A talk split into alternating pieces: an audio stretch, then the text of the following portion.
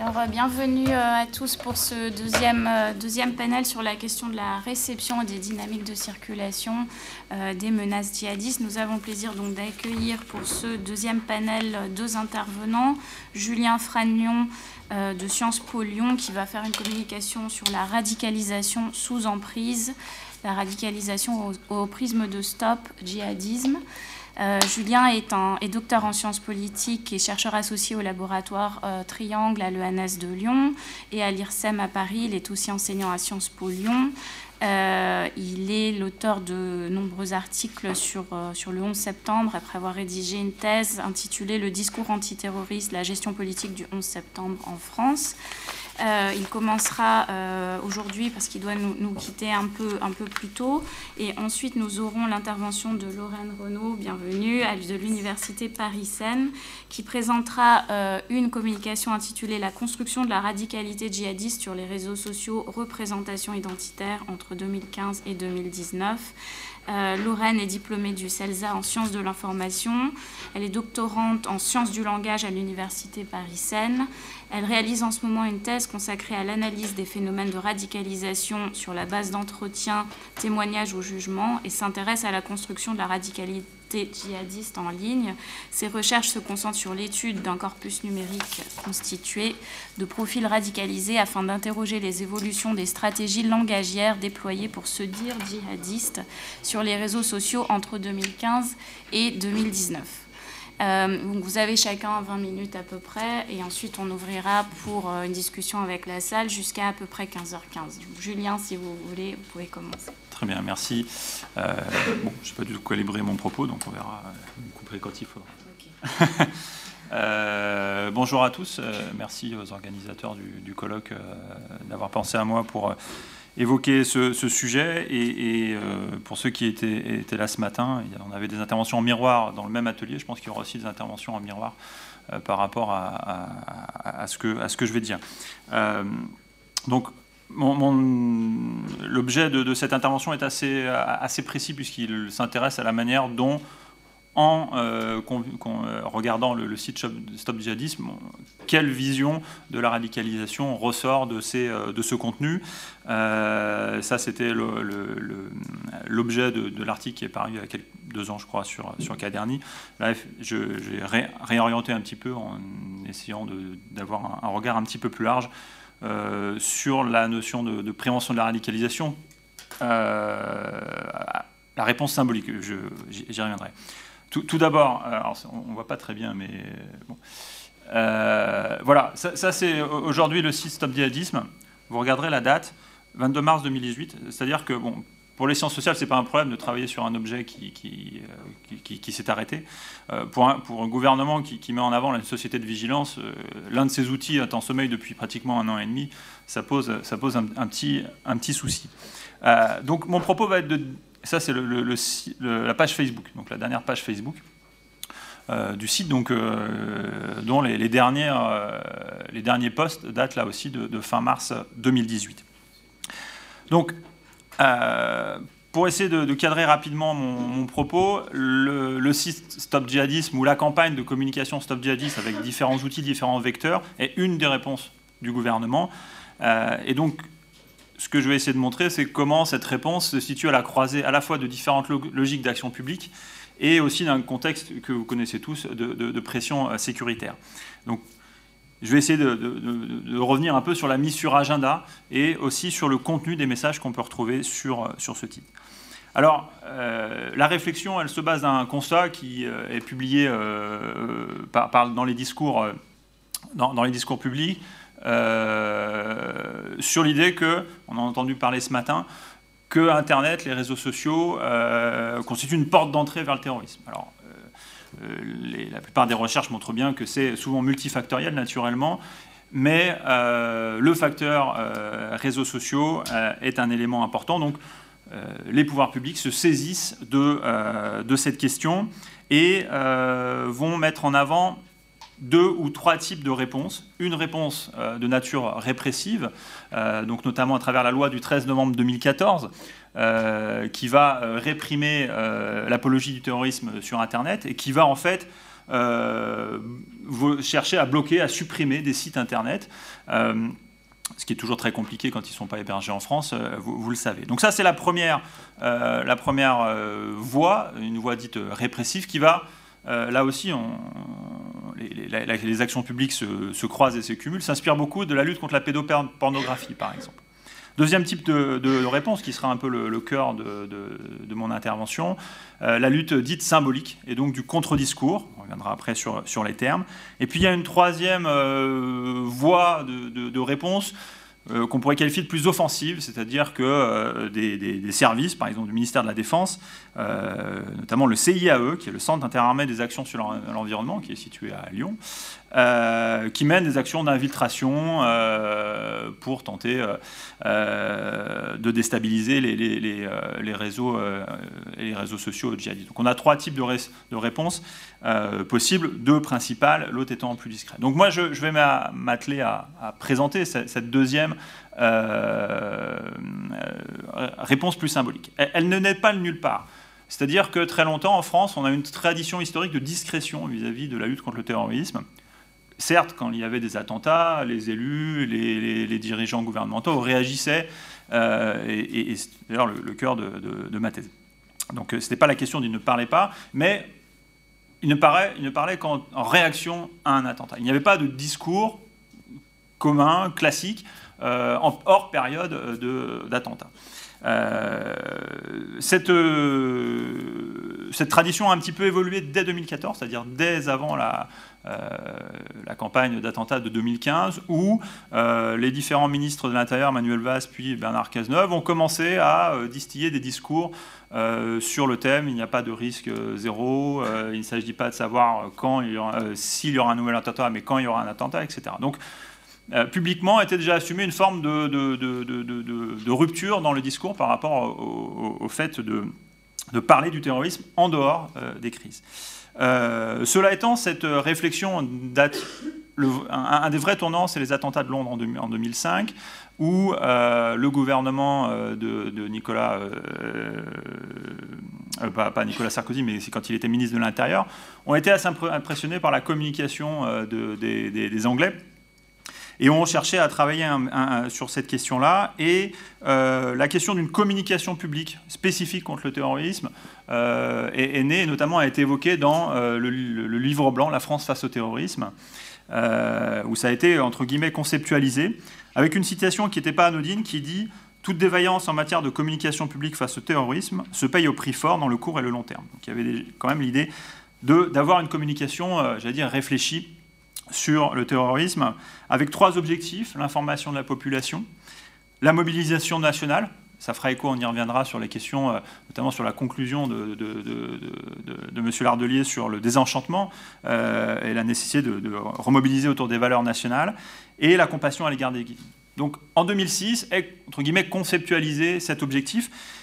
Cela aboutira quelques années plus tard à ce type de communication euh, qui inscrit la menace terrorisme comme un risque majeur, au même titre qu'un euh, risque sanitaire, un risque industriel, par exemple l'incendie à Lubrizol, euh, ou un risque naturel, des inondations, etc. Donc, dans le site, euh, sur, les risques de, sur le site des, risques majeurs, de prévention des risques majeurs, le risque terroriste, le risque d'attentat est mis au même titre que, que les autres menaces. On est sur une communication qui relève de la communication publique telle qu'elle a été travaillée par un certain nombre de chercheurs, qu'on retrouve par exemple sur la communication de la sécurité routière. Je ne vous parle pas en termes de, format, euh, mais en termes d'objectifs. Une communication qui se veut euh, euh, en faveur de l'intérêt général, dépolitisée, et qui emprunte beaucoup aussi aux stratégies marketing. Et donc, ce sont des choses qu'on retrouve et que vous avez peut-être vu dans avant de prendre l'ascenseur, là, au troisième étage. Euh, c'est ce type de communication qui va euh, donner, être illustré après euh, les attentats à travers cette, petite brochure que vous avez tous dû voir sur euh, les choses à faire en cas d'attentat. Donc c'est vraiment ce type de communication euh, qui est euh, une communication publique classique où l'idée est de donner des informations d'intérêt général. Il ne s'agit pas du tout ici de remobiliser en faveur de la politique ou de dévoiler ou de, déconstruire les, les, discours djihadistes. C'est une forme de communication plus classique, mais qui était neuve, qui n'existait pas auparavant. Et donc là aussi, en termes visuels, on reprend en quelque sorte les, la charte graphique pour aller vite de la communication en cas d'incendie. On retrouve les mêmes types de couleurs, le même type d'éléments visuels. Donc je l'ai dit, Stop Djihadisme est au croisement de cette forme d'institutionnalisation, même si le terme est un peu fort, d'une communication publique sur le terrorisme, et aussi institutionnalisation d'une politique publique de prévention de la radicalisation. À un moment une date clé, je crois, euh, c'est le rapport du préfet Junot euh, du SGD, enfin, qui était au, secrétaire général de la Défense nationale d'octobre 2013, euh, qui va en quelque sorte inspirer les différents plans et globalement la politique publique en matière de prévention de la radicalisation. Ce, rapport, qui était secret défense, puis comme tout secret défense a fini dans la presse, avait trois axes particuliers. le premier, et on verra à quel point on retrouvera ces objectifs-là dans les différents outils. Un, développer une culture de la prévention, non pas ici dans une culture de la prévention en tant que prévention des risques majeurs, mais bien dans l'idée d'avoir une stratégie de signalement, de détection. Donc on a déjà cette idée de devoir détecter des individus potentiellement dangereux. Deuxième point, développer une stratégie euh, de prévention primaire. Donc là aussi l'idée, à un moment, de déconstruire euh, les discours euh, djihadistes via du contre-discours, donc c'était euh, déjà évoqué à l'époque. Et puis, un élément qui est finalement euh, pas été complètement euh, mis, en avant, lutter contre les formes de discrimination. Le rapport Junot tenait vraiment ensemble ces trois, objectifs. Ensuite, vous en avez peut-être entendu parler, trois plans nationaux, 2014, 2016, 2018. je ne vais pas rentrer dans, le détail, ils évoluent en fonction des, titres. Vous voyez aussi l'évolution de la menace. C'est-à-dire qu'en 2014, les attentes y avait les attentats de, Toulouse et 2012, bien sûr, mais on, était plutôt dans une lutte contre les filières djihadistes, contre ceux qui voulaient partir. En 2016, puis en 2018, on fait face à la notion d'un terrorisme intérieur. Donc c'est le rapport, c'est avec le, plan de 2014 que naît euh, le site, euh, enfin la plateforme euh, Stop Djihadisme est la première euh, campagne de communication que vous avez peut-être entendu parler ou peut-être vu, euh, aussi bien dans les mairies, dans les centres sociaux, donc qui met en avant le, centre je crois que ça s'appelle le CNAPR, Centre national d'appel pour la prévention de la radicalisation, donc le numéro vert, le premier numéro Stop Djihadisme, où vous pouviez appeler si vous aviez des inquiétudes par rapport à un risque de radicalisation. Alors, euh, quelques éléments statistiques. Depuis donc sa création, la plateforme d'appel, donc en fait, vous appeliez, euh, c'était géré par l'UCLAT. Euh, je ne vais pas rentrer dans, le détail, mais c'était pour, pour, une part aussi des réservistes de, de, de, la police avec des psychologues, voilà, qui prenaient le premier appel et en cas de doute, euh, sur une personnalité, c'était transmis ensuite au service de, renseignement. Donc c'était une forme de nouveauté culturelle pour euh, la France. Euh, en, Grande-Bretagne, très clairement, depuis le milieu des années 2000 et particulièrement après les attentats de 2005, les pouvoirs publics favorisaient, promouvaient l'idée d'une sorte de, délation, entre guillemets. donc il y a aussi un, vecteur culturel. Donc ça, c'est l'une des premières dispositions et qui sera ensuite donc là, c'est le, euh, document donc, euh, qui, est une sorte de flyer qui est, distribué, que vous avez pu, peut-être trouver par ailleurs. Et donc, ça, c'est la première étape, ça date à peu près de fin, fin, 2014 et développé à partir de 2015.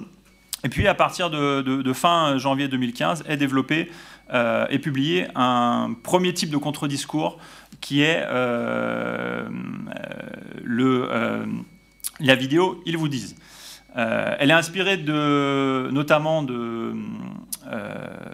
d'exemples étrangers, notamment Welcome to the Islamic State, et vous verrez qu'il y a une vraie concordance graphique qui reprenait un peu les mêmes, le même schéma, c'est-à-dire un, discours de dévoilement, de révélation face à la, contre, face à la propagande de Daesh, et on verra que il y a évidemment les discours euh, des, dirigeants n'ont jamais utilisé le terme de propagande. En démocratie, on ne fait pas de la propagande. Et donc, on euh, circulé différents termes, contre-discours, contre-propagande, etc. Euh, mais l'idée était bien de lutter contre. Les, les, dirigeants se plaçaient dans une position de légitime défense. Face à des attaques réelles et symboliques, nous devons nous placer dans un discours qui répond à ces, assez, assez, assez, à mensonge. Et donc on a cette première vidéo qui est diffusée fin janvier 2015 sur le site, puis sur Facebook un peu plus tard, une vidéo qui est vraiment dans une logique de révélation. les djihadistes vous mentent, euh, ils font preuve de séduction. On l'a vu ce matin euh, très clairement euh, sur les contenus. Eh bien, voilà. Ils vous disent, tu vas pouvoir te sacrifier, tu vas défendre une juste cause. Eh bien, en fait, la réalité, c'est celle-ci. Donc, on est vraiment dans une logique où l'État vous apporte un discours de vérité, ce qui est une stratégie qu'on va retrouver ou qu'on a retrouvé dans euh, les, réponses publiques dans la lutte contre les, contre les sectes. Et vous compreniez, euh, il est assez facile de comprendre qu'au moment où s'est construite la politique publique de prévention de la, radicalisation, l'État, face à un, un objet qu'il avait du mal à définir, sous la pression sécuritaire par ailleurs, s'est largement inspiré des travaux de la Mivilude, celle qui a euh, euh, disparu récemment. Et puis, ça faisait écho aussi à un certain nombre de remontées d'informations, notamment d'associations, que certains en connaissent, puisque euh, illustrées euh, de manière un peu célèbre par Donia Bouzard, qui faisaient face à des parents qui, comme évoqué ce, matin, ne comprenaient pas la radicalisation, entre guillemets, de, de, leurs enfants. Et très rapidement, en tout cas, la première représentation de la radicalisation par les pouvoirs publics a été celle d'une emprise sectaire. Donc on reprend, euh, et vous verrez à la fin, euh, une sorte de, grille d'indicateurs de, l'emprise sectaire, et on, les décline en quelque sorte sur le processus de, radicalisation. Et donc c'est dans cette logique que euh, l'État publie ce premier, type de discours sur le, le, un discours de révélation sur Ils te disent. Alors, le, site en lui-même, euh, on, reviendra, je conclurai à la fin sur, euh, sur, les limites, naturellement, mais euh, pour vous donner un ordre d'idée, entre janvier 2015 et janvier 2017, il y a eu environ 1,2 million de visites et 4 minutes de moyenne sur le temps de visite. bon, c'est pas, c'est pas anodin. Une des premières limites que je n'ai pas évoquées en introduction, c'est l'idée que là, je me suis intéressé uniquement au contenu. Si on veut faire de la, la vraie sociologie, il faut aussi s'intéresser à ceux qui reçoivent. Bourdieu disait on a mille et une façons de lire et d'écouter, c'est-à-dire que euh, c'est la même chose quand on regarde des sites djihadistes. Certains le font pour leur recherche, d'autres parce qu'ils sont vraiment attirés, etc. Donc euh, euh, étudier uniquement le contenu, il y a une forme de, de, limite et je, je l'assume bien, bien volontiers. Donc voilà quelques éléments. Les trois objectifs affichés par l'État sur le, site Stop Djihadisme, sur lequel sera contenue cette, vidéo, euh, sont un, donner des informations sur la lutte contre le terrorisme, euh, y compris euh, des arrestations en France ou des opérations militaires. Deux, déconstruire la propagande djihadiste, donc c'est l'un des outils. et trois, promouvoir les valeurs républicaines. Donc ça, c'est un élément qui va apparaître progressivement à partir de janvier 2015 dans la politique publique aussi bien au niveau euh, symbolique des discours, des contre-discours, que euh, au niveau de la prévention de la, radicalisation. Cette idée que euh, on fait face à une menace qui, est importante et qui vient ébranler la, la, communauté nationale, et donc on doit réenchanter la République.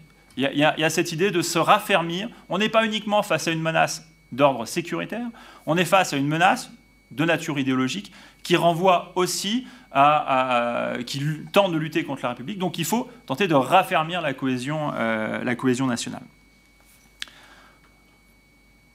Donc voilà un, exemple. Alors, dans, la presse, cette première communication a été assez, assez vite moquée. Euh, bon, on se moque souvent de l'État, hein, mais euh, parce que c'était c'était pas toujours très bon, mais il y avait quand même la volonté pour le coup, d'avoir une communication un peu différente euh, de la part de l'État. C'était des images qui étaient mises euh, en avant, publiées, auxquelles on avait, à part pour les images de sécurité routière d'une certaine manière, pas l'habitude dans la communication de l'État. Donc il y avait une forme de vrai risque de la part euh, du SIG, le secrétariat d'information gouvernement, avec l'idée aussi voilà, de toucher un public jeune. La question du public, on y reviendra, et de la diversité des publics visés est à mon avis aussi une forme de, de limite. Trois objectifs, je l'ai dit. Euh, euh, de, ce site et de cette première vidéo. Ensuite, deuxième vidéo, euh, en janvier 2017, toujours le choix, et qui montre finalement là aussi l'évolution de la lecture de la menace. C'est-à-dire qu'on est moins sur l'idée d'empêcher les gens de partir, en Syrie en l'occurrence, qui était le fondement un petit peu du premier message. Là, on est sur l'idée d'empêcher soit donc c'est très équitable sur le plan du genre, parce qu'il y a à la fois Emma et, et Mehdi. Donc c'est donc Emma, c'est pour éviter. Si, le, site en fait est fait de telle manière que, enfin cette vidéo, vous cliquez et vous suivez euh, le, parcours des uns euh, des autres, soit pour partir en Syrie pour Emma, soit pour se faire sauter pour Mehdi. Et donc l'idée, c'est vraiment de mettre en avant euh, les micro-choix dans le processus de, radicalisation. Et donc là encore, on est sur une évolution du, du discours. Donc voilà, au cours de la vidéo, vous pouvez cliquer soit j'y vais, j'y vais pas, et ça fait euh, un peu comme les livres dont vous êtes le héros euh, quand j'étais enfant. Nouveauté aussi à partir de janvier 2017, on met en avant des discours euh, soit de repentis, soit de familles, de personnes qui sont, qui sont parties, ce qui n'existait pas auparavant. Alors j'avance un peu vite et on, pourra y revenir. donc ça, c'était la première communication sur les signes de radicalisation. on est vraiment sur l'idée de voir la radicalisation, ça a été indiqué ce matin, comme ayant des effets sur le comportement. Donc ce qui doit euh, comment dire, inquiéter, être détecté, c'est des effets sur le comportement euh, et des effets de rupture. Alors, euh, toute la difficulté des grilles d'indicateurs, c'est que à part 80% des choses que vous voyez à droite, peuvent relever d'une crise d'adolescence classique. C'est vraiment toute la difficulté de pouvoir euh, avoir des indicateurs. Et c'est là aussi, sur ce plan-là, que le, site, vous voyez ici la, manière, le lien entre radicalisation et idéologie. Le, le, site hésite toujours entre complexité de la notion et du processus de radicalisation. On voit un certain nombre de choses sur le site public qui mettent bien en évidence que euh, c'est toujours un processus individuel, etc., etc., et à la fois volonté, j'allais dire, de communication et donc de simplification. Et donc le, message est un petit peu brouillé parce qu'il y a toujours cette hésitation entre, euh, entre les deux champs. Alors, je vais euh, aller, vite et aller à la conclusion. Un des éléments qu'on retrouve dans les contre-discours, c'est la notion de la lutte contre les discours complotistes, avec euh, une belle faute d'orthographe par ailleurs, hein, c'est pas moi, c'est le site, euh, ou qui fait du discours complotiste un élément, un facteur du processus de, radicalisation. Et donc, par ailleurs, le gouvernement avait sorti un autre site euh, qui arrêtait de plus sur ontemanipule.fr qui visait spécifiquement la lutte contre les discours complotistes. Alors, on retrouve aussi, en termes de scénographie, ces éléments-là dans le site c'est-à-dire euh, la notion d'obscurité, les pouvoirs occultes. Donc euh, voilà, forcément, euh, l'adolescent est tout seul dans sa chambre dans, le noir, avec des rideaux pas très jolis. Là aussi, on, retrouve cette idée-là. Donc cette idée de lutte contre le discours complotiste est importante, et elle se retrouve, j'allais dire, par l'histoire en quelque sorte de cette institutionnalisation de la politique publique, elle, se retrouve en concordance forte avec effectivement les, travaux euh, de la Mivilude qui sont là. Là, c'est la page, de la Mivilude avant qu'elle disparaisse sur comment détecter l'emprise sectaire. Donc on retrouve des choses très identiques, très similaires à la question de la radicalisation. Pour finir, quelques limites, euh, et je m'arrêterai là. Euh, sur, le site, alors, juste question de chiffres. Euh, quand, le site a été, Stop Djihadisme a été lancé en janvier 2015, il n'y avait pas de page Facebook, pas de Twitter? En parallèle, je vous renvoie à, l'importance des réseaux sociaux dans les stratégies de séduction des djihadistes.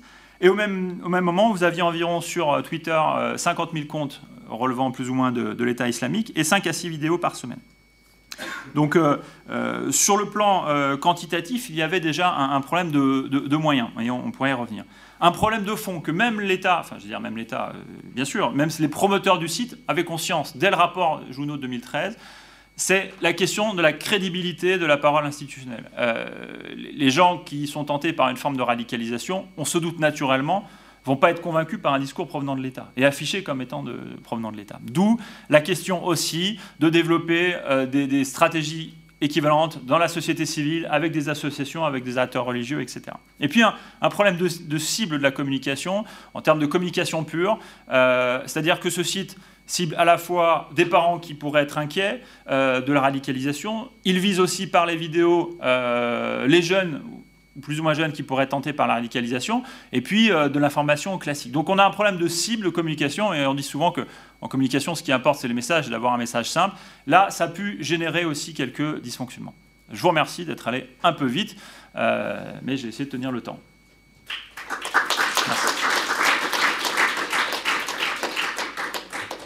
Comme Julien doit partir euh, tôt, peut-être qu'on peut prendre deux, trois questions euh, et, ensuite euh, continuer avec la deuxième présentation. Est-ce que quelqu'un veut ouvrir le bal? Des questions Oui. Merci monsieur. Est-ce que vous pourriez remonter dans votre PPT à la présentation des indicateurs de radicalisation djihadiste. Hein. C'est bien radicalisation djihadiste. Hein. C'est fascinant ce qu'on voit là. Plus haut. Ouais, juste au-dessus. Voilà. Une page avant. Voilà. Les Alors ça, pas resté longtemps. Hein, oui, mais parce que c'est scandaleux. On est d'accord. Radicalisation djihadiste, les premiers signes qui peuvent alerter, parce qu'on est déjà passé à la phase djihad. On n'est même pas passé à la phase... Euh, d'endoctrinement ou de, fascination pour euh, une idéologie euh, radicale. On est déjà à la phase djihad.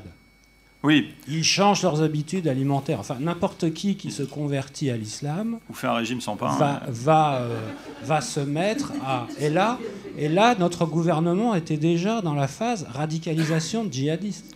oui, comment, qui, a, qui, qui au gouvernement a, a, a validé ça? Alors, euh, le, nom précis, tout, remonte au président, on va dire que c'est lui. Mais euh, pour, le coup, je ne sais pas, cette, affiche est pas restée très longtemps parce qu'on voyait bien qu'il y avait une forme de, de, un, de discrimination, deux, de, simplification à l'extrême. Euh, et je reviens sur ce que je disais tout à l'heure, c'est-à-dire que sur les sites, et on en revient à tout le débat, bon, tout le débat sur la question de la définition de la radicalisation est un débat qui prendrait 15 jours, ne serait-ce que dans cette configuration. donc je ne vais pas aller là-dedans, mais ce que je disais tout à l'heure, on, sent que les, personnes qui devaient rédiger ce site hésitaient toujours entre complexité. C'est un processus individuel qui n'est pas uniquement euh, religieux, même si le type s'appelait Stop euh, Djihadisme. Euh, c'est fait de micro-choix, etc., qui sont difficiles à détecter. Et puis d'un autre côté, l'idée que, eh ben, on a besoin de critères. Et dans les critères, on simplifie, on schématise, on, détourne peut-être. et, je reviens, et je reviens à ça. Donc, il y avait toujours cette difficulté, cette ambiguïté du discours entre, euh, on essaye d'être, entre guillemets, honnête, le terme est, mal choisi, mais euh, de prendre appui sur ce que disent certains chercheurs sur la complexité du processus, et puis d'un autre côté, il faut faire de la com. Et on ne peut pas faire euh, de la com avec des définitions de sociologues. Donc je pense qu'il y a des vraies hésitations, mais sur cette difficulté de communication, après, il n'empêche pas que dans les discours, il y avait parfois des, vraies bêtises qui ont pu être dites. Parce que du Oui. Alors. Du côté, des, ciblés radicalisés ou radicalisables, ce genre de, communication institutionnelle a fait rigoler. Alors, l'ambition était très simple en fait. L'ambition personne n'a vraiment cru qu'en regardant euh, trois fois la vidéo ils te disent, on, pourrait empêcher quelqu'un de partir en Syrie. L'objectif des promoteurs, plus honnête, était de dire tant qu'on peut faire de la publicité sur le, le numéro vert, on a déjà gagné. Donc voilà, c'était un objectif très, euh, modeste en, quelque sorte. Euh, et puis, euh, donc, donc bon, personne n'était vraiment, vraiment dupe, effectivement.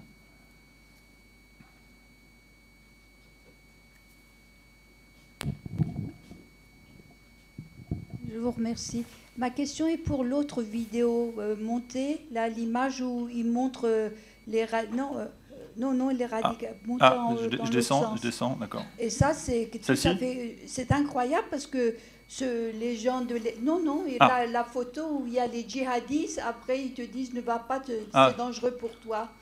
Alors c'est incroyable parce que celui des, ça, oui, voilà. Regardez, là, c'est en couleur, c'est net, c'est beau, ça attire. Et en bas, c'est palote, on voit à peine euh, on peut à peine lire et c'est noir, euh, on voit même pas d'image. Regardez, eux, qu'est-ce qu'ils ont engagé comme euh, promoteur pour leur image Et là, qu'est-ce qu'on a fait pour euh, décourager? Mais là, quelle image vous regardez? Moi, je vois ça, je retiens la première, je retiens pas la deuxième. Hein. Je suis désolée. Ah, mais vous avez raison. Après, c'est aussi la qualité de la photo que j'ai utilisée. Hein. En noir et blanc, l'autre en couleur, ça attire en haut. Hein. Je ne vais pas regarder en bas, je regarde en haut. Vous avez raison. Je crois qu'il.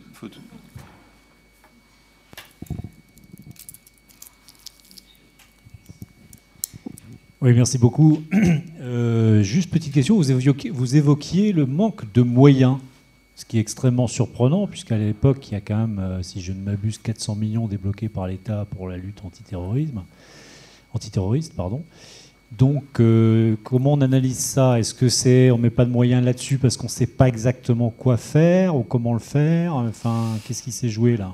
Il y a alors, il faudrait de l'intérieur, euh, pas uniquement du ministre de l'Intérieur, du ministère de l'Intérieur pour, pour, savoir. Euh, quand je disais manque de moyens, c'était vraiment sur cette partie-là. Euh, et vous évoquiez les 400 millions sur la lutte antiterroriste. Au départ, on n'était pas uniquement là catégorisé dans la lutte contre le terrorisme dans, un premier temps. Manque de moyens, c'est parce que c'était rattaché au service d'information du gouvernement. C'était une ou deux personnes. voilà, il y a eu euh, effectivement, une vraie euh, interrogation de se dire, d'un côté, on estime que c'est très important, et de l'autre, on ne met pas des moyens suffisants. Euh, donc, j'ai malheureusement pas de réponse à, votre question, mais ça reste une interrogation, oui. Et, aujourd'hui, vous savez si on a plus sur, ce sujet-là? Bah, je, reviens sur ce que je disais. Voilà, ça s'est arrêté en, le 22 mars 2018. Non, et puis il y a quelque chose d'incongru de dire on lance un site internet, on met pas de Facebook, de Twitter à côté, alors que je sais pas. Bon, il y a des choses qui sont un peu étonnantes. Euh, peut-être sur la question des moyens. Est-ce que, euh, est que vous pourriez nous dire ce que les Britanniques ont mis là, par exemple, sur leur, sur, sur leur site, le nombre de personnes mobilisées, l'argent qu'ils ont mobilisé? Alors, j'ai pas d'éléments précis. Euh, après, et, les, à qui, est-ce que c'est rattaché là-bas? C'est une agence autonome? Ça, ça, dépend Oui, c'était plus. Alors, il y a la culture de l'État qui est différente. Là, euh, et, la culture britannique, en tout cas, la politique publique, entre guillemets, britannique, a beaucoup mis en évidence des acteurs privés. La notion de communauté n'est pas du tout la même qu'en France. Et ils ont à la fois beaucoup plus insisté sur les collectivités locales et les communautés telles qu'ils sont constituées pour faire ce travail-là, au-delà des questions de, de réponse euh, symbolique. Il y a aussi beaucoup d'acteurs privés dans la conception euh, des réponses britanniques et d'autres pays. Oui. Beaucoup de cabinets de consultants, donc c'était externalisé beaucoup à des sociétés privées. Une dernière question apparemment. Deux. Puis après on arrête. Euh, euh, merci pour cette euh, intervention. Comme j'ai loupé le début, c'est dans le cadre d'un travail doctoral, c'est ça Non, alors j'en ai fait une déjà, ça suffit. De, non, c'était dans le cadre d'un article pour, pour Caderni. Oui, en fait, je ne sais pas si vous êtes au courant, il y a une chercheuse qui est en Belgique, qui a travaillé, qui a fait un mémoire de master à l'Université libre de Bruxelles, qui s'appelle Déborah Fares.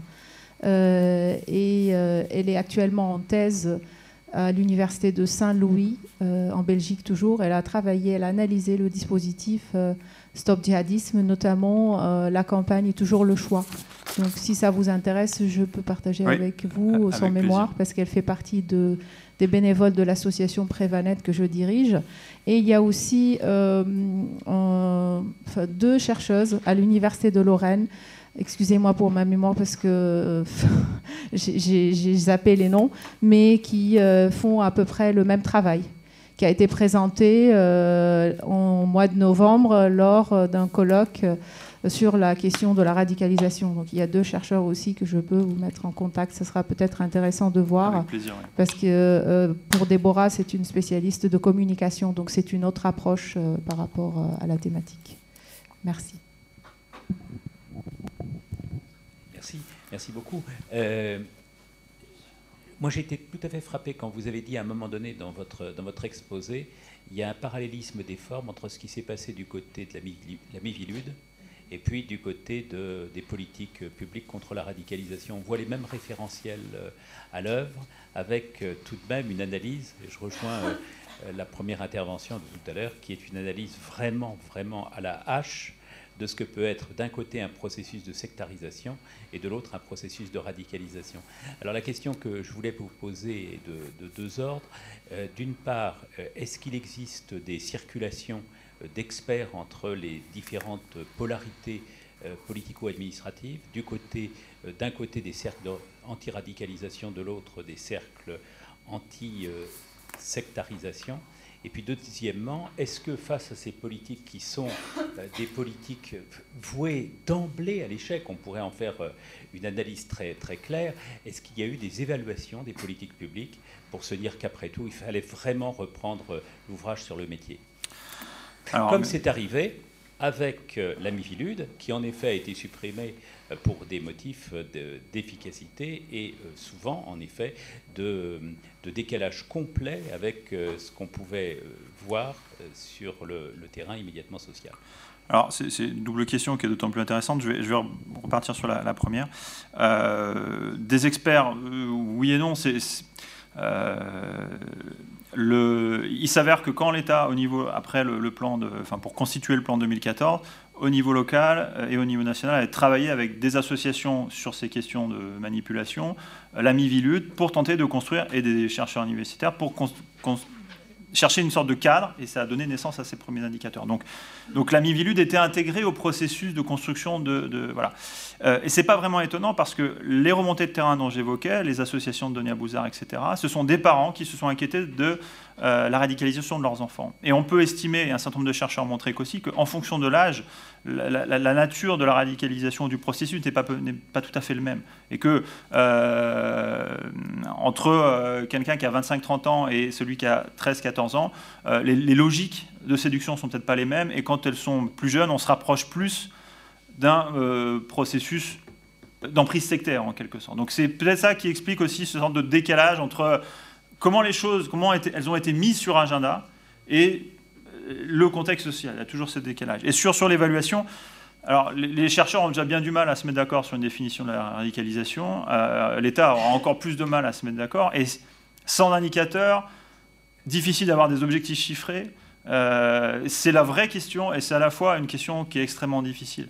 Et, et en termes de sécurité, euh, on peut arrêter, euh, les Israéliens étaient toujours considérés comme étant ceux qui arrêtaient le, plus d'attentats, mais il suffit d'un ou deux attentats pour euh, que votre politique soit un échec. Donc il suffit qu'une personne réussisse pour que toute la politique soit évaluée comme un échec. Donc c'est une vraie difficulté. Il y a un certain nombre de rapports qui, parlementaires sur la question.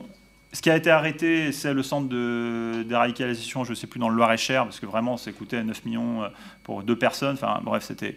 Euh, donc, voilà. Pour le reste, c'est une vraie question et qui est encore euh, largement non répondue à l'heure actuelle. Euh, merci, euh, merci Julien et euh, merci Lorraine pour, pour votre patience. La parole est à vous et puis ensuite on reprendra certaines thématiques peut-être évoquées par Julien.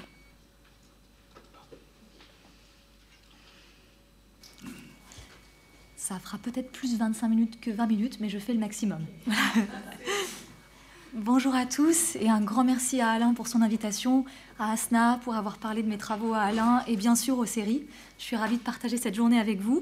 Et euh, de mon côté, euh, vous l'avez dit Nadia, je suis doctorante en sciences du langage à l'université de Cergy-Pontoise depuis maintenant deux ans.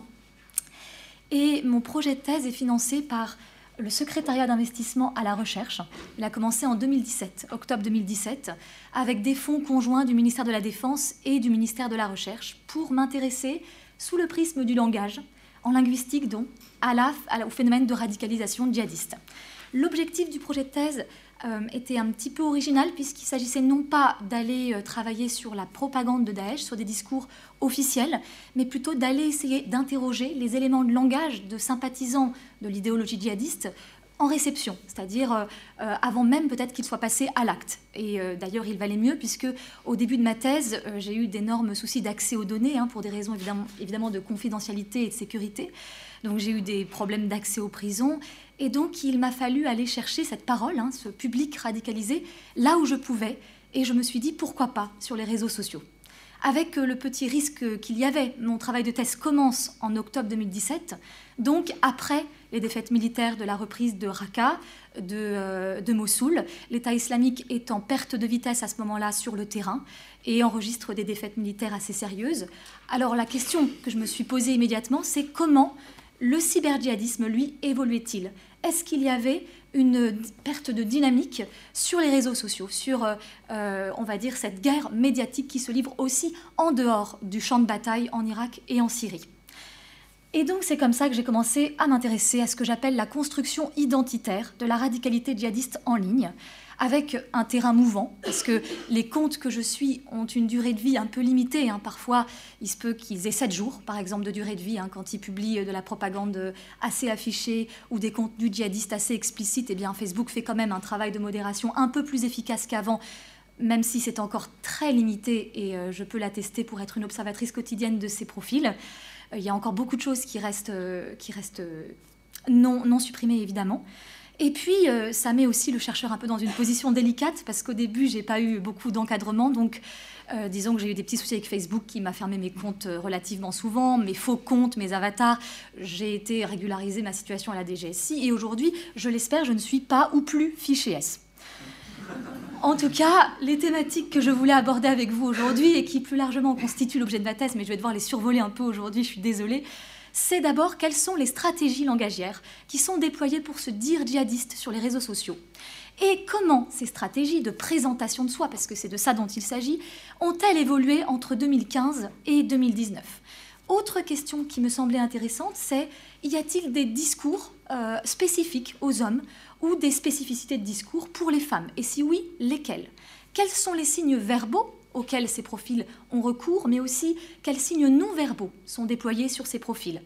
L'idée, c'était d'aller étudier ce qu'on appelle en linguistique l'identité déclarative en ligne, de s'intéresser à la publication des posts, tout ce qu'on partage, tout ce qu'on publie spontanément sur son profil, mais aussi d'aller interroger ce que j'appelle moi l'identité interactive.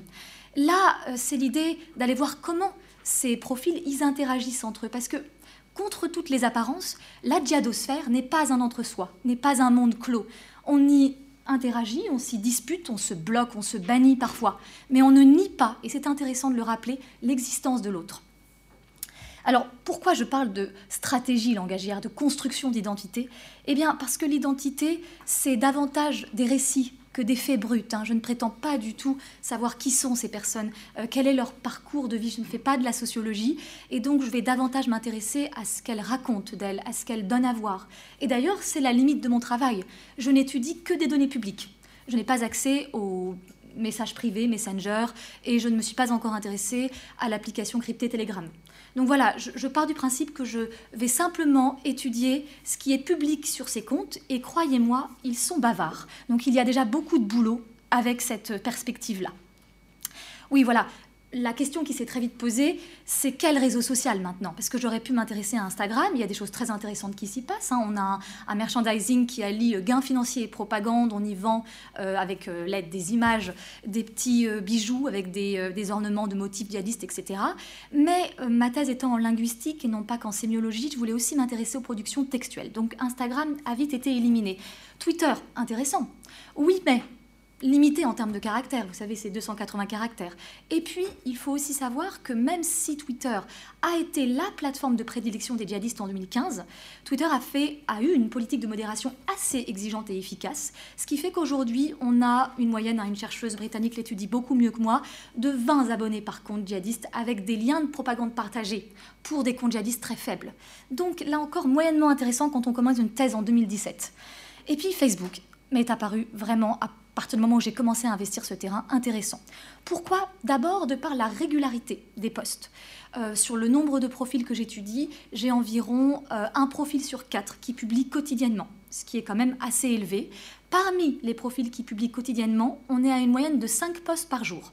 Je ne sais pas si vous publiez 5 postes par jour, mais c'est quand même euh, un nombre élevé de publications. Et là, vous n'allez peut-être pas me croire, je vous demande de le faire sur parole, mais certains profils peuvent aller jusqu'à publier 32 postes par jour. Donc il y a une véritable dépendance qui là est observable par rapport à ce, médium. Euh, donc la régularité, la longueur des posts, parce que ça va du simple partage de sourates, de rappels, à euh, des messages qui sont très longs, des analyses de textes religieux, en plus de messages protéiformes qui allient texte et image. Donc là, ça devenait intéressant euh, à étudier. Et puis, Facebook permettait aussi l'étude de l'expression de l'intime ce qui était moins le cas sur Twitter. Attention, je pense qu'il y a un réseau qui commence là à émerger avec TikTok. Hein. on le sait, il y a une dizaine de jours, euh, TikTok a supprimé, a censuré une vingtaine de comptes djihadistes avec des milliers d'abonnés pour chacun de ces comptes. Euh, je pense que là, il y a quelque chose à, faire. Hein. je ne suis pas encore sur ce réseau, mais à mon avis, ça commence et en ciblant pour le coup un public très jeune sur ce réseau social. Pour ce qui est de ma méthodologie, et je vais passer très vite aujourd'hui parce que je voudrais plus m'intéresser avec vous aux résultats que j'ai un, un, pu, euh, on va dire, avoir jusqu'à aujourd'hui. Alors j'ai commencé d'abord à explorer ce terrain il y a un peu plus d'un an maintenant en essayant d'apprendre à connaître les spécificités hein, de ce corpus natif en ligne, les spécificités de Facebook. On est face à un espace qui est hyper textualisé, c'est-à-dire qu'on va donc s'inscrire, en ce qui me concerne, dans une dynamique de circulation du sens. Facebook ouvre vers d'autres comptes, vers d'autres vidéos, vers d'autres liens. C'est un, un espace qui génère évidemment beaucoup d'interactions, qui est dynamique et qui est, je le disais, mouvant, puisque euh, mon corpus d'il y a un an n'est plus le même aujourd'hui. J'ai perdu des dizaines de comptes et je suis obligée d'adapter ma collecte des données en permanence. C'est la grosse difficulté des chercheurs en fait sur tout ce qui est réseaux sociaux. C'est vraiment cette, euh, cette euh, mouvance permanente. Pour ce qui a été de la constitution du corpus, elle ne s'est pas faite toute seule. Hein. C'est un travail de recension, de parcours de ces comptes pendant de longs mois, avec une phase d'observation et surtout, bien sûr, une phase de caractérisation. Hein. C'est-à-dire que j'ai essayé d'investir ce terrain numérique, ce territoire, en me disant mais quels signes en fait vont me permettre de catégoriser tel compte comme étant un compte qui revendique une certaine euh, sympathie à l'idéologie djihadiste et quel compte n'en fait pas partie. Donc j'ai dû euh, là essayer de, limiter vraiment mon risque de subjectivité parce qu'au début j'en voyais partout. Or, il y a des, euh, profils salafistes, quiétistes, qui parfois sont d'accord sur certains constats, comme euh, les djihadistes, mais qui n'ont pas du tout les mêmes conclusions. Donc il m'a valu en fait un peu me familiariser à ce terrain où beaucoup d'acteurs interagissent et échangent.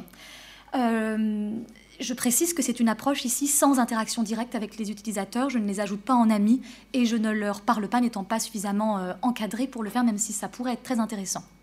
Je vais passer très vite là-dessus. Voilà la grille de caractérisation que j'ai établie et qui atteste selon moi d'une forme de radicalisation djihadiste sur Facebook, avec ce que j'appelle des critères déterminants ou suffisants.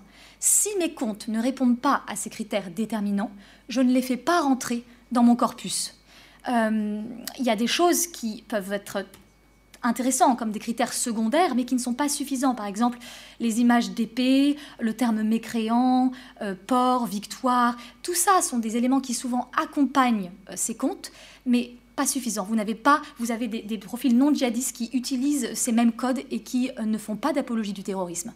Donc il s'agit d'être bien prudent dans la distinction de ces critères. Voilà un peu pour vous dire comment j'ai procédé pour former ce corpus donc principal, avec donc aujourd'hui 60 comptes actifs d'hommes. Euh, et de comptes non actifs. Euh, et pareil pour les femmes 40 et 20. Ce que j'appelle un compte non actif, c'est qui n'a pas publié depuis janvier 2018. Voilà, en général, ce sont des profils qui ne sont plus utilisés. Parce que sinon, en général, on les voit vite, hein, les profils qui reviennent, qui like des contenus tout en ne publiant pas. Donc ça, c'est des profils qui généralement datent de 2015, 2017. Certains sont même partis sur zone et qui ont donc laissé ce profil un peu euh, en, désertion. J'essaie aussi de catégoriser mon corpus et mes profils selon euh, l'adhésion à l'organisation terroriste dont ils se réclament.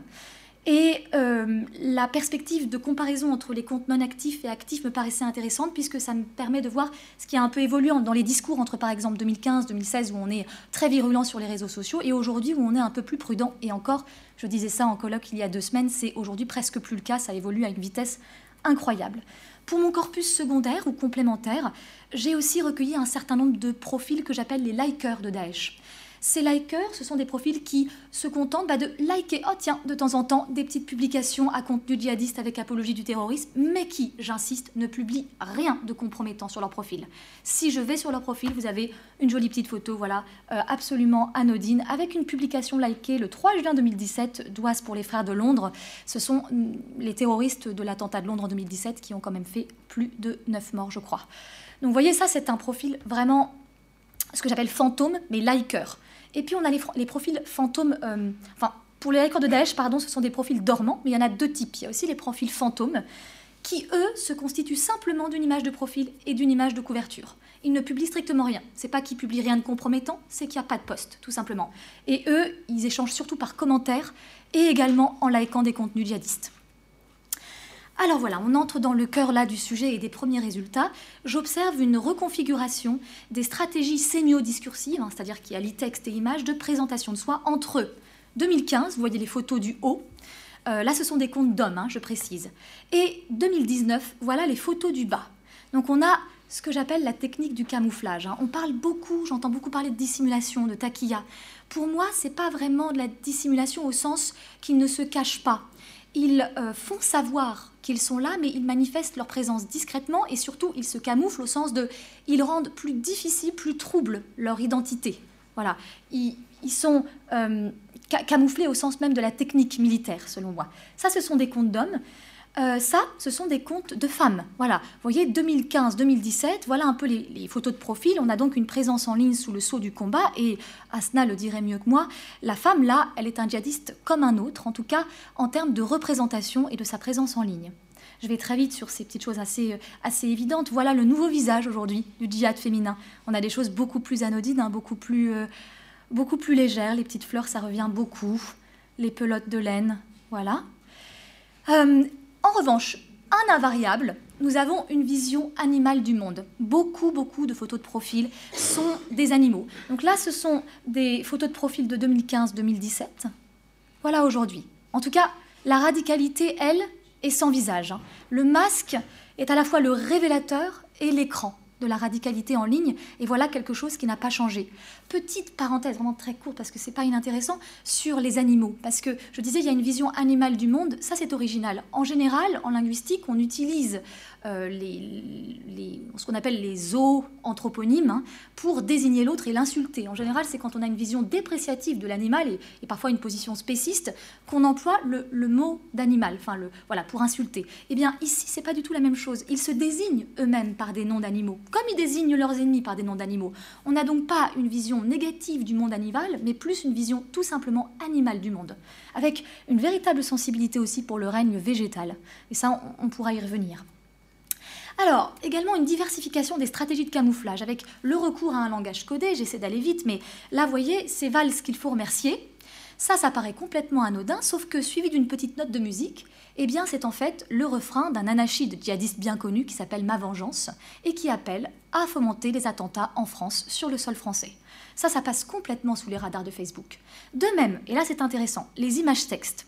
J'ai remarqué que la, la, plupart des messages euh, les plus douteux, les plus virulents, on les inscrit sur des images. Pourquoi? Parce que jusqu'à septembre 2018, Facebook ne savait pas lire le texte sur les images. Alors c'est un peu différent, hein. s'il y avait euh, des techniciens de Facebook ici présents, je me ferais un peu euh, lyncher. Depuis septembre 2018, ils ont mis en place un algorithme baptisé Rosetta et qui maintenant permet de voir, à partir de détection de régions triangulaires sur des images, du texte. Sauf que eux-mêmes reconnaissent que c'est encore aujourd'hui un peu limité, qu'on n'arrive pas à l'appliquer aux vidéos et les djihadistes, ils ont pris quand même l'habitude de faire passer, même si aujourd'hui c'est un petit peu plus difficile, de faire passer les messages sur ce type de, communication. Un nouveau rapport aux dents est également observable. Hein. On est passé de l'immédiateté à l'attente. On est envahi de petits sabliers qui nous disent patience. On est tapis dans l'ombre et je suis obligée d'aller vite sur les illustrations, mais voilà euh, ce qu'on pouvait voir en 2015, hein, vraiment l'idée, euh, beaucoup de drapeaux de Daesh, hein, euh, je vous laisse lire. Aujourd'hui, c'est ce, slogan qui revient. Ils ont essayé de nous enterrer, ils ne savaient pas que nous étions des graines, je crois que j'ai pas un compte qui l'a pas diffusé, ça. Voilà. Là, vous savez, ils ont un petit peu d'humour parfois. Donc euh, là, on est vraiment sur de l'apologie explicite du terrorisme, puisque, vous voyez, le 12 novembre 2017, on a des petits messages qui reviennent juste avant les attentats du Bataclan et de Saint-Denis. Ce n'est pas vous qui les avez tués, mais c'est Allah qui les a tués. Euh, pareil, on avait un appel à la beaucoup plus fort avant, avec le fantasme de la veuve de martyr, hein, cette première image qui nous le montre. Aujourd'hui, on est davantage dans de, euh, la désolation. De la désolation parce que les Moudjahidines estiment que la Oumma des musulmans les trahissent et ne les aide pas pour leur cause. La promesse de la victoire en 2015, c'était vraiment un vrai levier de mobilisation. Donc là, on le voit, hein, on, fait le gain de Raqqa, mais ils oublient que la victoire n'est pas de gagner une bataille, mais sortir victorieux de la guerre. Hein. Je, passe vite sur les exemples. Aujourd'hui, on est davantage bercé entre espoir et des illusions. Et surtout, on regrette l'absence d'unité et on, on, se désole de la division de la communauté musulmane.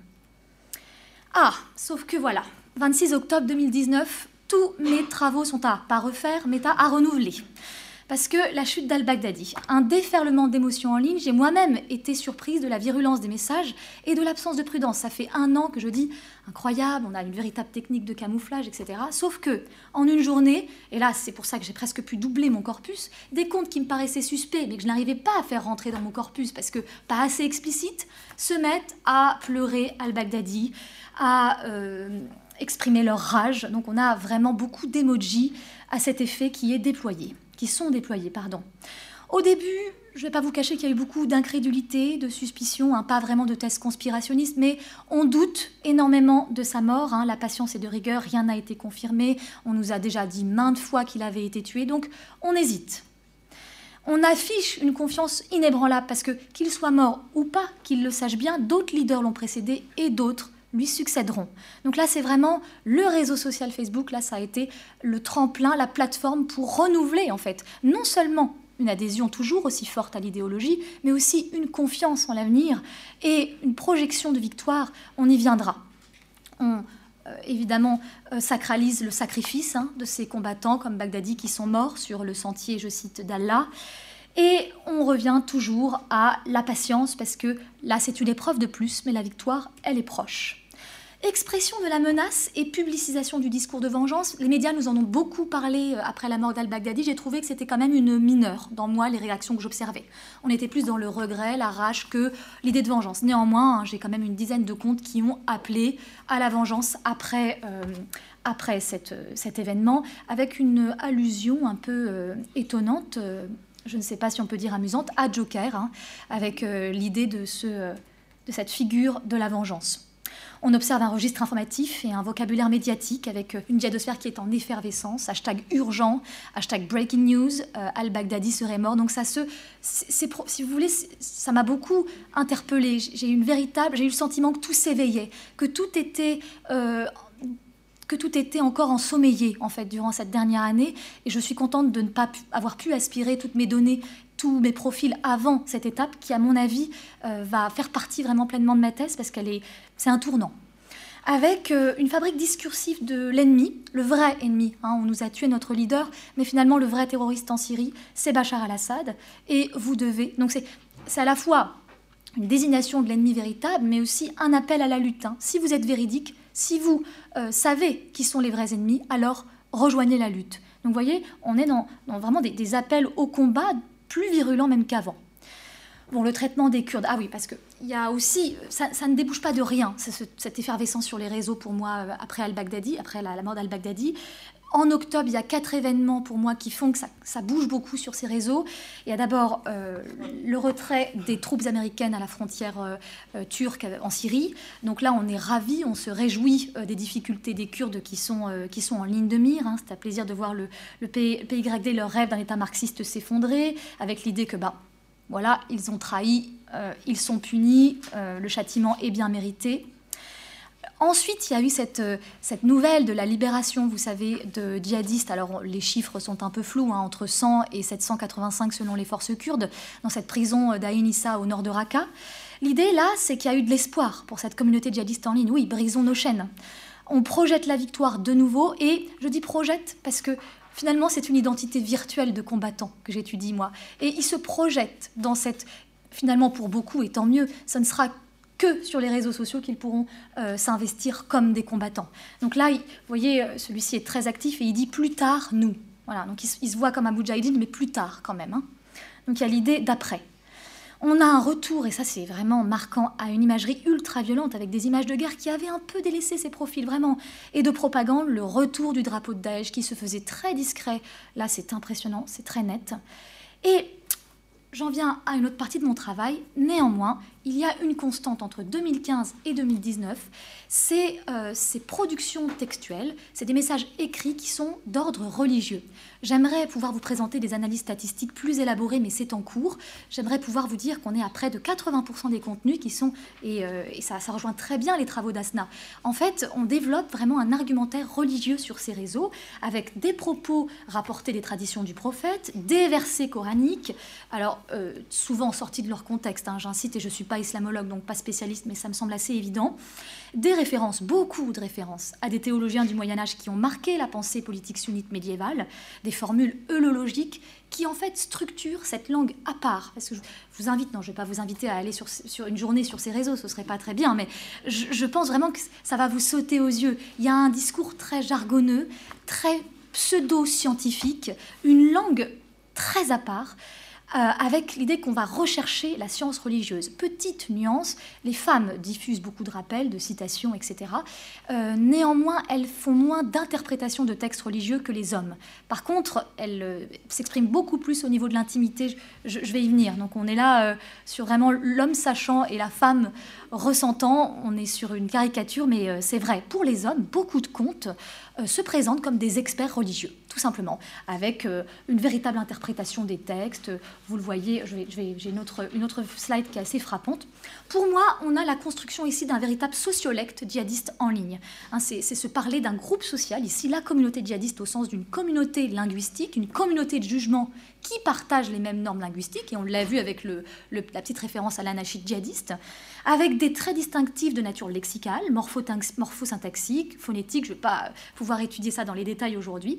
Pour moi, c'est un technolecte, en fait, qui est un sociolecte lui-même. C'est un véritable savoir-dire qui verbalise un savoir, ici, dans un domaine spécialisé, qui est la théologie, et qui mélange deux langues, l'arabe et le français mes contes principalement sont francophones, euh, on voit bien qu'ils ne sont pas arabophones, mais il y a quand même beaucoup de formules logiques, etc. Donc on pourrait finalement parler d'une émergence d'un fidélect, hein, d'un véritable langage de foi spécifique à cette communauté sur Facebook, parce qu'évidemment, il serait tout à fait différent sur Twitter, j'imagine. La connaissance d'Allah, c'est vraiment la source de toutes les interactions. Quand il y a des échanges sur ces profils, c'est pour parler des textes. C'est vraiment euh, frappant. Finalement, on interagit très peu, sur euh, la polémique du voile, par exemple. Ça, ça m'a semblé intéressant de vous en parler. C'est très au contraire, hein, j'ai envie de dire qu'on critique ceux qui se sont manifestés euh, à cette manifestation là euh, samedi dernier contre l'islamophobie. ils n'ont rien compris parce qu'en fait, les femmes qui y sont déjà défendent plutôt la burqa. Le voile, c'est absolument pas leur propos. Et aussi, et ça c'est intéressant, j'ai l'impression qu'il y a comme un déplacement, c'est tout récent, hein, je dirais depuis l'été, de la figure de l'ennemi. Avant, on était davantage euh, en train de cibler les juifs et les chrétiens. Aujourd'hui, c'est omniprésent sur quasiment tous ces profils. C'est la communauté musulmane elle-même, hein, ces pseudo-muslims, comme ils disent, ces faux musulmans, en fait, qui choisissent, et là le terme est intéressant et il faudrait en parler avec des spécialistes de l'extrême droite, qui choisissent l'assimilation. Donc, disons que les, véritables ennemis aujourd'hui, c'est cette communauté musulmane, avec euh, d'ailleurs euh, des femmes, là, qui, euh, deux, femmes qui ont ouvert cette mosquée spirituelle et progressiste à Paris, qui prennent très, qui, ne passent pas un mauvais qui ne passent pas un bon moment, on va dire, sur ces réseaux sociaux. Donc les pseudo-muslims, voilà, c'est finalement les pires des apostats. Et aujourd'hui, ils disent que le nombre de vrais musulmans réduit.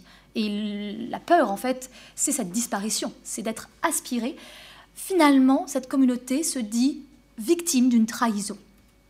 Victime euh, de l'école aussi républicaine, victime euh, du monde séculier, mais donc pas que, parce que victime tout court d'une Oumma divisée et victime tout court, parce qu'on pourrait en faire toute une conférence, mais le discours victimaire est omniprésent, même si, et c'est paradoxal, ils ne prononcent jamais le mot victime, ils sont même assez rétifs à la figure de victime, puisque c'est une insulte hein, pour eux. Donc, euh, par exemple, alors Zineb El Razoui, ah, c'est une grosse victime, voilà. Donc ça, ça c'est intéressant, parce que c'est de la victimisation en permanence sans jamais mettre le terme. Donc il s'agit de procéder par interprétation plus que par mots-clés ici. On soutient les combattants, les détenus, les musulmans persécutés partout dans le monde. Et cette notion de victimisation, de figure de victime, elle n'est pas sans rapport avec cette figure omniprésente sur ces profils hommes et femmes sans distinction de l'étranger ou de l'expatrié. L'étranger, c'est cette euh, personne isolée qui est douée d'une mission, et qui va endurer des épreuves. Les épreuves, c'est intéressant parce que c'est une façon de se rapprocher d'Allah pour eux. En fait, il n'y a pas un de mes profils qui ne se dit pas et qui ne se définit pas, soit en image, soit en texte, comme un étranger. Un, comment dire, avec l'idée en fait qu'il y a derrière une obsession de la mort, hein, de la vie comme passage, parce qu'en fait l'étranger porte un message d'arrachement au monde. Il est de passage et il va bientôt être délivré de ce monde où il est prisonnier, ce monde d'Occident. Il y a une forme de, nostalgie de l'Orient, hein. euh, Pascal en parlait je crois, de, nostalgisme par rapport à, à cet Orient qu'il s'agirait de, retrouver. Je vais peut-être un petit peu vite, et voilà, le monde est un pont, ça, ça revient beaucoup. Attention, nuance, cet expatriement, il est heureux, parce que euh, l'étranger, il est appelé à la promesse du paradis. Et donc, c'est une nuance, enfin c'est une, c'est pas incompatible en fait. Le, le malheur apparent, euh, cette étrangeté, est en fait le bonheur caché du djihadiste en ligne.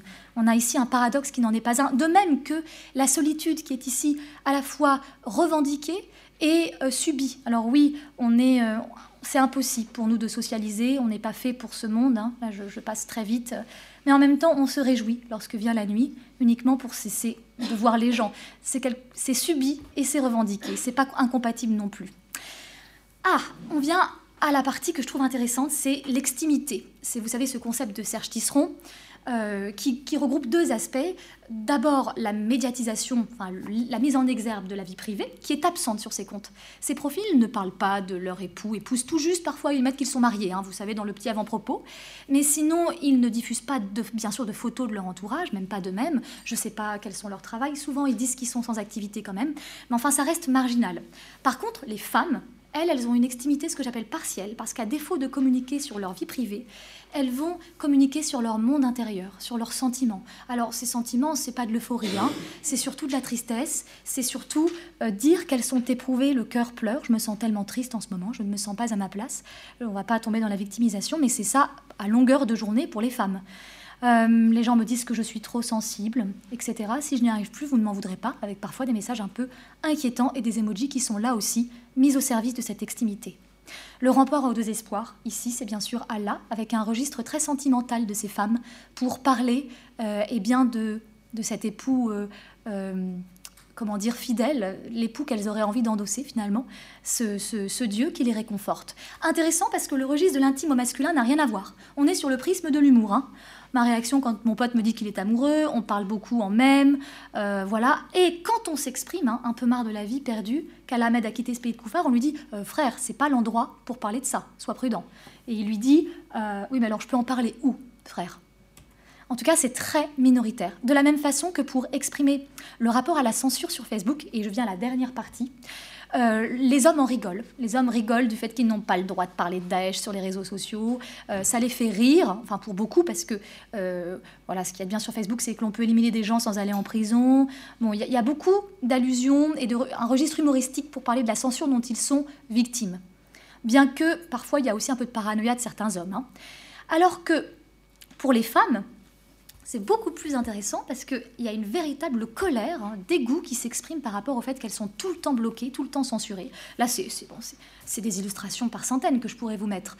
Donc elles rejoignent leur compte, elles, retrouvent des faux comptes, elles, changent d'adresse, etc., pour pouvoir recréer leur compte, mais elles sont euh, très, très, très euh, en colère contre euh, ce retrait de ce qui leur appartient. Il y a une des femmes qui leur dit qui dit qu'Allah soit avec nous et qu'Allah nous facilite pour récupérer ce qui nous appartient. C'est intéressant, je passe vite sur la prudence et la paranoïa, hein, bien sûr, sur ces réseaux. Euh, vous voyez, je vais revenir sur ce qui nous appartient, mais d'abord, ça c'est un homme, pour dire qu'il y a une véritable dépendance à cet outil, ça c'est un homme que je suis. Oh, j'ai oublié d'anonymiser la slide, alors on va passer très vite.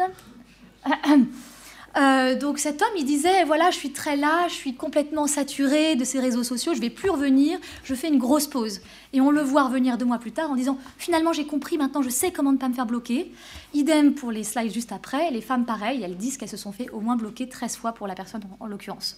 Alors, voilà, l'espace ici virtuel, pour moi, il est au cœur des enjeux de reconquête territoriale pour Daesh. En fait, il est plus que jamais d'actualité, ce terrain numérique, parce que euh, c'est un lieu qui se transforme, c'est un lieu dont les contours sont amenés à évoluer. Parfois, je perds 10 profils par semaine en permanence, mais c'est vraiment comme si la logique de conquête militaire, finalement, elle s'étendait sur ce terrain virtuel qu'est Facebook. Et donc, je reviens à cette notion d'appartenance du compte, d'appartenance presque physique. Euh, on nous retire ce qui nous appartient. On nous retire nos terres et on nous retire même nos comptes Facebook. Évidemment, il y a tout un débat autour de la fabrique de soi sur les réseaux sociaux. Est-ce qu'on est un vrai combattant ou un combattant en ligne avec euh, Parfois, là, on a une influenceuse, c'est une femme qui dit Vous n'êtes pas des lions. Donc, elle, elle titille un peu ces messieurs en disant Oui, finalement, vous parlez beaucoup sur Facebook, mais qu'est-ce qu'il y a derrière? Là, on rejoint un, débat un peu traditionnel. Ils ne sont pas d'accord. Ils disent Oui, mais c'est important d'être présent quand même en ligne, de parler de l'islam. De... Voilà. Puis d'autres qui disent Mais non, mais les vrais ne sont pas sur Facebook. Pour finir cette présentation, j'ai envie de parler un peu de Foucault parce que pour moi, c'est l'ensemble de ces profils que j'étudie constituent une véritable communauté communicante qui mettent en œuvre une hétérotopie de crise, pour citer Foucault. Une hétérotopie de crise, c'est un espace dans la société où des gens qui sont en crise par rapport aux règles de la société dans laquelle ils vivent se retrouvent pour s'exprimer, pour y trouver un contre-emplacement. Alors, cet espace, euh, cette hétérotopie de crise, il crée un lieu tiers, un nouveau lieu qui me semble ici faire coexister deux mondes. Le monde d'ici et de maintenant, hein, le monde des couffards, dont l'idéologie doit être combattue, et le monde de l'ailleurs, qui est fantasmé et qui serait ici celui du califat, avec l'idée d'une utopie révolutionnaire. En tout cas, je pense qu'on est face, avec cette hétérotopie de crise, à ce que Foucault appelle bien une utopie réalisée, puisqu'on est face à un monde virtuel, mais dans un espace réel. Ici, l'interface de Facebook. Et un monde, en plus de ça, carnavalesque, comme toute hétérotopie de crise, où l'on renverse les normes, où l'on se déguise, où l'on se travestit, et où l'on y apparaît finalement masqué en permanence. Et là, je, je renvoie aux travaux de Bakhtim sur la question du carnaval, qui me semble tout à fait approprié pour parler de ces espaces numériques. Merci beaucoup.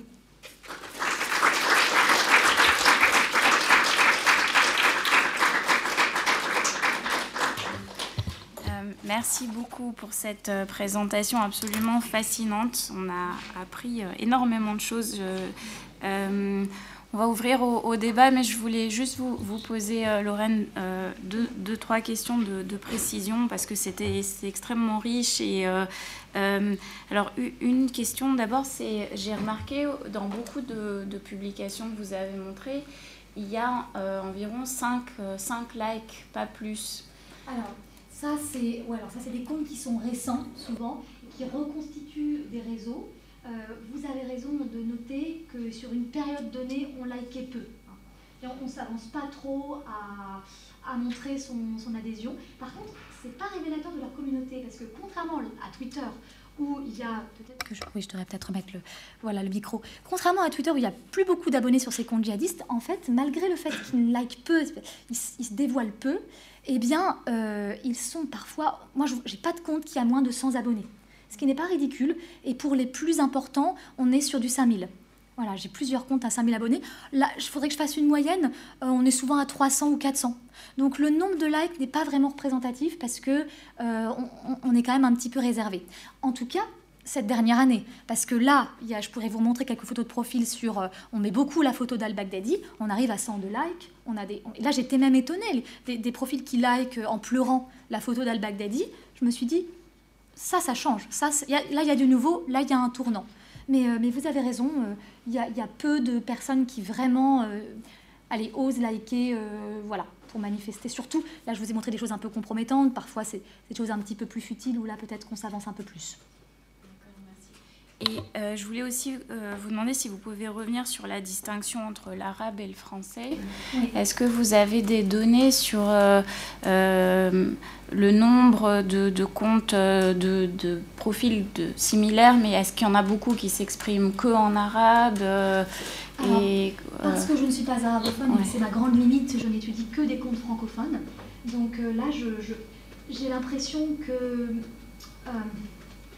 disons que je pense que dans le monde arabe de manière générale. en France, ah, en France Ah non, alors là, en France, j'ai l'impression qu'ils s'expriment en français. D'accord. Ah oui, non, non. Non, par contre, je vois que certains profils sont des relais vers euh, la Syrie, vers l'Irak, et là, c'est plus du tout les mêmes façons de se présenter. Là, il n'y a pas du tout eu cette étape de, euh, pas dissimulation, mais camouflage. Là, là, il y a toujours eu les photos, de, les profils, euh, les drapeaux de Daesh, etc. Ça n'a pas varié, pas du tout. en revanche, non, en France, moi j'ai l'impression, en tout cas, je suis aussi un petit corpus de Bruxelles aussi, avec notamment Jean-Louis Denis, vous savez, sur Twitter, qui a fait 5 ans de prison pour avoir endoctriné des jeunes. Alors il a un nombre assez intéressant d'abonnés, il disparaît pendant plusieurs mois, il revient, etc. Et la plupart des personnes qui le suivent sont francophones. Donc là, moi, c'est ma limite, vraiment, je m'arrête à ce périmètre-là. Et j'ai quelques personnes aussi, je suppose, du Québec, parce que euh, ils s'expriment, enfin, il y, a des choses qui me, font penser, ils parlent aussi du Canada, ils comparent parfois la France au Canada. Donc je dirais que j'oscille entre Belgique, Canada, surtout Québec, et, euh, et France. Et ça serait très intéressant de mener ce travail sur des profils anglophones. J'ai l'impression que c'est plus virulent sur les profils anglophones. J'ai un, profil euh, italien aussi qui est, qui est incroyablement véhément, euh, espagnol. En fait, je pense que c'est un peu caractéristique à la France, cette, ce passage un peu plus réservé de cette dernière année, comme si en France il faisait vraiment pas bon d'être djihadiste en ligne. Je ne sais pas comment sont les politiques de modération de, Facebook, mais j'ai l'impression que c'est quand même un petit peu plus pour les profils anglophones, c'est un petit peu plus tendu. Et juste euh, une dernière question. Euh, est-ce que vous arrivez à, trouver un, tournant qui indique euh, ce glissement de la définition de l'ennemi qui devient essentiellement l'autre musulman comme traître À partir de quand, à votre avis, ça... en fait, c'est là où j'ai un, biais peut-être, parce que moi, je m'en suis rendu compte vraiment, ça m'est apparu évident cet été. Mais quand je remonte, parce que moi je fais l'effort de remonter en fait, pour pas, parce qu'on est un peu euh, conditionné, on regarde ça tous les jours et à un moment donné on se dit oh mais c'est incroyable, ça je l'avais pas vu. Donc moi j'ai l'impression que ça date de cet été. Je remonte un petit peu et en fait déjà depuis la fin de l'année 2018 on constate que c'est des critiques récurrentes envers la communauté musulmane. Je trouve qu'aujourd'hui c'est vraiment, alors là en plus avec vraiment ce, débat autour du voile en ce moment, ça attise finalement la division au sein même de cette communauté-là. Parce que ils critiquent les musulmans d'avoir ce débat-là sur le voile. En fait, c'est un faux débat pour eux, évidemment. Donc en fait, là, c'est particulièrement évident. Mais je pense que ça date pas d'aujourd'hui. Merci. Euh, on va ouvrir euh, les questions. Oui, bonjour, euh, Dominique Thomas, bonjour. je, je, suis un peu déconcerté par votre présentation, mais c'est bien, justement, parce que le fait que vous ayez travaillé sur, euh, sur une, communauté euh, ou un groupe de personnes essentiellement francophones et que vous visez euh, la communauté djihadiste francophone, pro-Daesh en plus, ce que j'ai vu dans vos échantillons, que vous avez une très très large majorité de, pro-État islamique, ce qui fait, mais c'est vrai qu'en France, les, les, partisans d'Al-Qaïda sont plus discrets et moins nombreux. alors, ce qui est déconcertant, c'est de voir que moi qui travaille beaucoup sur le leadership les leaders, les groupes sur Internet, euh, je suis totalement en décalage par rapport à ça, parce que la propagande et la, façon de communiquer est totalement en, décalage. Euh, très peu sur Facebook, beaucoup sur Telegram aujourd'hui. D'ailleurs, Telegram, WhatsApp, je pense que vous devriez euh, faire le saut, parce que vous, à mon avis, vous trouverez aussi des choses très très intéressantes. Oui, ce serait intéressant, je suis d'accord. Et sur ces, sur ces, sur ces plateformes-là.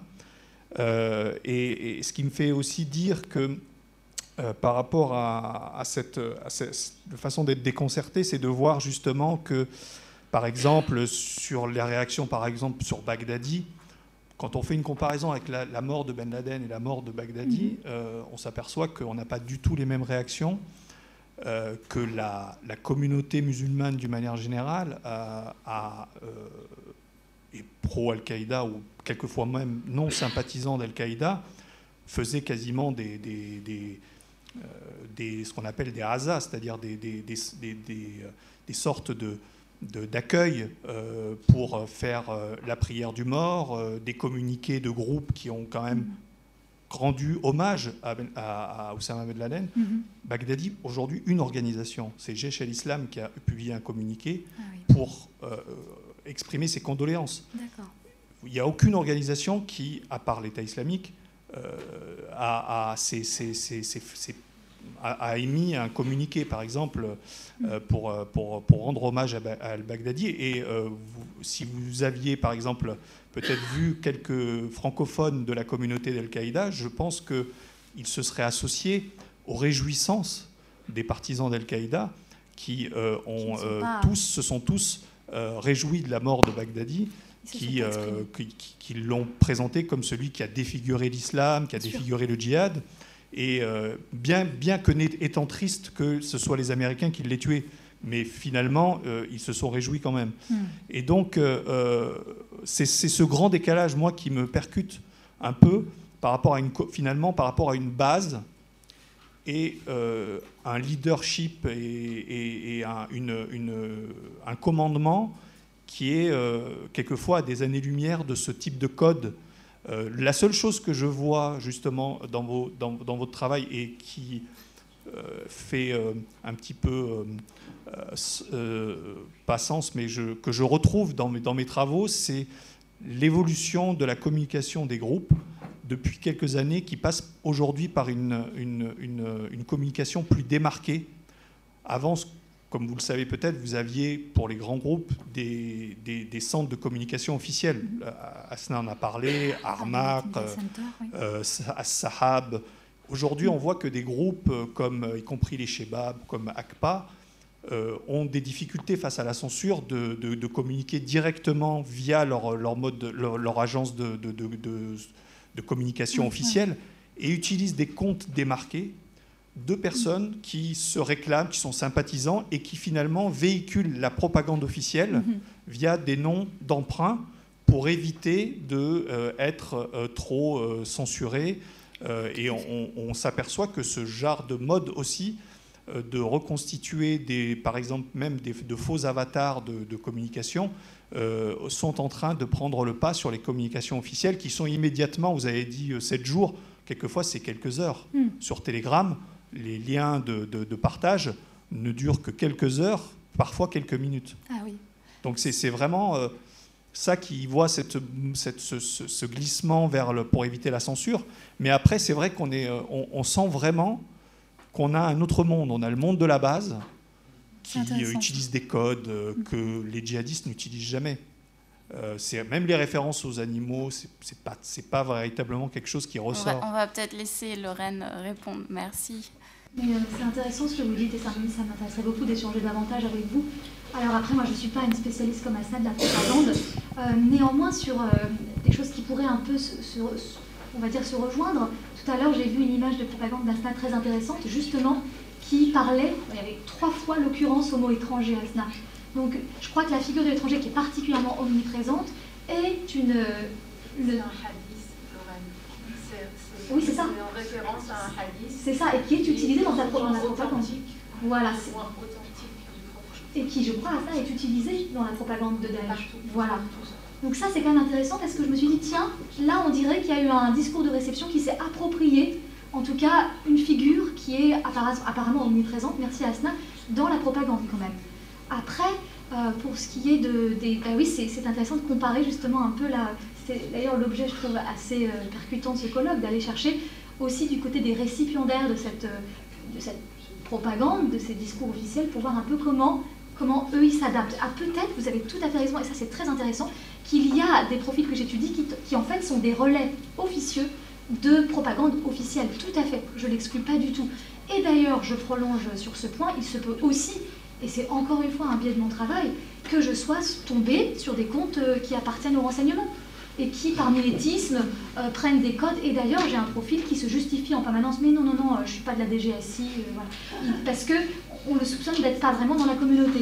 Donc c'est possible que j'ai des relais officieux de propagande officielle, des profils de renseignement, c'est possible que j'ai des hommes derrière des femmes, des femmes derrière des hommes, c'est fort probable, et j'étudie tout ça, moi, avec ce regard extérieur euh, et complètement, je dirais, euh, peu familier finalement à cette question il y a encore, euh, il y a encore deux ans. Donc j'évolue en même temps que ce terrain évolue, mais ce serait très intéressant d'en discuter. Et sur la durée de vie des productions, vous dites quelques, quelques heures, c'est impressionnant du coup la différence avec Telegram et euh, WhatsApp notamment, parce que euh, sur... Ah oui, d'accord. Non, parce que sur Facebook, moi j'ai des comptes où je suis très étonnée, je me suis dépêchée de collecter les données après notamment la, mort d'Al-Baghdadi, où c'est resté 7 jours avec des, choses qui étaient... Euh, et j'ai pas montré les, messages les plus violents parce que je tiens pas à faire ça en colloque. Mais mais il y a des choses où je me suis dit, bon bah là vraiment ce compte passe sous la trappe. Bon, il a fini par être supprimé, et le lendemain, il avait un nouveau compte. vous ne pouvez donc pas valider Excusez-moi, il y a une question ici. Oui. Bah, merci Lorraine.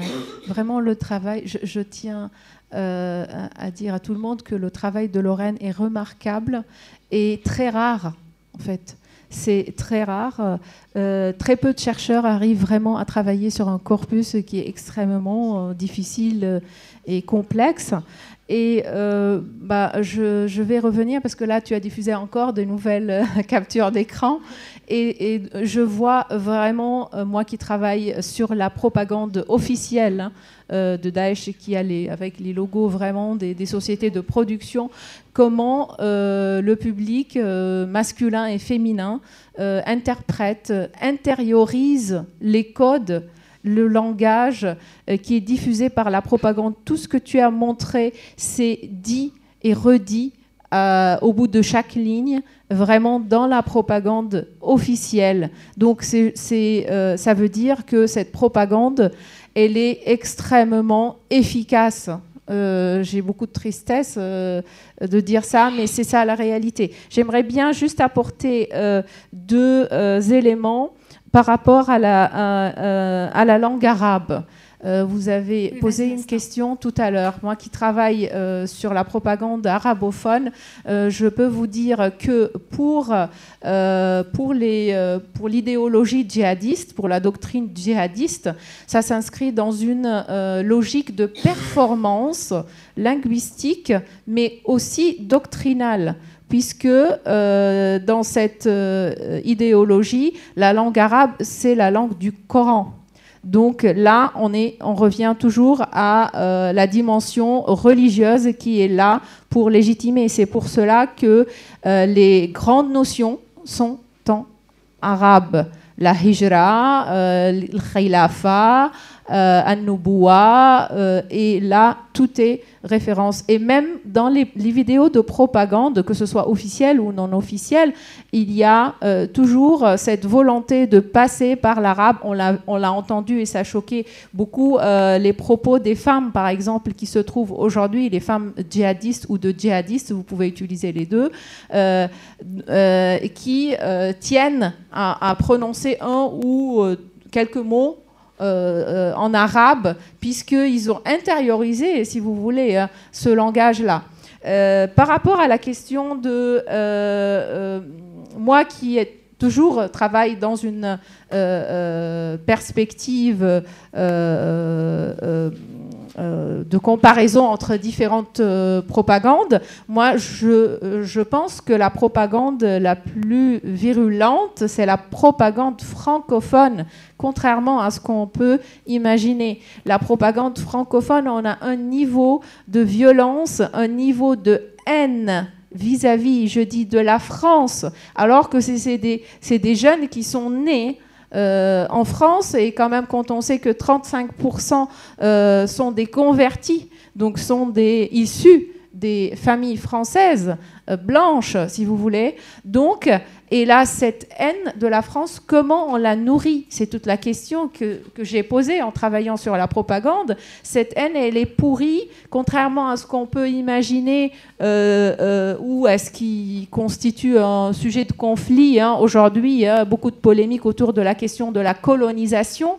Euh, on peut utiliser, euh, revenir sur la dimension coloniale pour expliquer, mais euh, très peu, très peu, ça tient très peu la route parce que les arguments se réfèrent à l'histoire contemporaine de la France, très contemporaine de la France, notamment à partir de 2004, avec la loi interdisant les signes ostentatoires qu'on a baptisés à tort, hein, je ne suis pas là pour dire, mais à tort ou à travers, la loi contre le voile. Donc, et là, ça nourrit constamment avec les débats sur Burkini, euh, le débat sur le niqab. Donc, on est, et c'est tout à fait logique puisque ce sont des jeunes qui connaissent très peu de l'histoire en fait pour les euh, euh, personnes issues d'une culture euh, maghrébine ou d'une culture musulmane dans le sens large du terme, connaissent très peu l'histoire coloniale de la France ou l'histoire coloniale de leur pays. Vous voyez ce que je veux dire? Donc, ils vont, ces jeunes-là, aller puiser dans l'histoire contemporaine pour trouver des arguments pour si nourrir vous pouvez juste conclure. oui, ok, merci. Oui, juste deux, choses. J'ai été Enfin, une, remarque et puis une question. la remarque, c'est que j'ai été, été tout à fait intéressé par ce que vous dites à un moment donné. cette idée portée par les djihadistes que finalement euh, le monde se sécularise de plus en plus. Et que évidemment ce, type de propos qui a été le vôtre dans votre, dans votre intervention nous permet de trancher d'une certaine manière sur une question qui est une question très importante. Est-ce qu'il y a un phénomène de désécularisation ou pas? Et ce que vous montrez très bien, je crois, c'est que nous sommes une société en voie de sécularisation, mais qu'il existe des effervescences, des poches de résistance religieuse qui expriment par la radicalité, au fond, leur euh, désespoir de voir la société s'éloigner à ce point du logos divin. Ça, c'est la première remarque. Et puis la seconde est, la suivante. Vous avez montré euh, très bien, je trouve, à travers euh, les, vignettes que vous nous donniez, qu'il existe une sorte d'édulcoration du discours due à la censure exercée par Facebook et les autres institutions. Alors, moi, j'ai pensé tout de suite à ce qui s'est passé au XVIIe, XVIIIe siècle, et en particulier à ce livre de Léo Strauss autour euh, des pensées de Spinoza, quand il démontre euh, que Spinoza est porté par l'athéisme, au fond, mais qu'il n'ose jamais énoncer publiquement son athéisme et qu'il utilise pour convaincre ses interlocuteurs ce que Léo Strauss appelle un langage ésotérique, par opposition au langage exotérique qui consisterait à dire je suis athée et je le proclame publiquement. Et là, on voit bien que du fait de la censure, c'était aussi la censure des anciens régimes. Il y a une reconfiguration du message et surtout de la forme du message.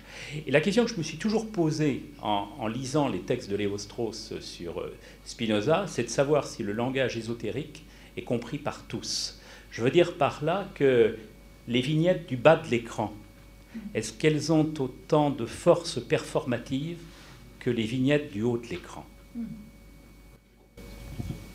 C'est une très bonne question et par ailleurs, euh, très bonne remarque. Je suis. Euh, vous n'auriez pas pu mieux dire. c'est très intéressant, la question de l'ésotérisme. Alors, pour la performativité des images, je pense qu'elles ne l'ont pas, en effet. Et qu'il suffirait qu'on soit de nouveau dans une période plus propice à de l'effervescence, à une forme d'euphorie qu'il y avait en 2015-2016 pour qu'on se réapproprie très vite les codes et les images de 2015-2017. Parce que quelque part, et là, j'aurais pas pu vous le dire il y a deux semaines, mais avec la mort d'Al-Baghdadi, j'ai vu à quel point on était retourné très très vite au code de 2015. On s'est emparé du moindre petit élément pour pouvoir dire on est là encore. Donc j'ai l'impression que on est quelque part il y a une forme de frustration de cette reconfiguration, comme vous dites très bien. Donc je, pense, c'est vraiment là j'ai rien de concret pour le montrer et pour le prouver aujourd'hui, qui suffirait de peu pour qu'on revienne à ces images qui pour moi sont plus performatives, plus performatives à leurs yeux. Parce que c'est ça, il y a quand même l'idée qu'on est sur des identités virtuelles de combattants, des soldats et soldates d'ailleurs en ligne, et il y a un goût, je crois, à se prêter ces images, à se donner comme ça en spectacle, à voir avec ces images. Parce que euh, c'est avec Bertrand on discutait de cela, mais ces femmes, en vérité, n'ont pas des flèches, n'ont pas des... Tout ça, c'est juste des images qui sont diffusées en ligne. On est loin du terrain, on est loin du réel. Donc pour moi, oui, elles ne sont pas aussi fortes, ces images. il y a quelque part un regret, que, très implicitement, que je peux percevoir. Après, euh, c'est encore, euh, ce que je vous dis, c'est une intuition. Merci. merci à tous. Euh, on va passer directement au Chers amis, chers collègues, nous allons donc enchaîner. Nous avons déjà eu un, menu extrêmement riche et le festin n'est pas terminé puisque nous poursuivons avec cette dernière euh, table ronde euh, de ce, colloque euh, consacré aux législateurs et aux dynamiques de régulation des menaces religieuses sur, Internet. Alors sans tarder, je, vais laisser la parole à Arnaud Renoir qui va intervenir sur les outils normatifs d'encadrement de la cyberradicalité. L'inefficacité est-elle inévitable ou pas? Je pense que nous en saurons bien plus dans quelques, minutes. Alors Arnaud Renoir est docteur en droit, diplômé en gestion, ancien élève de l'INALCO en indonésien et en, malais. Il est professeur de droit et de sciences de gestion à l'Université Paris-Dauphine. Ses domaines de recherche et d'enseignement sont droit et économie, ainsi que droit et globalisation, explorant les liens entre droit et développement. Je vous remercie, je vous laisse la parole. Merci beaucoup. Euh, la première fois que j'entends parler de, festin en abordant une intervention euh, de droit. J'essaierai en amphi. Euh, parce que moi, la, question première, c'était est-ce que je peux traiter un, tel sujet? Est-ce qu'il peut être traité en, honnête homme, hein, au sens très, très 18e Et, et ce n'est pas une coquetterie d'universitaire. c'est parce que la question, en fait, elle est liée à la complexité du sujet d'étude. Pour un juriste, tout du moins. Parce que tout ce que j'ai entendu m'a fait comprendre que, euh, comme d'habitude, les juristes étaient un peu trop enfermés dans leur bulle. Mais euh, pour le juriste, le, sujet est, très, très complexe et, le contexte intellectuel et politique qui l'entoure, actuel, vient compliquer les choses. Alors, pour le dire sans détour, euh, le concept de radicalisation est une source de confusion. Est une source de confusion. Alors ça a été très clairement démontré, notamment dans, dans, dans, une littérature de langue anglaise, dans le, monde qui a basculé après euh, les attentats du 11 septembre 2001. Euh, et cette confusion fait que, pour un juriste, et, en droit, pour la, régulation du phénomène, bah, l'objet étudié se dérobe. Et, si je continue même sur ce cheminement et à éviter complètement euh, le, suspense, je vais essayer de vous démontrer que, d'une part, la radicalité religieuse, elle ne peut pas être encadrée, elle ne peut pas être cadrée par un texte juridique, par un outil normatif que ce soit d'ailleurs dans le cyberespace ou ailleurs, euh, et que d'autre part, elle n'a pas besoin de l'être. Alors, deux propositions, mais qu'il faut comprendre euh, en acceptant, et je ne demande pas d'acte de foi, hein, c'est simplement un constat, que si la radicalité n'est pas une notion juridique, et ne peut pas l'être euh, très clairement, la radicalisation de certains individus d'organisation va poser des problèmes socialement, et que là, le droit intervient. Là, le droit prend le relais, le système euh, judiciaire et juridique euh, va pouvoir euh, intervenir, mais simplement, on voit que la réponse juridique, la régulation telle qu'on l'a évoquée, elle ne va intervenir qu'en présence de ce que j'appellerais une radicalité qualifiée. j'ai beaucoup aimé la, référence au fanatisme, parce que peut-être que si on employait un autre terme, ça éviterait certaines des difficultés que je vais, vous exposer. Donc cette radicalité qualifiée, elle se trouve appréhendée lorsque la radicalité entraîne une infraction. Lorsque la radicalisation entraîne une infraction, qu'on parle de droit commun ou que l'on parle de droit spécial, on va avoir effectivement à ce moment-là les outils classiques de la régulation et d'un système juridique. Alors dit, euh, autrement, hein, la, la, radicalité, ce n'est pas le problème de la justice. Ce n'est pas du tout le problème de la justice, sauf lorsqu'il y a ce fameux passage à l'acte. Et on va voir que depuis 1789, au moins, c'est comme cela que l'on conçoit les choses. Euh, alors évidemment, vous allez me dire, mais la radicalisation en 1789, elle avait d'autres termes, et on l'appelait différemment. Mais on verra que les textes euh, l'abordent de, cette manière. Alors quant à la version numérique ensuite, concernant la, version numérique qu'on va appeler, je dirais en approximation, la cyber-radicalité, euh, elle renouvelle indiscutablement les questions d'efficacité des approches juridiques et, normatives euh, en la matière, des outils d'appréhension. Mais elle ne modifie pas, ne pas les normes elles-mêmes qui abordent la, radicalité. Alors c'est une approche peut-être très subtilement juridique, mais il faut bien distinguer l'existence des normes, l'existence d'un certain nombre d'impératifs catégoriques, de l'efficacité des outils que l'on met en œuvre. Et, ce sont deux choses différentes. Beaucoup des évolutions, on, s'est demandé ce matin si les, réseaux, euh, j'ai entendu cette, discussion, si les réseaux euh, étaient une, nouvelle révolution, éventuellement. Euh, C'était Alain, copernicienne. Alors pour ma part, je ne pense absolument pas. en tout cas, là encore, si on regarde les mécanismes de régulation, ils ne sont pas, en revanche, ils entraînent des éléments très subtils d'évolution qui rendent l'appréhension des phénomènes difficiles. Je m'explique. Lorsque vous avez une révolution, vous avez une page blanche, vous reconstruisez un système. Lorsque vous avez une mutation, qui est ce que nous sommes en train de vivre, il faut imbriquer le passé avec le, euh, présent. éventuellement en regardant un peu vers le futur. Et c'est là où ça devient très très difficile à anticiper. Et donc c'est pour cela que, euh, là encore une fois, hein, de la réponse de la régulation au sens large, je ne pense pas que les, techniques euh, nouvelles euh, modifient radicalement les choses. Il n'empêche, il n'empêche, ces fameuses techniques de communication, lorsque j'étais un peu plus jeune, on parlait des NTIC, parce qu'on les, croyait nouvelles, euh, on connaît leur capacité de dissémination, la facilité offerte grâce à ces instruments à se jouer des frontières, élément de complexité du droit, hein, et de complication euh, du droit.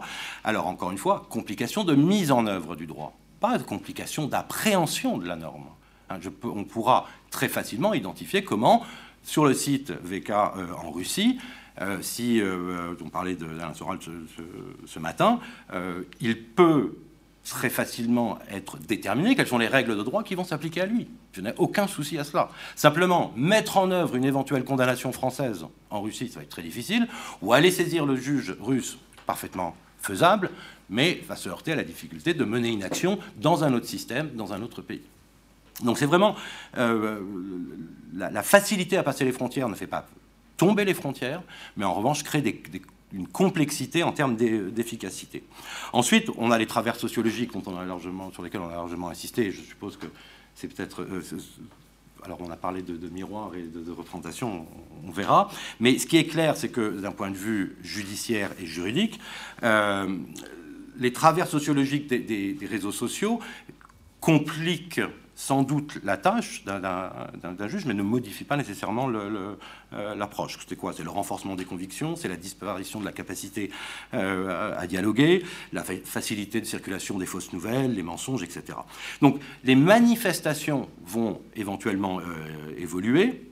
Les, les, manifestations de radicalisation vont évoluer. Ça intéresse moins la justice, sauf tout de même, tout de même ça intéresse la norme en concernant l'encadrement de la surveillance et du renseignement.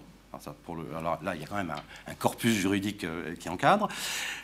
Mais comme les réseaux vont jouer aussi un impact en matière euh, de passage à l'acte, alors évidemment, ça, réintéresse tout de suite euh, la justice. Alors, c'est pour ça que je ferai trois séries d'observations et je vais essayer d'être relativement bref. Il y aurait sans doute beaucoup de choses à dire. trois séries d'observations. Une première sur l'absence de concept juridique de la radicalité et de la radicalisation. J'insiste, euh, et, j'espère vous faire comprendre pourquoi, euh, sur ce, premier point. Une deuxième série d'observations portant sur l'absence d'encadrement de la radicalité. Pourquoi est-ce qu'on ne peut pas réguler la radicalité, et je vous dirais même que c'est une bonne chose. Et enfin, troisième série d'observations, sur la nature et l'ensemble des outils existants pour appréhender la radicalité extrémiste qui est, euh, plus spécifiquement celle qui est en ligne. Hein. Donc ce sont les, points, euh, les trois points que je voudrais voir. Effectivement, je suis euh, old school et je n'ai pas de PPT, comme on dit, ni de prédit, ni d'image à vous présenter. Les textes sont assez ternes. Alors, premier point, radicalité et radicalisation, un non-concept juridique.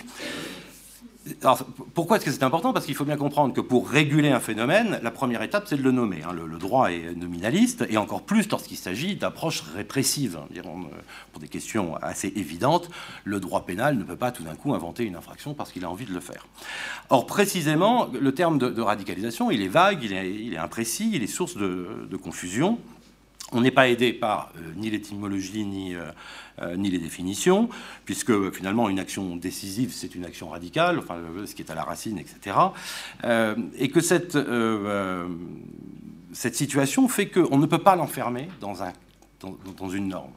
Une norme ne peut pas être imprécise. Elle sinon elle, n'est pas opératoire. Elle, est complètement creuse et, en fait elle n'existe pas dans, dans, dans l'ordre juridique. Et donc on, on est très gêné face à la, radicalisation. Alors certes, rapporté à la religion, on voit bien et on perçoit l'idée d'intransigeance qui peut glisser selon les comportements euh, à l'exclusion, au fanatisme et, autres. Mais là, on va, encore une fois, on il n'existe pas de texte, on, va le voir, il n'existe aucun texte, et même il est impossible d'imaginer un texte qui envisagerait le fanatisme religieux et qui stigmatiserait le fanatisme religieux. Je, vais l'expliquer juste après. Alors, cette relative polysémie, elle est, elle est assez intéressante. Je ne vous parle pas des études qui s'intéressent à l'apparition du terme dans toute la production, alors presse, presse écrite, etc. Il y a des études sur la presse écrite en langue anglaise. Je ne sais pas s'il en existe en, sur la langue française, en langue française, sur la presse en langue française, et qui, montre en gros que c'est après 2001 et après 2005 qu'on a réellement ce, terme qui, prend de l'importance. Moi, j'ai fait une petite recherche un peu différente. J'ai regardé les textes, le corpus de textes juridiques français et la enfin, les décisions de justice françaises. Alors, aucun texte normatif n'emploie le terme de radicalisation. C'est-à-dire aucune loi et aucun acte réglementaire, un décret, euh, ce genre, ce d'éléments. On va en, revanche trouver des euh, mentions du terme radicalisation dans des instruments de droit souple des circulaires, notamment de la chancellerie, hein, du ministère de la Justice, euh, mais généralement plus, dans le titre.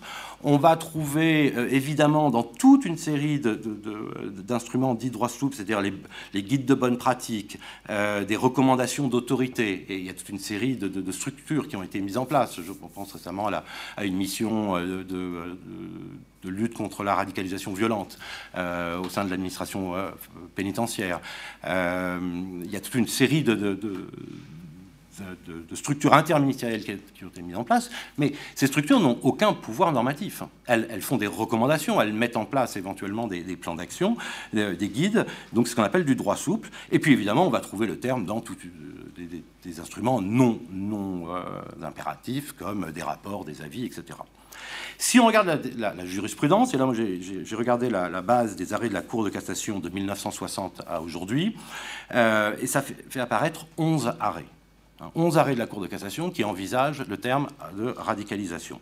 7 sont des arrêts inédits. Alors qu'est-ce qu'un arrêt inédit par rapport à un arrêt publié? C'est juste que c'est la jurisprudence dans les deux cas, mais l'arrêt publié, c'est un arrêt qui fixe la politique jurisprudentielle de la Cour de cassation. Donc il fixe la politique jurisprudentielle française, de la même façon que les politiques criminelles que la chancellerie adopte fixent, euh, fixeraient euh, la façon d'appréhender un, certain système. Or, en matière d'ailleurs, je le dis tout de suite, euh, en matière de radicalisation, il n'y a pas de politique criminelle. Il y a des circulaires, mais il n'y a pas de politique criminelle. Alors, ça c'est le premier élément, c'est que finalement, la première décision qui est en relation avec la radicalisation, c'est le fameux McDo de Pornic, donc c'est le mouvement en gamme, mouvement nationaliste breton d'extrême gauche, et c'est en 2003. Et ce n'est qu'en 2016, à partir de 2016, qu'une série de décisions de la Cour de cassation, parce qu'il y avait une décision avant, mais qui parlait de la radicalisation des rapports entre un bailleur et son, euh, et son locataire, qui justifiait la résiliation du contrat. Ce n'est pas exactement ce qui nous intéresse ici. Les seules hypothèses de radicalisation en lien avec une infraction, et effectivement, infraction soit d'apologie du terrorisme, soit d'incitation au terrorisme, c'est à partir de 2016. Et comme je dis, il y, a, 5-6 arrêts. Donc, il n'y a, ça, n'existe pas dans, le corpus euh, juridique. Et si on prend un tout petit peu de, euh, recul, et on approfondit la notion, la, difficulté. Euh, pour, pour, le droit, c'est que finalement, la radicalisation renvoie à trois contextes, un contexte sécuritaire, un contexte d'intégration ou un contexte d'affaires internationales. Et à chaque fois, le terme va entraîner une acception euh, différente. Et puis, il y a deux niveaux de, lecture. Il y a un niveau analytique et officiel, et puis il y a un niveau émotif, opinion publique et politique. Et il y a donc un évident problème d'appréhension de la radicalisation, là encore une fois, pour, euh, euh, pour le juriste. Et alors en plus, pour, faire simple, le sens commun aujourd'hui, l'acception standardisée de la radicalisation, c'est très simple, et pour le dire de manière un peu triviale, la radicalisation, c'est quoi? Ben, C'est tout ce qui se passe avant que la bombe ne détonne. C'est ramené à cela. Et c'est pas neutre. Alors c'est pas neutre, euh, et, l'acception populaire aujourd'hui qui mêle euh, et qui vient polluer le, langage, qui, mêle finalement radicalisation et islam en renvoyant, à tel point d'ailleurs que ça m'a toujours frappé, euh, on parle d'un attentat euh, revendiqué par Daesh en parlant de radicalisation. On parle de gens qui partent en, Syrie en parlant de radicalisation, sans préciser radicalisation islamique ou radicalisation euh, au regard de, l'islam. Alors, c'est la marque, j'en conviens, c'est la marque d'une polarisation assez ahurissante sur l'islam en France, la fameuse islamopholie dont a parlé le, le, curé des Minguettes, là, le, père de l'Orme. Euh, et, pour moi, ça m'est apparu comme très important. Pourquoi? Et j'insiste sur cet aspect, et la raison pour laquelle j'insiste sur cet aspect, c'est que ce niveau émotif euh, ou émotionnel et politique est celui qui est directement responsable, précisément, des politiques publiques. Or, à partir du moment où on fait ce lien, on voit bien qu'il y a un dévoiement de la notion de, radicalisation, et, ça rend les choses compliquées. Et ça rend les choses compliquées parce que, comme je vous l'ai dit, il n'y a pas de politique criminelle en matière de, radicalisation. En termes judiciaires, ce sont donc les parquets, et notamment le parquet antiterroriste euh, à Paris, qui aborde la question. Alors, ce n'est pas dénué de toute raison. Après tout, c'est quand il y a un passage, un acte, que la justice entre euh, en jeu. Mais ça pose un problème, parce que ça veut dire qu'il n'y a pas une approche coordonnée en France pour l'institution euh, de la justice, hein, je parle, je ne parle pas des autres services, je ne parle pas du renseignement et autres. Il n'y a pas de politique criminelle qui vise spécifiquement cet aspect, à tel point que quand vous parlez avec parquet général euh, à Paris ou, d'autres parquets, ils vous disent il y a toute une série de situations que nous ne savons pas appréhender. On ne sait pas si on doit requalifier et comment on doit requalifier. je, viendrai juste après. ça, c'est un, point important. Alors, deux observations pour passer à ma seconde série d'observations, euh, pour, conclure ici. Ce que, je viens de dire permet en fait euh, d'expliquer évidemment l'amalgame entre islam, euh, radicalité et violence, et ça obscurcit l'analyse du phénomène d'un point de vue politique. Résultat, nous avons des outils qui sont parfaitement inadaptés souvent. C'est-à-dire un marteau pour, pour une mouche et le même marteau pour un éléphant. Et ça, c'est à, mon sens problématique. Cela justifie néanmoins le besoin d'un encadrement normatif, puisque l'objet du droit, rappelons-le, c'est de contenir la violence au sein de la société. Euh, d'ailleurs, on aurait pu développer sur les rites et le droit, parce qu'il y a quand même des, liens assez, importants, mais là, n'est pas, l'objet. Donc il faut quand même un encadrement normatif. Et pourtant, je vous ai dit, deuxième série d'observations, il n'y a pas de régulation de la radicalité. Et l'absence d'encadrement normatif de la radicalisation en elle-même relève d'une exigence principielle, tout simplement, de notre système démocratique laïque. Je vous rappelle, en droit interne, donc en droit français, l'article 10 de la Déclaration des droits de l'homme, nul ne doit être inquiété pour ses opinions, même religieuses, pourvu que leurs manifestations ne troublent pas l'ordre public établi par la loi. La République française, on, le sait, s'est construite sur sa libération de l'emprise religieuse, c'est en ce sens que je, conçois la, laïcité, c'est l'objet de la loi de, 1905. Or, à partir de là, ce que l'on nomme la liberté de, conscience devient fondamentale. Elle explique donc, et c'est le principe, qu'aucune conviction religieuse ne saurait être interdite ou stigmatisée en elle-même. Et ça, va relativement loin. Alors, vous allez me dire, c'est un principe qui connaît des limites. Bien sûr, comme tous les principes, surtout en droit français, il y a généralement une virgule, et on vous dit, bon, voilà le principe, mais attention, voilà toutes les limites. Il y a des limites. L'article 10 réserve le cas où la manifestation des opinions trouble l'ordre public établi par la loi. Donc on retrouve dès l'origine la, notion de passage à l'acte, et notamment de passage à l'acte qui porte atteinte à l'ordre social. Donc ça, c'est notre droit fondamental c'est le droit essentiel qui anime notre euh, système juridique euh, national. Au niveau international, donc dans le droit international, on va retrouver les mêmes principes. Je ne vais pas le développer, mais on trouve dans la Déclaration universelle des droits de l'homme de 1948 la même combinaison de textes avec les articles 18, 19, 29 et 30, donc les libertés, le principe des libertés, les limites et l'organisation.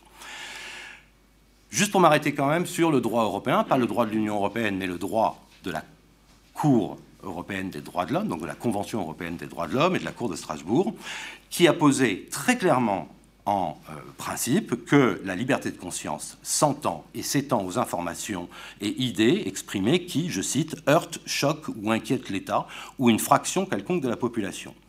Pourquoi? Et c'est un arrêt Andy Side de, euh, du 7 décembre 1976 qui a posé ce principe, jamais démenti depuis. Il s'agit là de protéger l'un des fondements essentiels d'une société démocratique.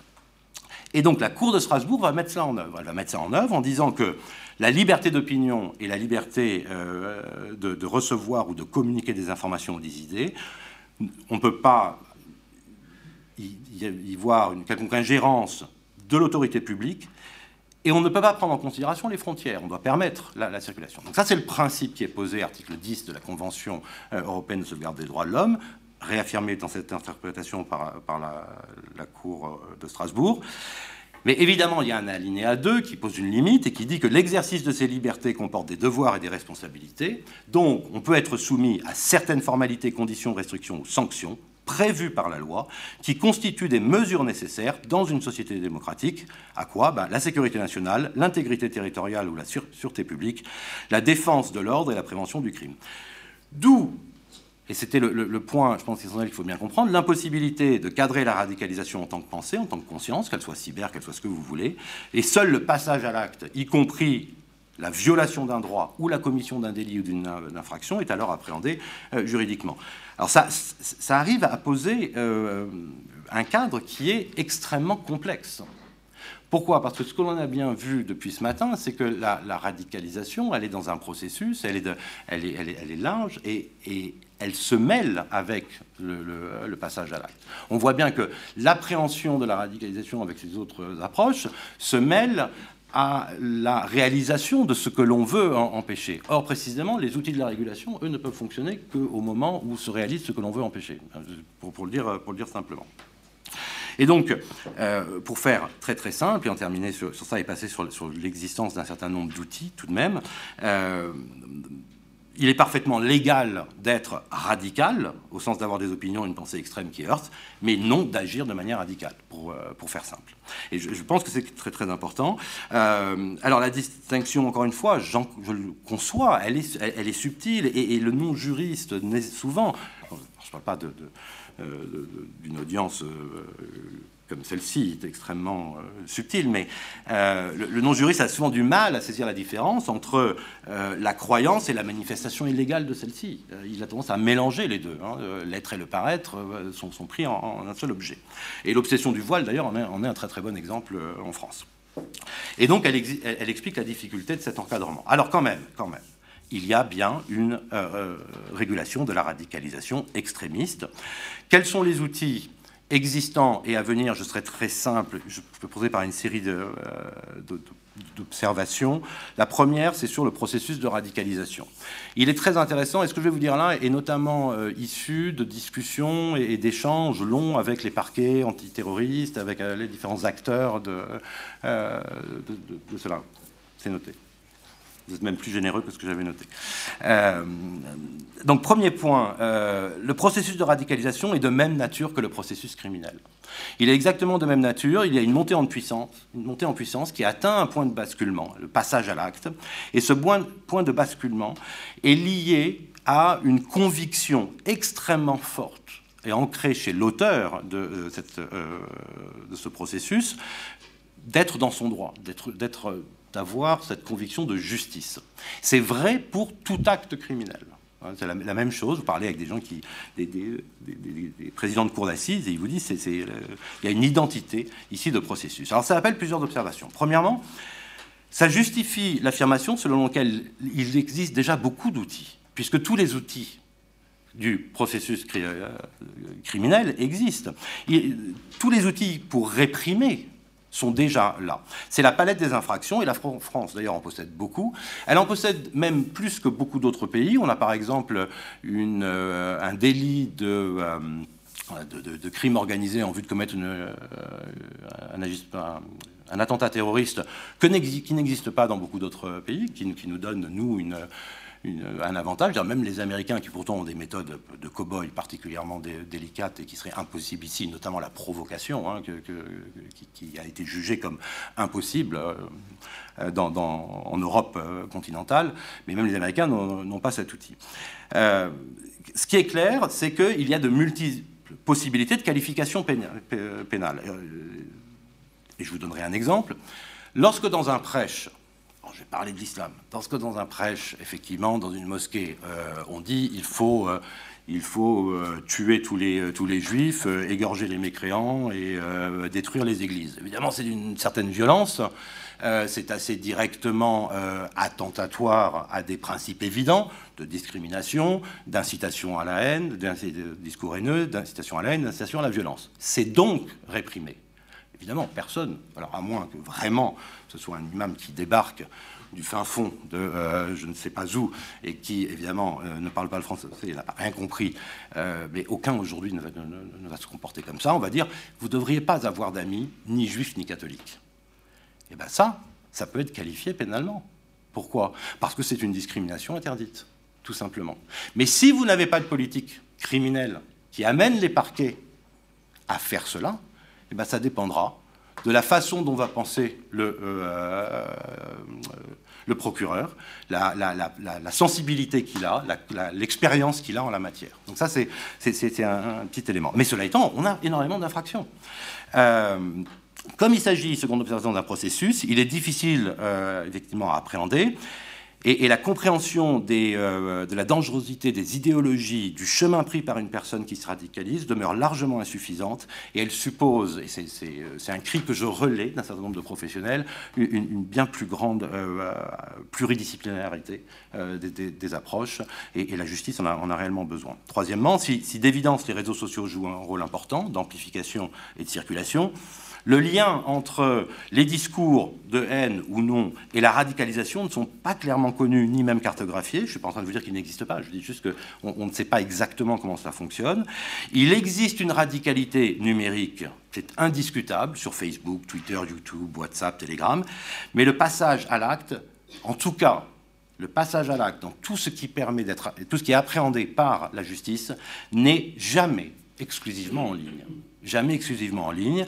Euh, il y avait un débat ce matin, je pense que c'est important, c'est qu'il faut nécessairement y ajouter un certain nombre d'autres aspects. Une rencontre, une rencontre physique avec une, personne, euh, une personne physique réelle. Et à cet égard, les aspects territoriaux et l'histoire familiale jouent un rôle très important. Le 13 novembre 2018, le ministère de l'Intérieur a signé une charte avec les maires de France pour précisément, enfin, c'est une instruction relative à la mise en œuvre d'un dialogue renforcé entre l'État et les maires de France dans le cadre de la prévention de la radicalisation violente, de manière à ce que le ministère de l'Intérieur réponde aux demandes des maires de recherche d'informations sans pour autant que l'on soit en train de bafouer les euh, libertés fondamentales, donc que ce soit encadré par les textes existants. Alors, ça, relève beaucoup du, renseignement. Et alors, pour terminer, pour terminer euh, la nature transfrontalière. Alors, la nature transfrontalière, elle est fondamentale. Euh, L'État répond évidemment, pour, faire très simple, avec des politiques alternatives de prévention et d'accompagnement, euh, notamment des signalements sur les plateformes, mais est limité dans ce qu'il peut faire, tout simplement parce que nous demeurons avec des États souverains, y compris au sein de l'Union européenne, et que les politiques pénal n'existe pas de manière coordonnée. Néanmoins, néanmoins, et je serai mon dernier mot, néanmoins il y a un, projet de règlement européen de lutte, mais pas contre la radicalisation, de lutte contre les propos terroristes en ligne, qui harmoniserait complètement la réglementation et l'approche du, euh, dirais de, la radicalisation, du passage à l'acte terroriste dans le cadre de l'Union européenne. Mais sinon, dès qu'on est en dehors, eh on a des règles du droit qui s'appliquent, on n'a pas d'efficacité de, de, la justice. Et j'en termine Un très grand, un très grand merci. Très grand merci à Arnaud Renoir pour cet exposé euh, lumineux euh, qui nous rappelle qu'en matière de radicalisation, il n'y a pas de politique criminelle, mais qu'en revanche, on régule évidemment les productions euh, violentes de la radicalité, le passage à l'acte. Avec tous les enjeux qui se posent aujourd'hui, évidemment, dans, l'espace numérique en particulier. Nous allons maintenant laisser la parole à Samantha Anderlin, qui va euh, poursuivre la réflexion autour du sujet suivant, le travail sur la religion dans le cadre d'un programme de désengagement de la violence extrémiste, nécessité d'une approche globale. Alors Samantha Anderlin est docteur en droit privé, elle est aujourd'hui experte senior dans une mission internationale et nous lui laissons la parole en la remerciant. C'est moi qui vous remercie, bonjour. Euh, donc déjà, je voulais remercier le série de m'avoir convié, d'avoir convié une juriste, effectivement. Faut que je suis devenue un peu, voilà, deux, on est deux. Je suis devenue un peu praticienne, moi, alors euh, oui, c'est sûr, mais quand même. Euh, donc Monsieur Dikoff et Madame Thomas aussi, tout particulièrement. Euh, donc, je vais vous parler aujourd'hui effectivement du travail qu'on a effectué au sein d'un service qui s'appelait RIVE, Recherche et Intervention sur les violences extrémistes. C'est un service qui a duré de 2016 à 2018. Il est né par un marché public et il est mort par le marché public aussi, puisque en fait, au renouvellement du marché public, euh, il a été, le marché public a été ouvert à, d'autres structures. Et euh, on a affronté un, mastodonte de l'insertion sociale, euh, un mastodonte européen, français mais aussi européen, et on n'a pas pu s'aligner financièrement. Donc on a arrêté après deux ans et demi, au moment où on avait bien modalisé nos prises en charge. Voilà. Néanmoins, maintenant, je peux en parler. Donc voilà, ce qui n'était pas le cas pendant un moment, puisqu'on nous avait demandé une réserve puisque c'était un projet expérimental euh, du gouvernement, du ministère de la Justice, etc. Tout cela était très secret. Voilà. Donc ce petit, euh, j'ai déjà dit la fin de l'histoire du coup, hein, voilà. mais euh, bon, je pense que cette expérience a été quand même euh, assez enrichissante pour, parce qu'on était un peu des premiers à construire une prise en charge pluridisciplinaire justement, et on avait recouru à pas mal de chercheurs, dont notamment aussi Monsieur Laurent Bonnefoy, qui travaille ici, qui a été un de nos, précieux appuis pour travailler sur la géopolitique et un sacré intervenant. donc en fait, Rive a été je vais vous parler peut-être d'abord un peu de la prise en charge pluridisciplinaire globale, quels étaient les principes, et puis après, je vous parlerai aussi de comment on a travaillé sur le religieux, euh, puisque effectivement, on a, là, on a vraiment euh, travaillé assez très tôt à modéliser l'intervention sur euh, le, discours religieux. Euh, puisque c'était euh, une, des grandes priorités. Le travail social, on savait ce que c'était. Après, euh, l'ouverture à l'autre, la réduction du sentiment de victimisation, voilà, le, travail sur le discours religieux, là, c'était déjà plus compliqué quand on était en 2016. Aujourd'hui, il y a un peu plus d'écrits, il y a un peu plus de connaissances. Mais à cette époque-là, c'était, on partait de, pas grand-chose, en fait. Hein. Donc ça a été notre première urgence. Donc en fait, on a été créé, enfin le marché public a été créé suite au, au PART, euh, le plan d'action contre la radicalisation et le terrorisme de 2016, et surtout euh, après l'attentat, euh, l'assassinat du prêtre Saint-Étienne de Rouvray. puisque c'était en juillet 2016 et que le marché public est sorti en août 2016, ce qui a fait un bel été à répondre au marché public. Donc, parce qu'en fait, la, direction de l'administration pénitentiaire avait souhaité euh, renforcer l'action des services pénitentiaires d'insertion et de probation en milieu ouvert. Le milieu ouvert, en fait, c'est euh, ce qui est euh, soit à la place de la détention provisoire avant le procès, donc contrôle judiciaire, assignation à résidence sous surveillance électronique, mobile ou pas mobile. Voilà, quand on est libéré avant le procès, peut-être parce que l'instruction a duré plus de deux ans, donc à un moment il faut, libérer les personnes quand on est dans un délictuel, ou alors après procès. Euh, quand la personne soit est en placement sous surveillance électronique ou en sursis avec mise à l'épreuve, euh, voilà, des mesures comme ça. Et les services pénitentiaires d'insertion et de probation, hein, qui sont rattachés à la direction, enfin à l'administration pénitentiaire, étaient considérés comme, leur action était considérée comme insuffisante euh, pour faire une prise en charge renforcée pour certains profils qui étaient considérés comme moyens, moyens graves. Bon, ils étaient dehors, donc ils n'étaient pas non plus, c'était pas non plus les profils les plus, ce qu'on pourrait dire les plus durs, parce que c'est les profils les plus durs, ils vont sortir maintenant. Et d'ailleurs, euh, sans, sans accompagnement spécifique, mis à part une surveillance des services de renseignement, puisqu'on ne peut pas prolonger l'exécution de la peine après son exécution, sauf si on est un criminel pédophile, quelqu'un peut avoir la surveillance de sûreté, etc. Machin. Mais ça, il n'y a pas encore eu de loi nouvelle qui a été, qui a été votée, mais peut-être prochainement. Euh, voilà, pour faire un peu de droit. Euh, donc, euh, donc RIVE, en fait, c'était un programme qui visait au désengagement de la violence extrémiste. Désengagement de la violence extrémiste, c'est quelque chose d'assez tranquille, puisqu'on ne fait pas du tout référence à la radicalisation. C'est-à-dire qu'il faudrait à ce moment-là qu'on fasse des interventions qui préviennent, qui visent à prévenir ou à modifier la relation de la personne à un groupe, une cause ou une idéologie extrémiste violent. Le but, c'est de prévenir la récidive. Il faudrait juste que la personne arrête d'adhérer, euh, ne voit plus ce, groupe-là, n'adhère plus à ses idées extrémistes, en tout cas en relation avec ce groupe, avec un groupe qui lui permettrait de réaliser une action violente extrémiste. La déradicalisation sont plutôt des interventions. Alors là, je reprends un peu des termes du, Conseil de l'Europe, parce qu'ils ont fait un, très bon guide à l'intention des services pénitentiaires d'insertion et de probation concernant la radicalisation et l'extrémisme violent. C'est un guide du 1er décembre 2016 et, c'est assez, euh, assez remarquable. Euh, c'est très, bien, très bien conçu. Et donc la déradicalisation, ça englobe les interventions qui visent à écarter ou à modifier les, convictions idéologiques, opinions ou schémas de pensée qui motivent ou justifient la commission d'infractions extrémistes. Donc là, on va beaucoup plus loin avec la déradicalisation. On n'est pas uniquement dans la prévention de la récidive, on veut quand même effectivement modifier la façon de penser, qu'elle soit plus ouverte à l'autre. Donc nous, au début, on nous a dit, on, s'est dit qu'on faisait du désengagement de la violence extrémiste, puisque travailler sur la radicalisation, surtout en 2016, ça avait assez mauvaise presse, même si c'était euh, dès qu'on voulait faire du lavage de cerveau. Force a été de constater que notre véritable objectif en pratique a bien été de développer l'ouverture à l'autre, euh, le sens du doute, du questionnement, euh, et que la personne après devienne autonome et qu'elle s'inscrive dans une trajectoire de vie qu'elle estime positive pour elle-même, mais qui soit aussi positive pour la société. Donc en fait, ce qu'on a fait, c'est de la déradicalisation, même si on déteste ce mot. Mais bon, on pouvait se contenter du désengagement, mais quand on est en prise avec l'humain, en fait, et qu'il y a une relation de confiance qui s'est instaurée, ça va plus vite, ça va plus loin.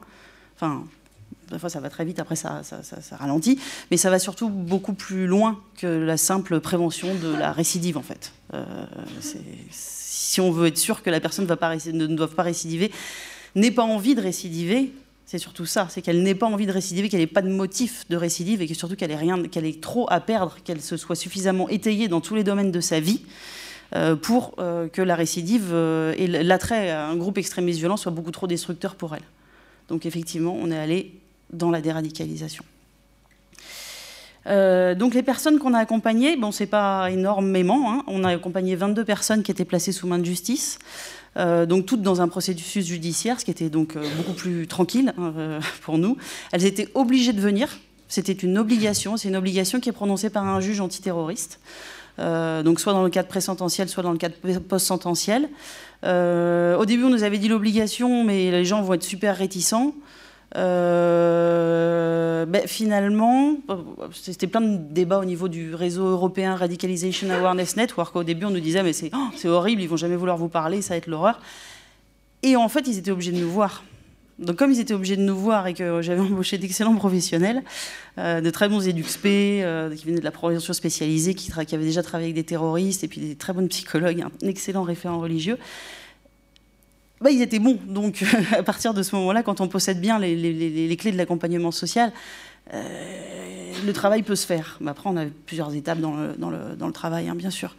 Euh, mais bon, donc finalement, que ça soit une obligation, c'était pas plus mal parce que ça nous a laissé le temps de nous installer, d'être transparent, d'expliquer ce qu'on voulait faire et de, nous, acclimater, que la personne s'acclimate à nous et de répondre à toutes ces questions. Donc finalement, c'était bien cette obligation, en fait, parce qu'elle était, elle était contrainte. Au début, ce n'était pas forcément simple, mais après, euh, les choses se sont, bien mises en œuvre. Donc, euh, en théorie, on était compétent pour tout type d'extrémisme, tout type de terrorisme, pardon, hein, parce que c'est le terrorisme. Hein. nous, c'était des personnes qui étaient poursuivies ou condamnées pour terrorisme, poursuivies ou condamnées pour euh, AMT, ce qu'on appelle association de malfaiteurs en relation avec une entreprise terroriste, ce qui est assez large en théorie. C'est une infraction qui, au niveau du principe de la légalité, de l'interprétation stricte de la loi pénale, est sujette à caution. Mais bon, elle est utilitaire. Il est vrai. Elle remplit un but. Pré... Oui, mais il, valide bien dans le terrorisme. Hein. Pour une fois, la loi lui a été soumise, donc c'était pas mal déjà. Euh, donc, euh, parmi euh, donc ces, 22 personnes, donc on en avait 13 qui étaient avant procès et 9 qui étaient après procès. Donc on nous avait dit présomption d'innocence, c'est pas forcément quelque chose sur lequel on a, dû s'apesantir. 18 euh, sur 22 donc, étaient poursuivis ou condamnés pour association de malfaiteurs en relation avec une entreprise terroriste.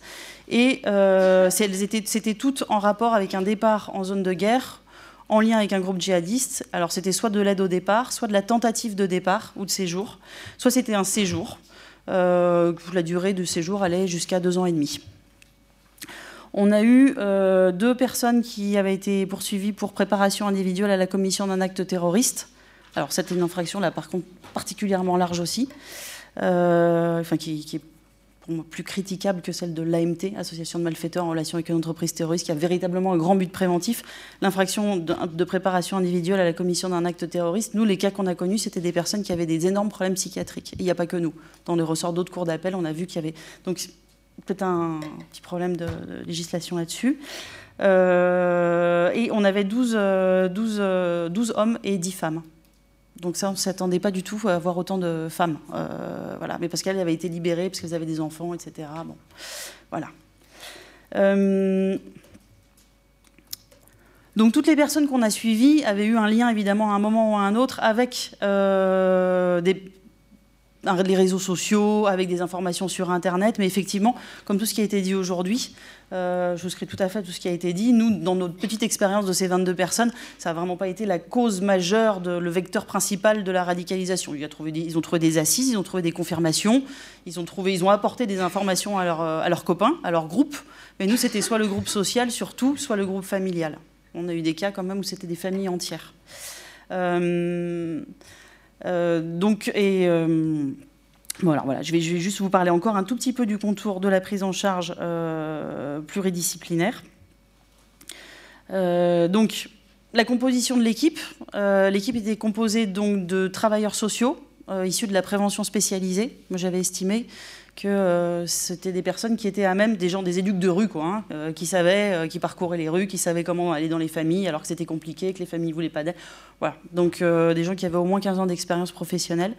Et j'ai eu la chance de pouvoir embaucher trois personnes qui, travaillaient, qui avaient travaillé en tant que binôme de soutien à l'administration pénitentiaire aussi, donc qui connaissaient déjà le public terroriste. C'était pour pouvoir modéliser une prise en charge.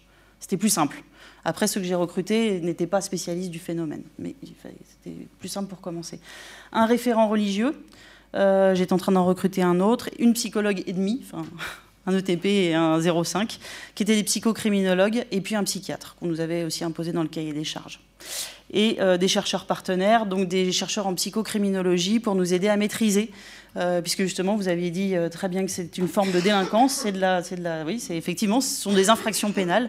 Il y a tout le processus lié aussi à la représentation mentale qu'on a d'une infraction, de la commission d'une infraction pénale, à l'impact d'une garde à vue, d'un procès en cours, etc. Donc il y a des ressorts qui sont communs et les personnes ont conscience de commettre une infraction pénale. Donc du coup, on peut utiliser certains outils de prise en charge et certains outils d'évaluation qui sont liés à la criminologie, on va dire classique, en y faisant quelques adaptations. Et c'est pour ça que l'aide de chercheurs en psychocriminologie a été assez déterminante.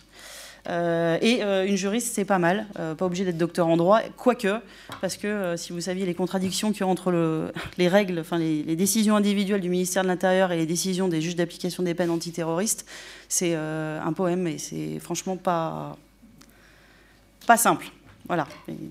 ne serait-ce qu'aussi pour avoir une carte d'identité. Enfin, il y a des choses vraiment euh, juridiquement complexes, fascinantes. Euh, donc, euh, chaque, personne avait trois référents un référent social, un, référent, une psychologue et, un le référent religieux. On nous avait demandé d'adopter une, une, approche de type mentorat. Mentorat, c'est une approche très très serrée, c'est-à-dire qu'on doit devenir la référence de la personne. Euh, c'est nous qu'elle doit appeler euh, si jamais à 22h ça va pas. Euh, il fallait que chacun soit mentor, hein, la psychologue, le référent. Donc il fallait que la personne authentifie bien qui était son, référent, enfin dans quel domaine. Donc ça c'était tout un travail aussi. Je peux pas, je pourrais parler des heures de rive, donc je, il faut pas. mais voilà, donc le mentorat c'était une approche qui était qui était très impliquante. L'intervention de RIF se déroulait sur un temps minimum d'un an. On avait réussi à imposer ça euh, quand même à l'administration pénitentiaire en disant qu'on ne voulait pas des gens en dessous d'un an. Qui est une obligation inférieure à un an, parce qu'on considérait que dans le type de prise en charge qu'on nous avait demandé de faire, on ne pouvait pas instaurer le lien de confiance, hein, qui s'instaure à travers la transparence, le fait d'aider la personne, d'aider sa famille, etc. Après, il y a le lien de confiance, et après, on peut travailler sur les représentations et sur les idéologies, et sur la psychologie. Parce que si vous êtes de droite et qu'un jour on vous dit bah, vous allez être de gauche, et pas pourquoi? Enfin, je veux dire, si c'est quelqu'un que vous connaissez pas, si c'est quelqu'un à qui vous faites confiance, qui vous a apporté des choses, vous êtes livré, vous avez vu que voilà que le cadre est clair, il est précis, c'est pas pareil. On peut commencer à travailler un peu. Euh, donc c'est voilà, donc un an c'était quand même le minimum. Et c'est ce qu'on a vu qu'effectivement il fallait, fallait bien un an quoi. Euh, donc les lignes directrices c'était pluridisciplinarité pour tout l'accompagnement parce que comme donc les trois référents, puis on discutait tout le temps en réunion d'équipe. Euh, on avait aussi des gens, enfin, des psychologues qui venaient nous faire un peu de soutien, etc. Euh, hyper individualisation, c'est-à-dire que pour chaque personnes ont déterminé un plan d'accompagnement en fonction de ce qu'on avait évalué, qui étaient les facteurs du passage à l'acte et les facteurs de les, éléments de le processus, la construction du processus de radicalisation euh, chez la personne, puisque chacun, on sait qu'il y a plusieurs domaines, euh, plusieurs vecteurs de radicalisation, mais évidemment, ce ne sont pas les mêmes chez chacun, ce pas les mêmes temporalités. Euh, parfois, ça va plutôt être un problème familial, plutôt sociétal, plutôt une rébellion. à chaque fois, ils y sont tous, hein, sauf que les curseurs sont plus hauts pour certaines personnes et plus bas bah, dans certains domaines pour d'autres. Donc, pour chaque personne, ça nous devait faire un plan individualisé. Donc, c'était. Euh, on faisait donc des évaluations psychocriminologiques ponctuelles. Euh, on avait aussi une étroite collaboration avec les services pénitentiaires d'insertion et de probation. Euh, travailler entre une association et un SPIP, ceux qui connaissent un peu, ils savent que c'est pas si simple. On, l'a fait. Et euh, ça s'est finalement très bien passé. Et une étroite collaboration avec l'autorité judiciaire, ce qui est rare. C'est-à-dire qu'il y avait des réunions, parfois on avait un juge d'application des peines ou un juge, anti, un juge d'insertion, enfin un juge d'instruction antiterroriste, le SPIP et nous. Et on disait, on se grattait la tête et on disait qu'est-ce qu'on fait maintenant? Voilà. On acceptait de ne pas savoir, parfois, et de tous euh, s'exprimer. Et ça, c'est humainement, c'est bien. Il n'y a que dans les trucs de crise comme ça qu'on arrive à reprendre cette forme d'humilité et d'humanisme. Donc, juste quelques principes euh, de, travail. C'était la transparence totale dans la présentation et l'émission du service. Tout de suite, on disait voilà, qui on est, ce qu'on va faire. Et, mon téléphone, je leur ai expliqué qu'il était écouté, euh, toujours, que certainement celui des membres de mon équipe aussi. Donc s'ils avaient quelque chose à dire, il fallait qu'ils fassent attention. Et parfois, ils nous faisaient même des messages à, l'intention des services de renseignement. parce qu'ils étaient en lien avec quelqu'un. Enfin, j'ai deux cas. Vous savez que vous me parlez à mon téléphone. Oui, je sais. D'accord. Ok. Donc voilà, transparence euh, totale, recherche d'une compréhension de notre dispositif. On interrogeait la personne sur ses attentes et sur ses représentations de notre service. Parfois, on était surpris. Euh, empathie, bienveillance, non-jugement. C'est comme ça qu'on instaure une confiance. On n'interroge pas la personne. On ne travaillait pas sur les faits. Au début, on avait la tentation, mais qu'est-ce qu'il a fait? Bon, en fait, on, les faits, c'est pas très important. Nous, ce qui nous intéressait, c'était le processus et les facteurs, tout ce qui a conduit à, la commission de l'infraction. Après que la personne, à un moment, ait envoyé une de ses amies euh, voilà, faire le djihad, bah, évidemment, c'est terrible. Mais comment est-ce qu'elle l'a fait, etc., ça ne ça, ça, nous intéressait pas. Enfin, si, quelque part, mais pas pour l'accompagnement, en tout cas. Euh, voilà, donc je vais vous parler maintenant, j'ai encore euh, cinq minutes, je vais vous parler de, de l'intervention sur le religieux. Euh, je vous dis quand même juste, quelque chose sur le travail qu'on avait fait avec Monsieur Bonnefoy. Parce que Monsieur Bonnefoy, euh, déjà le fait de... Bon, c'est un accompagnateur né, il aurait pu être travailleur social. Hein. c'est mieux, hein. voilà. Mais euh, vraiment, il est, très très fort dans l'accompagnement. travailler sur la géopolitique, donc on intervenait avec des chercheurs sur la laïcité, etc. uniquement quand la personne nous le demandait. Dès le début de l'année, on lui expliquait, de la prise en charge, on lui expliquait tout ce qu'on pourrait faire mais il fallait qu'elle le demande. On l'incitait un peu hein, aussi, quand même. bon. Euh, et dès qu'elle était mûre, en fait, on allait, elle allait voir Laurent Bonnefoy. Et travailler sur la géopolitique, ça, c'était considérable pour nous aider à décentrer le regard de la personne sur euh, la problématique de l'extrémisme religieux, en disant voilà, ce problème, ce conflit-là, ben, il y a des enjeux qui sont autres que, que, religieux, en fait. Hein, hein. Sur le conflit irako-syrien, euh, voilà, il n'y a pas que ces enjeux religieux, il y a aussi tous les enjeux géopolitiques.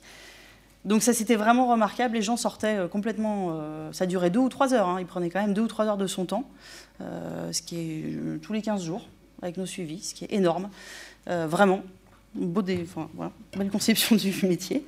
et le fait aussi pour nos jeunes, de, ils avaient 22-23 ans de moyenne d'âge, de venir à Sciences Po, c'était un truc de dingue. C'est-à-dire que là, d'un coup, une des institutions les plus prestigieuses de la République, pour eux, de toute façon, voulait bien les accueillir. Et même s'ils étaient voilés en noir comme ça, avec les gants et tout ça. Hein.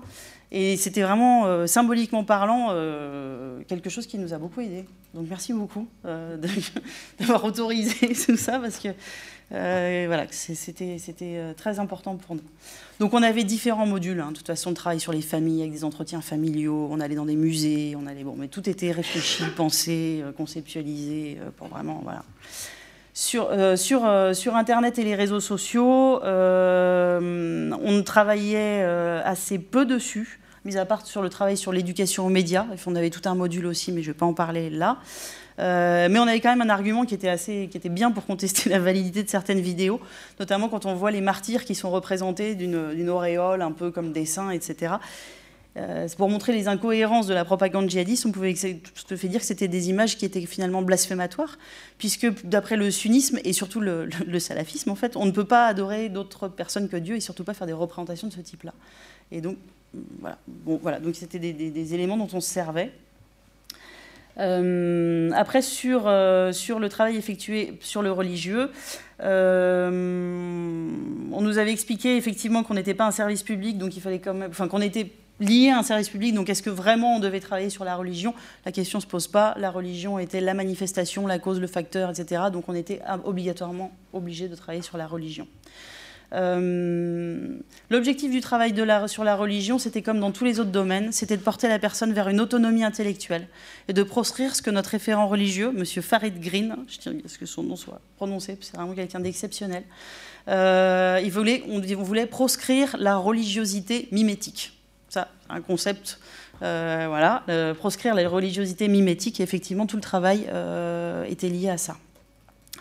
Euh, donc, qui c'était notre référent religieux? C'était quelqu'un, c'est un aumônier qui travaille aujourd'hui dans la structure qui nous a succédé, qui travaille en détention depuis de nombreuses années et qui a du coup construit sa méthodologie progressivement. Euh, il n'est pas imam, euh, il n'est pas théologien. Et ce qui fait que quand on avait besoin du regard d'une autre personne sur une, religion sur une approche comparée des trois religions monothéistes, on demandait à un autre chercheur de venir. Même s'il avait des très bonnes bases en religion comparée, hein, ça c'est certain. Euh, donc la première étape de la prise en charge, c'était savoir où, était où en était la personne sur le plan religieux, comment elle se situait. bon, je vous passe les détails pour qu'elle accepte de rencontrer le référent religieux, c'était pas toujours simple. Donc parfois, on faisait des approches croisées, des stratégies avec le référent social, la psychologue, pour que finalement le référent religieux aille à la fin de l'entretien, qu'il arrive et qu'il participe à la conversation, puis du coup que la personne a envie de le connaître. Enfin bon, voilà, on faisait des, ruses, quoi, de toute façon. C'est comme ça. Euh, à partir du moment où elle pouvait où elle pouvait rencontrer la personne, euh, il fallait euh, donc l'observer et l'évaluer on nous avait soumis un questionnaire à un moment d'un chercheur en islamologie, mais c'est compliqué de faire passer un questionnaire à la personne, surtout quand elle se considère comme sachante et qu'elle n'est pas forcément extrêmement sachante et que du coup, on va la mettre en contradiction avec ses savoirs. Pour un accompagnement sur lequel on veut faire le lien de confiance, l'empathie, la bienveillance, le non-jugement, c'est plus compliqué. On a essayé un peu, puis on s'est dit c'est compliqué. Donc on faisait passer le questionnaire plutôt à la fin, en fait, finalement.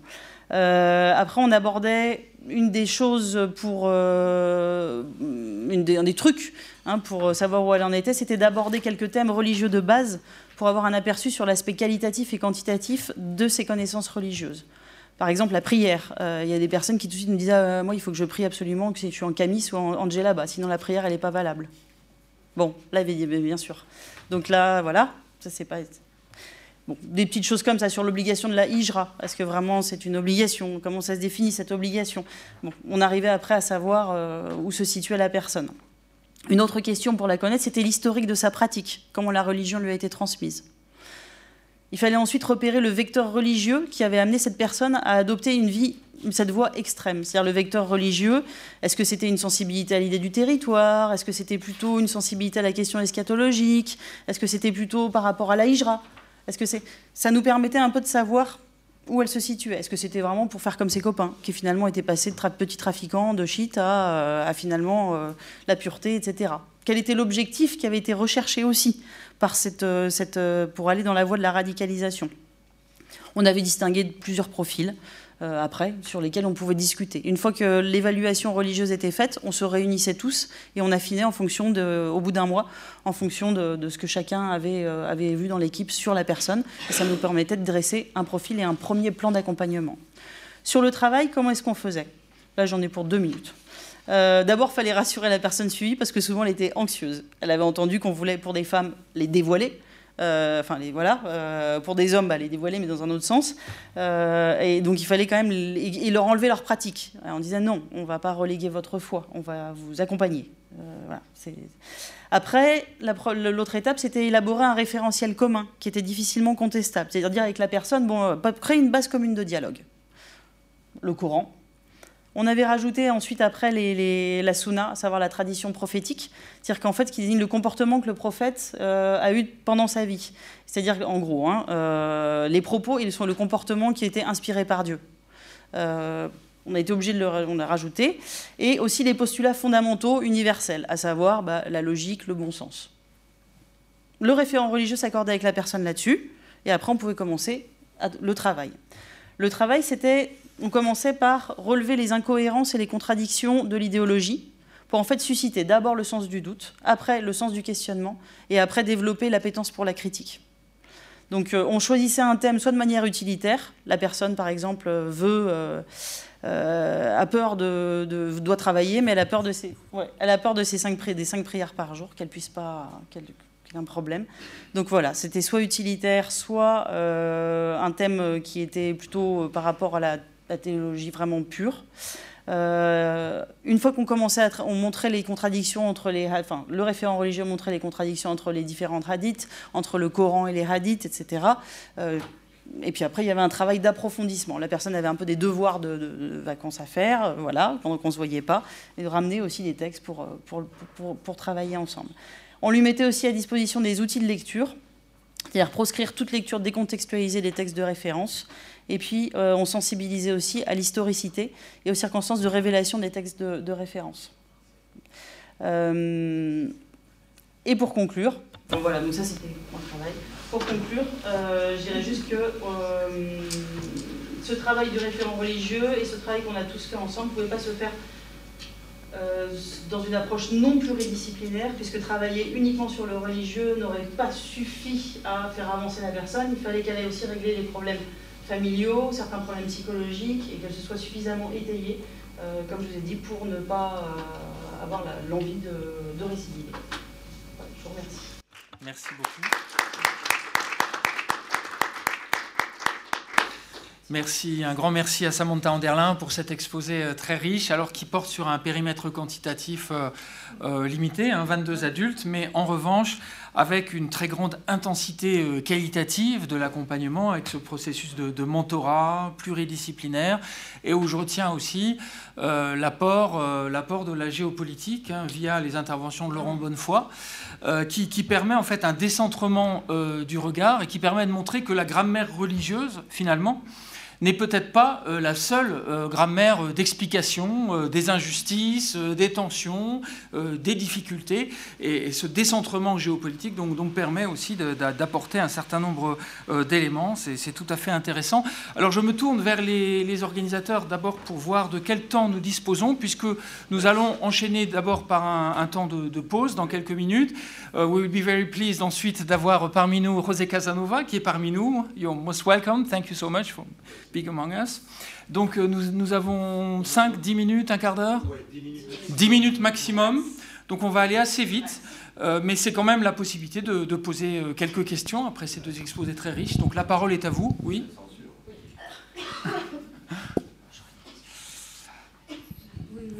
Je vous remercie. J'ai une question d'ordre pratique et une question euh, plus politique et délicate. Je vais oser la poser quand même.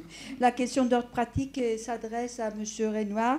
Vous avez dit que c'est légal d'être euh, peut-être euh, radical, mais c'était tant qu'on n'est pas passé à l'acte. Je me demande si c'est ça qui justifie que certaines personnes ont voyé les visages ou d'enfants euh, ce qui permettait ultérieurement, avec des logiciels, de les identifier.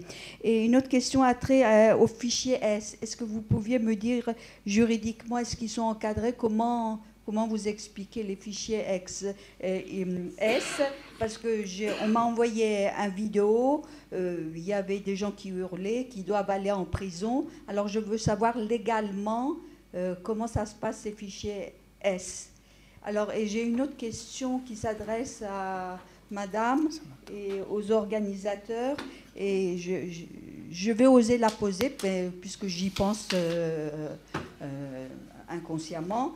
Elle est très délicate, je, tiens à le préciser, mais c'est cette histoire de déradicalisation qui me dérangeait un petit peu parce que tant qu'on avait affaire à des anarchistes ou d'autres terroristes, on n'aurait jamais pensé qu'il faudrait les déradicaliser. Alors euh, là, euh, ça me pose un problème parce que, euh, parce que là, vous, voyez, je, me mets en amont. Je ne devrais peut-être pas évoquer cette question, mais ça me dérange parce que symboliquement, cette personne qui vient là, il a un besoin peut-être de reconnaissance. Le fait qu'on puisse qu'elle puisse venir avec le voile ici, on satisfait, on, entretient peut-être ces gens qui ont besoin de reconnaissance. Et par ailleurs, je me pose cette question et peut-être que les organisateurs euh, aideront à m'éclaircir. Je vous remercie.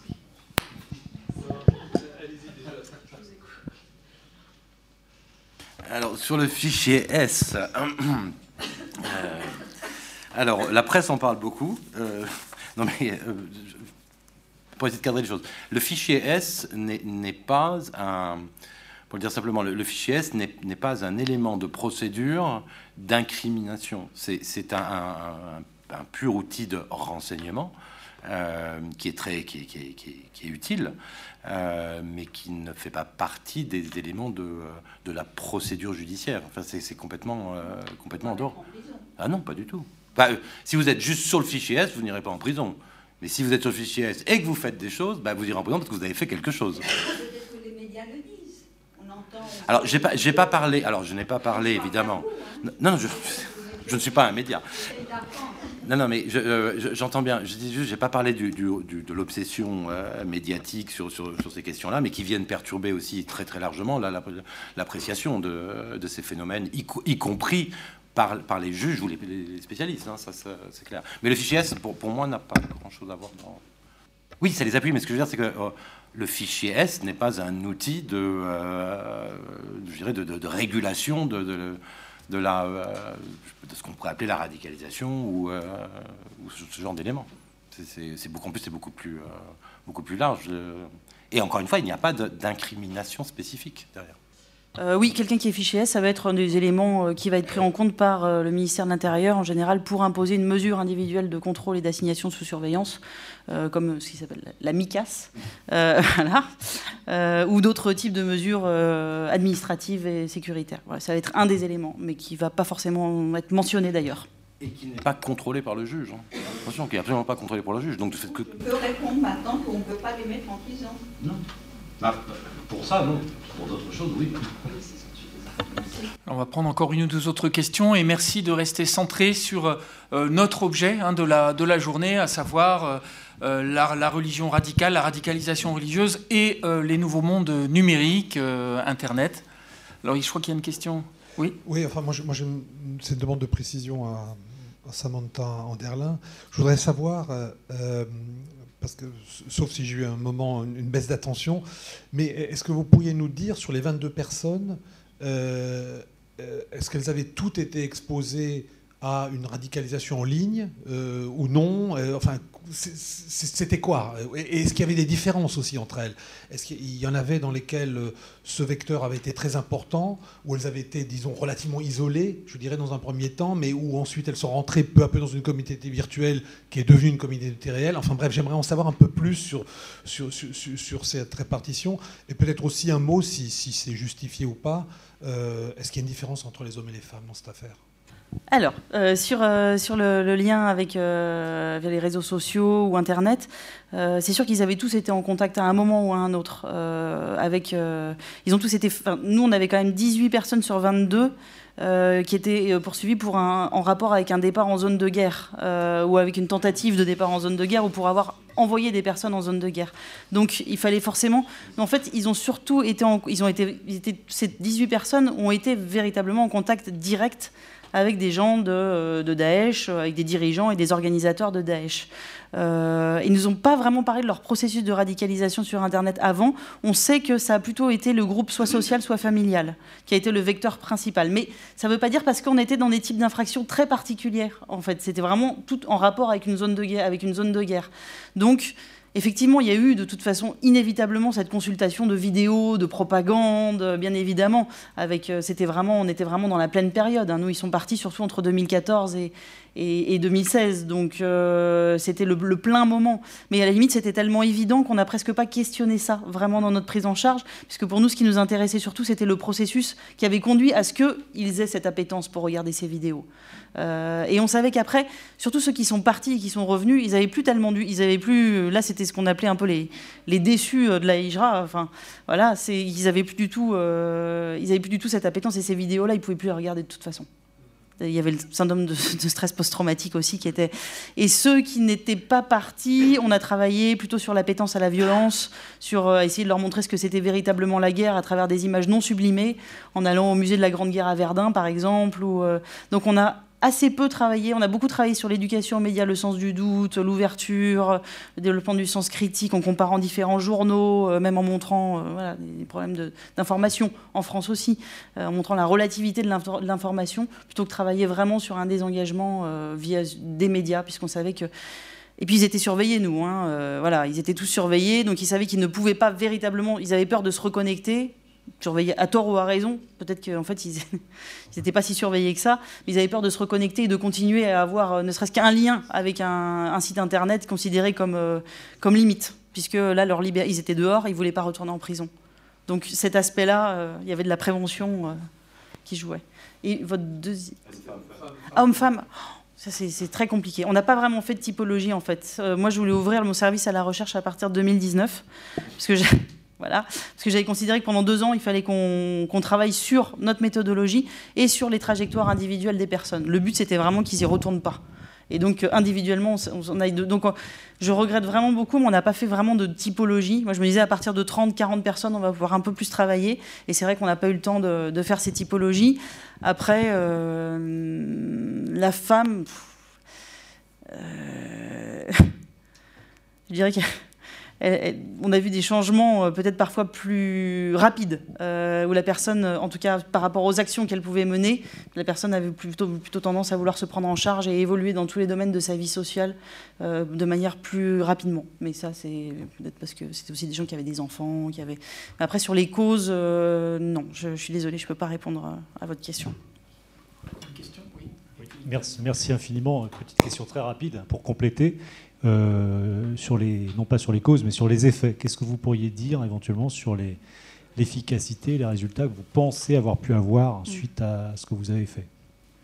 Alors en fait, on, avait, on nous avait demandé de, faire une. On a, été, on a eu une évaluation externe. Bon, on a fait aussi une étude d'impact et surtout, ce qu'on a fait nous, euh, c'est qu'on a créé des indicateurs. En fait, on avait, on a fait fixer 11 objectifs dans notre euh, programme et on a fixé des indicateurs pour, ces, pour chacun de ces objectifs. Et les indicateurs, du coup, c'était des choses qui pouvaient. Donc, les personnes qui aujourd'hui sont à pair, ceux qui, nous ont, ceux qui nous ont succédé, nous ont expliqué, j'en ai vu encore il y a deux jours, m'a expliqué que sur les 22 personnes qu'on avait suivies, il n'y avait pas eu de récidive et il n'y avait pas eu de. Voilà. Mais ce qui ne veut rien dire. On a terminé en fin 2018, la récidive, elle s'apprécie sur un temps. Euh, voilà. Et récidive ne veut pas dire qu'il n'y a pas eu un réattrait vers des groupes extrémistes. Mais, mais je ne le pense pas. Mais on ne sait pas. Mais on, a fait des, on avait vu euh, différentes manifestations physiques, intellectuelles, qui pouvaient nous montrer que peut-être euh, la personne s'était suffisamment étayée ou avait suffisamment progressé. Euh, comme par exemple, euh, quand on partait de. quand il y avait une acceptation des échanges, une conception positive du sens du doute, que la personne avait un positionnement qui devenait raisonné, qui n'était plus passionné, qui avait le développement d'une pensée autonome, ça c'était génial. Mais quand la personne aussi nous demandait à rencontrer un représentant d'une autre religion, c'était aussi, ça voulait dire quelque chose d'important. Euh, après, avec une approche pluridisciplinaire, on voyait la personne entre 3h et 9h, qu'on conjuguait aussi, puisqu'on connaissait sa famille, qu'on connaissait parfois son assistante sociale, qu'on connaissait peut-être les gens qui l'avaient suivi dans la PJJ, qu'on connaissait, qu'on voyait son quartier. Euh, du coup, avec cette approche croisée, on pouvait voir effectivement, on ne peut pas se défendre de toute taquilla évidemment, mais voilà, euh, voir la personne à travers un cadre pluridisciplinaire et 5-6 intervenants qu'on coordonne, etc. voilà, on voit les. Puis, puis, puis, parfois, c'était. Voilà, ça, montait, ça descendait, mais, euh, mais voilà, c'était pas. Je ne peux pas affirmer que les gens ne retomberont pas euh, dans l'extrémisme, mais je pense qu'ils ont pas mal réfléchi. Merci beaucoup. Et une toute dernière question de Hastin Hussein. Euh, je, voulais savoir, en fait, euh, puisque j'ai remarqué euh, la même chose que toi, Samantha, par rapport à la question du, du, processus de radicalisation et le rôle des réseaux sociaux, qui est à mon avis, sous-estimé dans la prise en charge, puisque euh, j'ai eu euh, une expérience relativement euh, restreinte, surtout à partir de quelques cas de personnes à leur sortie de prison ou après une prise en charge qui contactent l'association que je dirige et qui souhaitent savoir ou mieux appréhender le processus qui a mené à leur radicalisation. Et que je trouve qu'aujourd'hui, il y a un besoin, peut-être tu, nous diras un ou deux mots de plus par rapport aux freins pourquoi aujourd'hui bah, euh, on sous-estime un tout petit peu cette partie sur le processus et le rôle des réseaux sociaux, que ce soit dans la prise en charge euh, ou dans l'accompagnement. Je l'ai remarqué aussi puisque je suis membre du, euh, CAPRI qui, qui est quand même mandaté par la préfecture pour la prise en charge en Gironde. Et pareil, on ne prend pas du tout en charge cette question-là, cette dimension-là, alors qu'elle est primordiale, à, mon avis, dans le cadre d'un accompagnement. Merci. Et une, dernière remarque de... Oui, je, voulais juste faire juste une très très brève réponse. Il n'y a pas de sous-estimation sur la partie amont. Hein. Au contraire, hein, le service de renseignement et tout... Et tout ah oui, mais c'est pas, du tout de sous-estimation. L'ensemble du, du, dispositif juridique qui permet, ça c'est les lois de 2014 et 2016, qui permettent de suivre et qui permettent, qui ont élargi, on a complètement redessiné les pouvoirs des services de renseignement en autres avec le premier cercle et le second cercle, qui permettent de suivre, y compris pour le second cercle, les données qui s'échangent alors pas les données de connexion réelles, ça il n'y a que le premier cercle, que vraiment le, renseignement restreint, mais fait qu'aujourd'hui il, y, a il, un suivi extrêmement fort et l'ensemble des, éléments réseaux sociaux est, réellement suivi sur le processus avant. Après on ne sait pas nécessairement l'interpréter. Ça c'est un autre... surtout dans la prise en charge. Ah, bah, postérieure, d'accord, ok. D'accord. Oui, juste une, toute petite question euh, à, Arnaud. Qui a bien montré quand même euh, le, passage d'un libéralisme à un néolibéralisme qui, euh, sous couvert euh, d'user des, des concepts de la raison libérale, la transgresse beaucoup mmh. dans le fait de juger a priori des actes avant même qu'ils n'aient été commis. Au fond, une police de la pensée se substitue aujourd'hui à la police de l'action. Mais ce n'est pas là-dessus que je voulais euh, vous, poser une question. Euh, la question est la suivante est-ce qu'on a vraiment besoin d'une politique criminelle à partir sur la question de la radicalité, à partir du moment où il peut y avoir d'autres chefs d'inculpation Et notamment tout ce qui relève de l'appel à la violence, de l'appel à la discrimination. Euh, et, du coup, c'est peut-être à partir de ces éléments-là qui sont moins fragiles juridiquement que se met en place la police de la pensée à laquelle je faisais référence à l'instant. Si on faisait une comparaison avec euh, la politique américaine en la matière, on verrait vraiment qu'il y a une politique française très distincte de la politique américaine qui reste encore marquée par l'idée de free speech. Alors là, on, touche vraiment à des différences de conception. On aurait pu en, parler aussi, différences de conception. Euh, euh, peut-être vraiment en deux mots l'affaire Yahoo.com début des années 2000, qui, qui explique très très bien. En France, donc, on peut acheter Mein Kampf et différents insignes nazis sur euh, les, enchères de, Yahoo. C'est interdit en France en raison d'un texte très spécifique qui interdit de euh, mettre euh, dans le public des éléments liés à une organisation qui a été jugée pour des crimes contre l'humanité par le, tribunal de Nuremberg. On fait condamner en France, évidemment, euh, Yahoo qui, pour qu'il ferme cela. Simplement, comme il faut aller aux États-Unis, il faut faire reconnaître la décision là-bas. Euh, il faut de, donner force à cette décision française aux États-Unis. Il faut ce qu'on appelle obtenir une exéquature. C'est une procédure classique qui existe depuis des siècles. Que fait le juge américain? Il commence sa décision, elle est assez remarquable cette décision, c'est juge californien, parce qu'à l'époque le siège social de, Yahoo était là-bas, et à l'époque Yahoo était, un mastodonte, ce n'est plus le cas. Euh, commence sa décision en disant j'ai tout respect dans la justice française. Ce qui déjà, vous dites, oh là, qu'est-ce qui vient après? Il y a deux, trois paragraphes, et elle est très très intéressante cette décision. Il y a deux, trois paragraphes où le juge américain dit je comprends parfaitement la logique judiciaire française. Et effectivement, c'est pas une république bananière, c'est un vrai système judiciaire indépendant, etc. Donc c'est pas, j'ai pas les, j'ai pas, j'ai pas le filtre que j'aurais si j'avais évidemment ma décision de, de Corée du Nord. Mais je ne peux pas.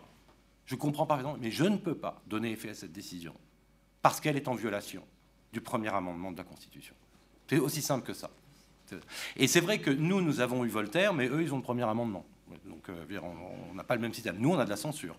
Moi, quand j'explique l'affaire Dieudonné à des Américains, à des Anglais, ils me disent les Soviétiques sont morts, mais vous, non.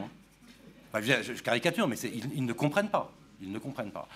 Euh, je suis d'accord. Alors, à une nuance près, Philippe, c'est que le parquet n'intervient pas préventivement même.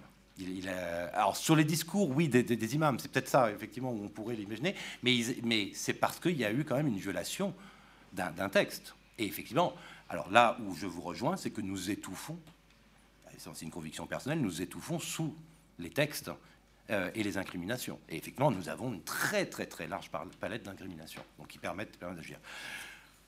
Dernier mot, très très rapide, il y a quand même un problème à ne pas avoir de politique euh, criminelle, c'est qu'on n'a pas de ligne directrice euh, d'ensemble venant du haut.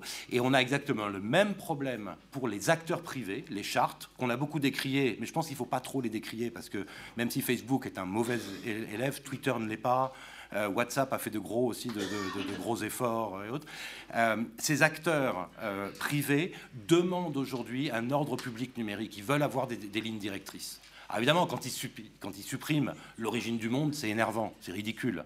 Euh, mais ils veulent des lignes directrices parce qu'ils disent nous ne pouvons pas nous ériger à la place ni des pouvoirs publics, ni des, citoyens ou autres pour, décider, et c'est compliqué pour nous. Donc c'est en ce sens-là que je ne suis pas un fanatique j'ai beau être un professeur de droit français, je ne suis pas un grand fanatique de tout cet ordre qui dégouline d'en haut vers le bas et qui structure tout. Euh, mais, je pense que d'un point de vue purement pratique, il semblerait quand même qu'il y, a un problème d'efficacité. Nous pouvons encore vivement remercier nos intervenants. Samantha Anderlin, Arnaud Renoir. On aurait encore pu continuer des heures, mais il est temps d'enchaîner euh, immédiatement. Euh, nous donnons simplement deux minutes de transition et nous laissons notre cher collègue José Casanova prendre la parole pour euh, des remarques conclusives que nous attendons avec grande impatience. Thank you very much. donc, j'ai le, le, plaisir à la, fin de cette conférence de, de, de pouvoir introduire euh, notre collègue euh, José Casanova.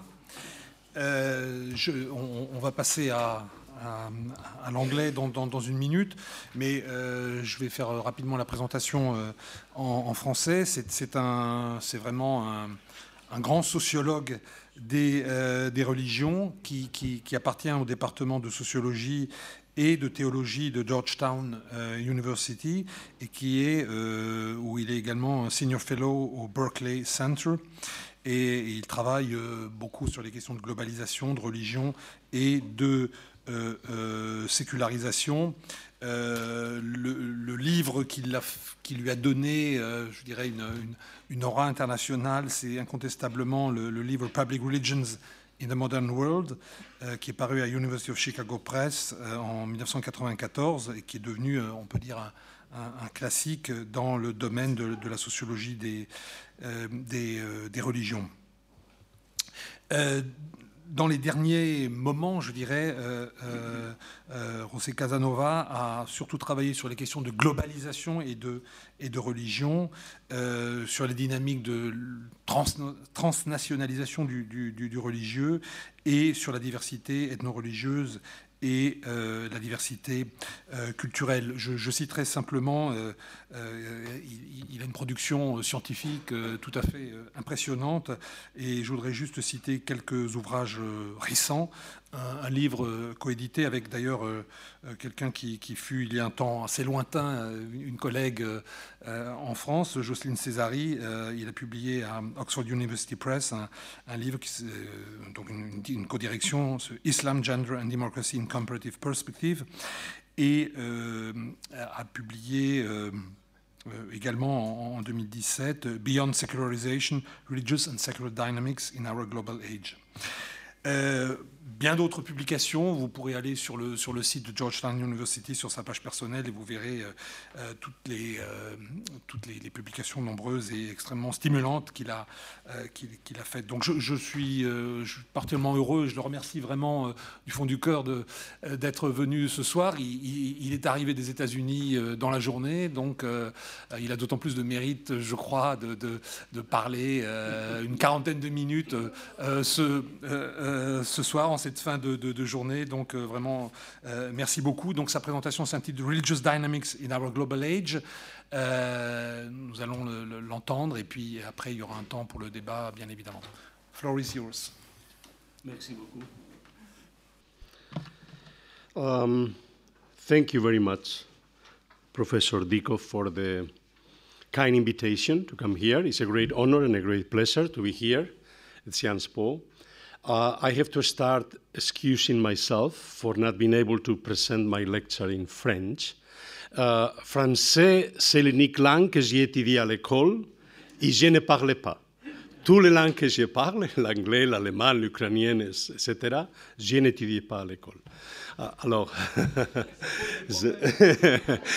um, and um, also, when I got the invitation, I was not aware that my lecture was at the end of this conference about the radicalization of religion in the digital age. So I had not prepared anything for it. And, uh, but I think the framework, the overall framework, should give you some ideas to understand the global character of this radicalization. So, first, global religious dynamics. By global, I mean that the formation of a global world system of religions in the plural is intrinsic or is, is as intrinsic to process of globalization as the formation of a single world capitalist system and as the formation of a world of a global world system of nation states. But these three dynamics of globalization, the economic, the political, and the religious, are distinctly different. The world capitalist system is a single global economy with its own internal division of labor between center and periphery, capital, labor, firms, markets, etc. But it is a single internally constituted system. The world system of nation states is a system of plural yet isomorphic units, a plurality of nation states, all assuming very similar forms. The system became, became global by expanding uh, the European Westphalian system of territorial nation states to the entire globe. The global world system of religions is not only plural, but pluralist. Each religion is and claims the right to be unique and different, yet equal. Therefore, it is a system based on the principle of pluralist diversity. The global world system of religions has been formed in and through a dual process of differentiation. Through the differentiation of religion from non religion, that is from the secular. That's why religion is a very modern construction, because it is constructed in relation to the secular, which is a very modern phenomenon. And through the differentiation of each and all religions from each other. So, in analyzing global religious dynamics, one needs to pay attention to both differentiations or relations, namely the relations between the religious and the secular across the world, namely how the boundaries between the religion and the secular are constituted, and the relations of all religions with one another throughout the world, namely the process of mutual religious recognition. In today's lecture, I want to examine the intertwinement of these two dynamics but first, let me start with a few remarks about the European pattern of secularization without religious pluralization. In his last book, The Many Altars of Modernity, the sociologist Peter Berger proposed to change the focus of analysis from secularization to pluralism. He argued that modernity does not produce necessarily secularization. What it has produced inevitably is pluralism, specifically two diverse kinds of pluralism, namely religious pluralism and secular religious pluralism. My own succinct, succinct response to Berger is that European modernity produced secularization without religious pluralization, while modernity in much of the rest of the world produced religious pluralization without much secularization. In Berger's own words, the new paradigm should be able to deal with two pluralisms the coexistence of different religions and the coexistence of religious and secular discourses. This is crucial in my view. We need an argument that is able to account simultaneously for this dual form of modern pluralism we need to account, first of all, for religious pluralism, that is, for the emergence of a global system of religions, which I call global denominationalism. But we also need to account additionally for secular religious pluralism, that is, for the emergence of differentiated but coexistent religious and secular spheres, both in social space and in the minds of individuals. Berger's new paradigm, however, is still embedded unnecessarily within a theory of Western modernization that views modernity itself as the carrier or catalyst of both types of pluralism multi religious pluralism and secular religious pluralism. Countering Berger, I would argue that European modernity is certainly the carrier or catalyst of the second type of modern pluralism, the secular religious one, but not of the first one, multi religious pluralism. As the exceptional process of European secularization amply demonstrates, European modernity per se does not contribute to religious pluralism. Certainly not within the nation state. There is pluralism in Europe, across nations, but not within each nation. Each nation has only one religion, some minorities, maybe two religions. We need an additional factor or an analytical framework to understand the emergence of a global system of religious pluralism and this, in my view, has to be a theory of globalization. A globalization that both precedes Western secular modernity and continues in an accelerated and transformed manner after Western secular modernity. We need, in other words, to differentiate analytically our theories of globalization from our theories of Western modernity, or rather, we need to develop less Eurocentric theories which can embed our theories of Western modernity within a much broader and complex theory of globalization. Global religious pluralization emerged before Western secular modernity in the early modern era of global interreligious encounters that accompanied the early modern European colonial expansion before global Western hegemony. Subsequently, religious pluralization has become accelerated in our contemporary global age to such an extent that it is beginning to transform in the process also the heartlands of European secularization through immigration. We need a theory that is able to account simultaneously for the intertwined European roads of internal European secularization without religious pluralization and of external global European colonial encounters with the religious other which prepare the ground for the formation of the global system of religions. European modernity leads to secularization, but not necessarily to religious pluralization, at least not within European states. Globalization leads to religious pluralization, but not necessarily to secularization. The intertwinement of both processes is what produces the combination of two types of pluralism and the simultaneity of global religious and secular dynamics. Indeed, in my lecture today, I want to examine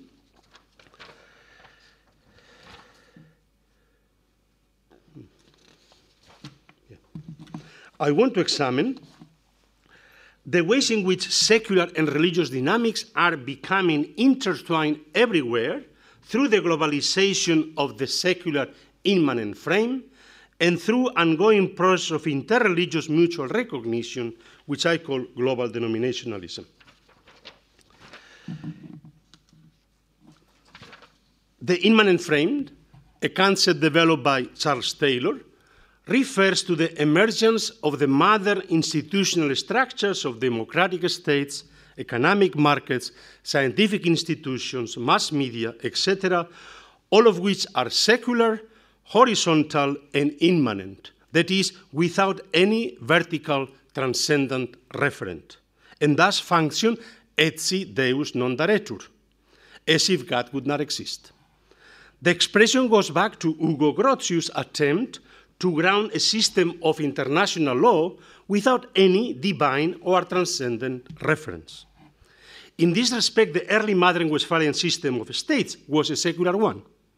Each of the states assumed absolute sovereignty vis a vis the other, even if each of them was also simultaneously a confessional state, in the sense that they enforce the religious confessionalization of their subjects. The first truly modern secular state, however, the United States of America, was born as a secular state without any previous process of confessionalization. So there was no disestablishment because there was never an establishment before. it was based from its inception on a wall of separation between church and state instituted by the dual clause of the First Amendment, which prohibited any religious establishment at the state level while protecting the free exercise of each and all religions in civil society. As the history of the United States shows, however, separation of church and state does not mean the separation of religion and politics, and the secularization of the state can go hand in hand with periodical religious revivals of all kinds within society. Indeed, in the rest of the world, the globalization of the immanent frame is not necessarily accompanied by, to use Marcel Gosset's uh, term, the exit from religion, that is, by the privatization and decline of religion. It may be accompanied rather by all types of religious transformations in different directions as the religious secular binary system of classification that emerged within Western Christianity enters in dynamic transformative interaction with all non Western systems of classification, pre axial as well as axial. All the religious cultural systems, Christian and non Christian, Western and non Western, have been and continue being transformed through these global interactive dynamics. Let me offer as illustration a brief comparative analysis of some of the divergent religious and secular dynamics in post colonial China and post colonial India. China has had a long and relatively continuous state system with some persistent patterns of state regulation and management of religion. The relations between state and society in China for more than 2,000 years have been significantly different than those of the West. Indeed, the very division between state, church, and society, upon which both the concept of civil society and the separation of church and state are based in the Christian West, are hardly applicable to China. For a much longer period of time and for a much larger territory than any Western state, the Chinese imperial system administered a highly effective system of domestic social order based on Confucian moral principles of harmony shared by state officials and local elites, and on political principles of welfare and surveillance with relatively low levels of coercion. But the imperial system collapsed at the end of the 19th century, unable to meet the challenges of various domestic rebellions and the foreign pressures of the unequal treaties imposed by European powers, and also later the Sino Japanese War. In this respect, there was a radical break in China between the ancient imperial regime and the modern republican nationalist state in all its forms republican, nationalist, and communist. Nowhere was this break more radical, perhaps, than in the field of religion. Indeed, it would be more appropriate to use the expression religious field to characterize the broader construct within which religion and secularity are dynamically and interactively situated. Properly speaking, the modern term Songjiao, religion, was introduced in China first at the end of the 19th century as a neologism model after the Japanese term Shukyo to render the Western concept of religion with the similar connotation of a particularist sectarian group. The post imperial state, with its progressive goal of modernizing Chinese society and the nation, in order to free itself from Western colonial domination, introduced a radical reorganization of the traditional Chinese religious field through administrative regulation. The state was made secular by abolishing the imperial state cult, but in addition, the state became pronouncedly secularist through aggressive intervention in the sphere of religion by drawing new modern administrative distinctions between religion, Songjiao, which could be tolerated under strict control, and superstition that had to be uh, uh, destroyed, as well as reactionary sects, secret societies, and evil cults, which could be violently repressed. Five religions Buddhism, Taoism, Islam, uh, Protestantism, and Catholicism are today officially recognized by the state and are, at least formally, protected by the constitutionally recognized freedom of religion.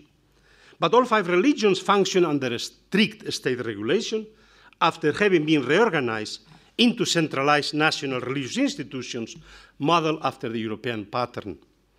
Religious diversity is in this respect severely circum circumscribed within the officially recognized religion.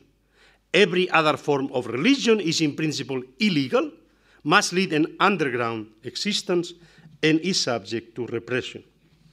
As Peter van der has under the slogan Smash Temples, Build Schools, superstition has been repeatedly repressed through violent, iconoclastic, modernizing campaigns, which began with the May 4th movement and culminated in the Cultural Revolution. Every form of folk religion, superstition, and magic became an efficient sign of national backwardness to be blamed for the national humiliation. The traditional Mandarin elitist Confucian suspicion of folk religion and superstition became fused with Western secularist and atheist scientific ideologies in a particularly virulent combination. Today, the violent anti superstition campaigns have been lifted and one can witness a revival of community religion, particularly in southern China. But the widespread anti religious secularist bias persists throughout China, particularly among the elites. In fact, after, a certain relaxation, anti religious state policies have been reinforced under the rule of China's President Xi Jinping. Indeed, the Chinese secular religious field remains closer to the European secularist model than to the American one, or, as we will see, than to the Indian one. China is one of the few non Western countries in which a stable secularist consciousness has become dominant. It identifies religion with backward tradition, while science, secularity, and irreligion are identified with modernity and progress. Yet, after six decades of forced secularization from above, combining brutal repression and atheist indoctrination and propaganda, the results have been mixed and ambiguous at best. On the one hand, the Chinese population remains secular, on the surface at least as little religious as the most secularized Western European societies. But on the other hand, like many post Soviet societies, China has also been experiencing a remarkable religious revival throughout the entire field, from Buddhism and Taoism to Christianity and Islam, but also a revival of Confucianism and all forms of popular Chinese religion. The swift and brutal reaction against any perceived threat to the one party state rule, as shown by the violent repression directed at various times against splitist Tibetan Buddhists, terrorist Muslim Uyghurs, terrorist Muslim Uyghurs, members of the evil cult Falun Gong, or underground Christian churches, will seem to indicate that the Chinese state still reserves for itself the right to define the boundaries between orthodoxy and heterodoxy, not so much between the religion and the secular, but between orthodoxy and heterodoxy, and to repress heretic deviations violently. In this respect, Chinese state secularism blends seamlessly, seamlessly modern Western traditions of the ideological secularism and etatist laicite with ancient Chinese models of sacred rule and centralized state administration of society. India. In contrast to China, the Indian model of secularism appears much closer to the American model. Both are governed by similar principles of no establishment and free exercise, although the principles of state neutrality and religious freedom are interpreted rather differently. Both societies are explicitly non secularist in the sense that the states as well as the respective cultures, respect and actively protect and promote religious diversity and religious pluralism. Indeed, the protection of religious pluralism, and particularly the protection of the rights of religious minorities, is in both cases the ultimate rationale for a secular state. But the Indian model of religious pluralism, based on a categorical group and categorical group identities or communalism, is markedly different from the radically individualist American model. Unlike the Chinese modernizing elites, which in their struggle against Western colonialism rejected every form of Chinese religion, in fact, every form of Chinese tradition, the Indian modernizing elites in their anti colonial struggle against British imperialism, opted for the mobilization of all Indian religions. In this respect, all religions of India today are not traditional residues, but rather, as in the case of religion in the United States, they are outcomes of modern mobilization and of modern religious revivals. Yet, while American religious revivalism is radically individualist, Indian revivalism is primarily communalist. Religious survey research in the United States shows that over a third, over a third, 35%, almost 40% actually, of the adult American population has changed their religious affiliation since childhood. And we're not talking of changing Protestant denominations, changing from, from Catholicism to Protestantism to Judaism to whatever, to other religions. Almost 40% of the American population. This will be without apparently unsettling social or political life. This would be utterly unthinkable in an Indian context in which religious conversions are radically unsettling and politically highly contentious. The beginning paragraph of Gauri Visvanathan's illuminating study outside the fold frames most succinctly and poignantly the striking difference. And I quote, it's a lengthy quote, but it's worth listening to. In its most transparent meaning, as a change of religion, conversion is arguably one of the most unsettling political events in the life of a society. This is irrespective of whether conversion involves a single individual or an entire community, whether it is forced or voluntary, or whether it is the result of proselytization or inner spiritual illumination. Not only does conversion alter the demographic equation within a society and produce numerical imbalances, but it also challenges and establishes communities' assent to religious doctrines and practices. With the departure of members from the fold, the cohesion of a community is under threat just as forcefully as if its beliefs had been turned into heresies. End of quote. Each of these sentences is significant because it reveals fundamental differences between Western Christian and Hindu conceptions of religion, as well as crucial differences between the socio political structures of pluralism in both cultures. There is no doubt that religious conversion of single individuals and entire communities has been an unsettling political event in the life of Indian society from the British colonial period till the present the debates in Bengal in the 1820s between Ram Mohan Roy and Joshua Marsman, later reenacted by John Muir, and the Pandits between 1839 and 1945 already exposed the fundamental difference between Christianity and Hinduism as religious beliefs versus philosophical teachings, and as individualist salvation religion versus Dharma. These theological philosophical disputes could not, be, could not be separated, moreover, from the asymmetrical power dynamics of the imperial encounter between Western Christian civilization through the British Empire and Indian Hindu civilization. It was, above all, the conjoined universalist claims of Christian religion, Enlightenment rationality, and Western science that provoked the Indian particularly response of the rational superiority of Hindu Dharma over Christian religion and the spiritual superiority of Eastern wisdom over materialist Western scientific knowledge.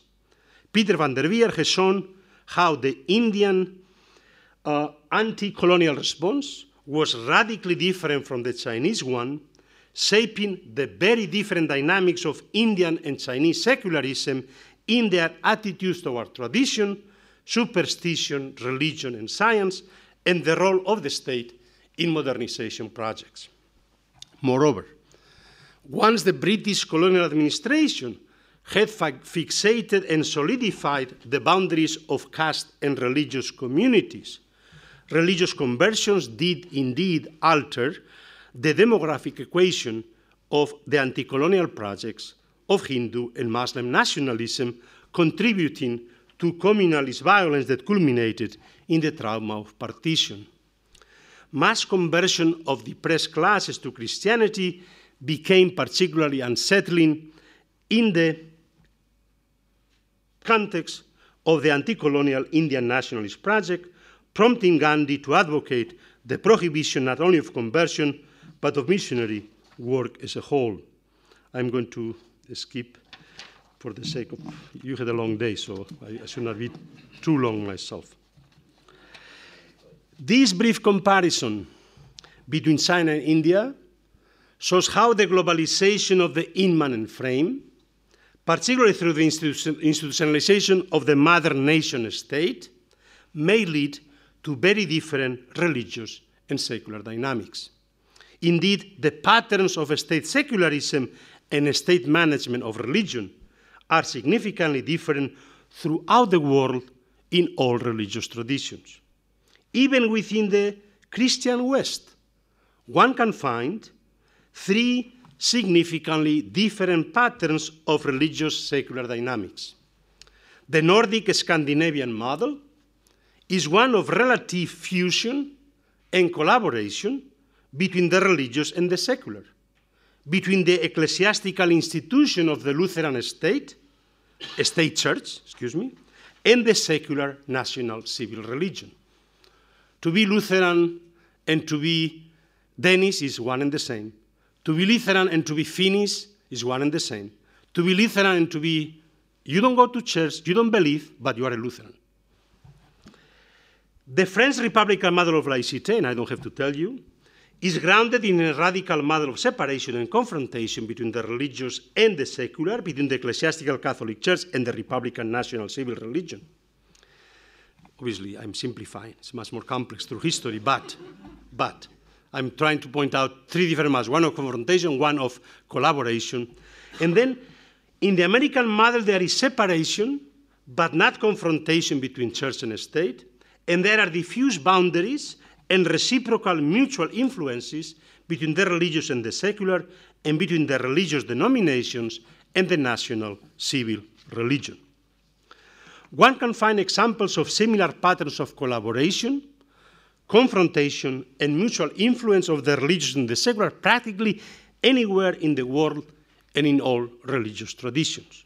Within the world of Islam, for instance, Morocco offers a long evolving pattern of collaboration somewhat similar to the Nordic establishment model. Turkey, at least under Ataturk, offered a model of religious secular confrontation, which had some similarities with the French laicist model, although there was no radical separation of state and religion insofar as the Turkish secular state took over the official management of Islam. Post colonial Senegal while adopting from France also the discourse of laïcité, added to it the qualifier laïcité bien entendu. Laïcité, rightly understood, means that the task of the secular state is not to either privatize Islam, as the French model, or to impose an official model of state Islam, as in Turkey, but rather to respect and protect the intra religious pluralism of Muslim, Muslim Sufi brotherhoods without privileging any of them, without privileging Sunni versus Sufi Islam, while also respecting and protecting non Muslim, primarily Christian, religious communities. In this respect, Senegalese secularism is more akin to the American model. Indonesian secularism, another the largest Muslim country in the world, Indonesian secularism, as reflected in the civil secular principle of Pancasila, also resembles more the Senegalese and the American model than the Moroccan or the Turkish ones. It should be clear by now that everywhere the global expansion of the immanent frame, leads to the institutionalization of different kinds of secular regimes, which become interconnected with different religious dynamics it should be equally obvious that when people around the world use the same category of religion, or at least translatables, they actually mean very different things, as we put from the Christian and the Indian Hindu concept. The actual concrete meaning of whatever people denominate as religion can only be elucidated in the context of their particular discursive practices. But the very fact that the same category of religion is being used globally across cultures and civilizations testifies to the global expansion of the modern secular religious system of classification of reality, which first emerged in the modern Christian West. Every constitution in the world has some statute saying whether religion is protected, prohibited. So every constitution in the world has this category of religion and how to regulate it. While the religious secular system of classification of reality may have become globalized, what remains hotly disputed and debated almost everywhere in the world today is how, where, and by whom the proper boundaries between the religious and the secular ought to be drawn. There are, in this respect, multiple competing secularisms, as there are multiple and diverse forms of religious fundamentalist resistance to secularism. The radicalization, the global radicalization, has to do precisely with the resistance to not so much secularization, but the notion that there is a secular power that regulates religion. Paradoxically, the global institutionalization of the secular immanent frame becomes the very guarantor of the post axial secular religious system, which guarantees the equal, non hierarchic, free exercise of religion to all forms of religion pre axial, and post axial. By pre axial, I mean the primitive religion, the elementary forms of religious life of Durkheim by axial, I mean those that come out of the axial age, beginning of transcendence. Post axial, I mean contemporary, modern. Indeed, what characterizes the contemporary global moment is the fact that all forms of human religion, past and present, from the most primitive to the most postmodern, are available for individual and collective appropriation. Equally relevant, moreover, is the fact that increasingly they must learn to coexist side by side in today's global cities. These contemporary social facts tends to put into question all teleological schemes of religious rationalization and development, which tended to place primitive and traditional religion as older human cultural forms to be superseded by more modern, secular, and rational ones. While nationally religious dynamics are mainly conditioned by particular forms of secular regimes and by different patterns of state management of religious freedom and religious pluralism, at the global level, we are clearly witnessing the emergence of what I call global denominationalism. It is the proliferation of deterritorialized transnational global imagined communities or global ummas encompassing the so called war religions, as well as many new forms of hybrid globalized religions, such as the Baha'is, the Munis, the Hare Krishnas, Afro American religions, Falun Gong, etc., that I call the emerging global denominationalism. Of course, they compete with many other forms of secular imagined communities, which, of course, we know from, from um, Benedict Anderson. The most important of them is, of course, the nation itself, nationalism. The emerging global denominations in this respect includes religious as well as secular denominations.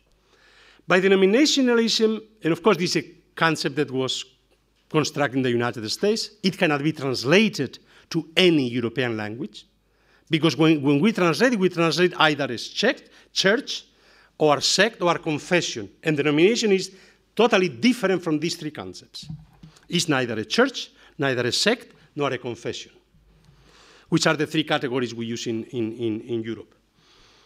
Um, it is the name we give to ourselves and the name by which others recognize us. Denominate me, I denominate you.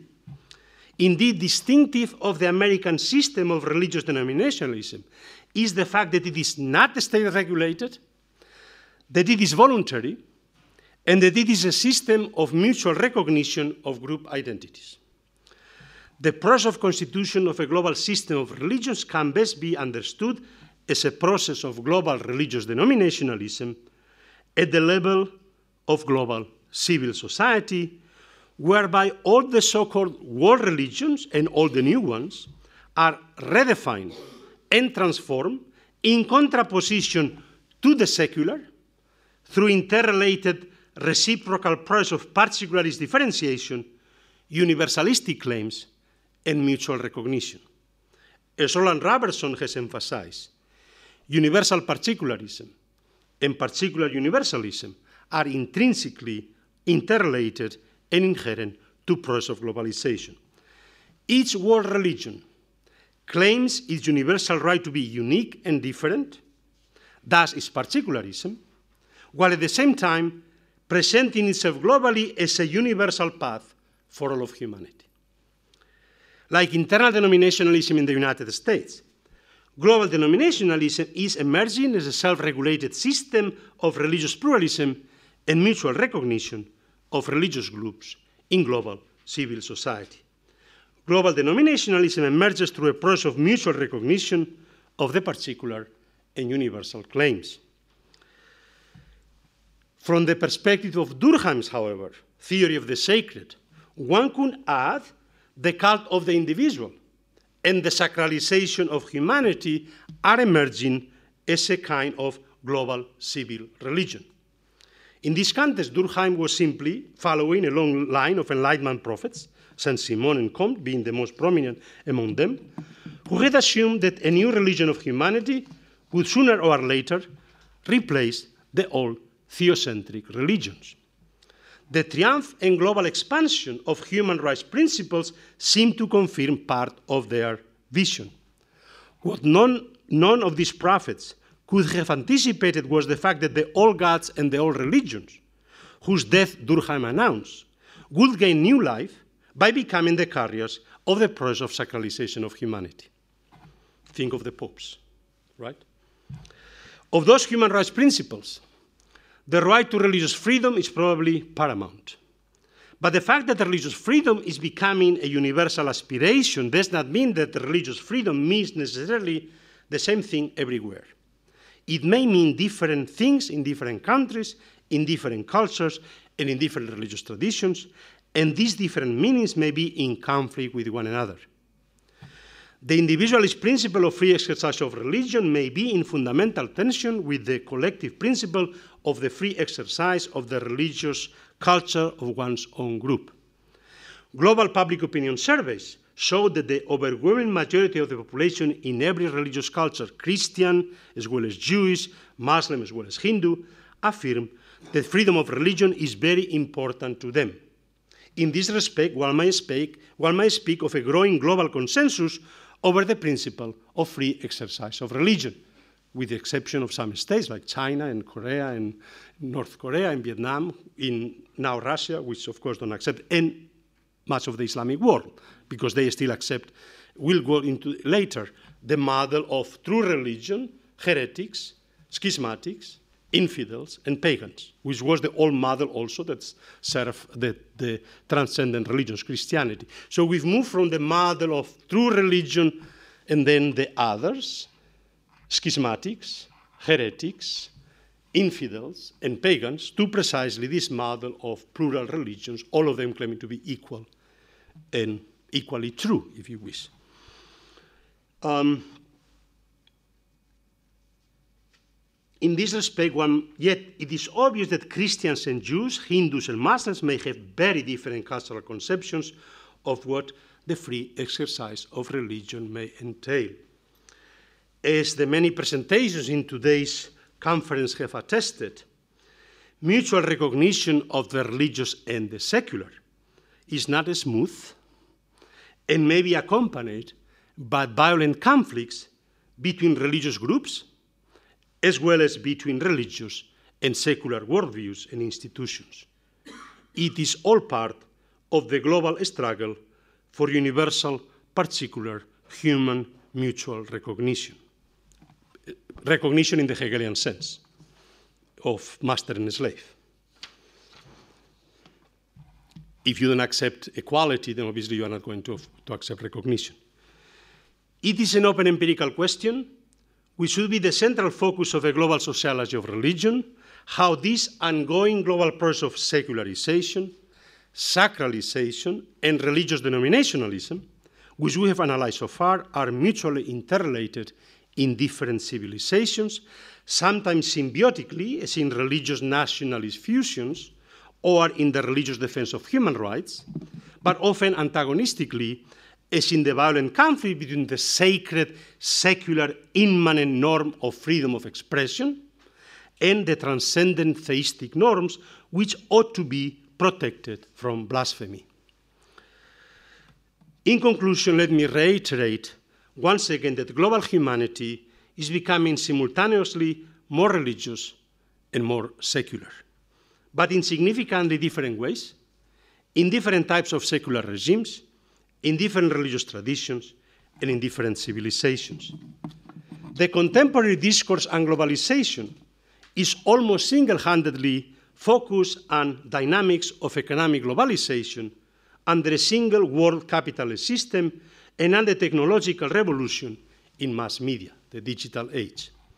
Yet the globalization of the Westphalian system of nation states has been and continues to be as crucial for the process of globalization as the development of the world capitalist system. Both dynamics of globalization have always been simultaneously in tension and in symbiotic relationship. The contemporary worldwide nationalist populist backlash against the perception of a runaway capitalist globalization is a manifestation of this permanent tension.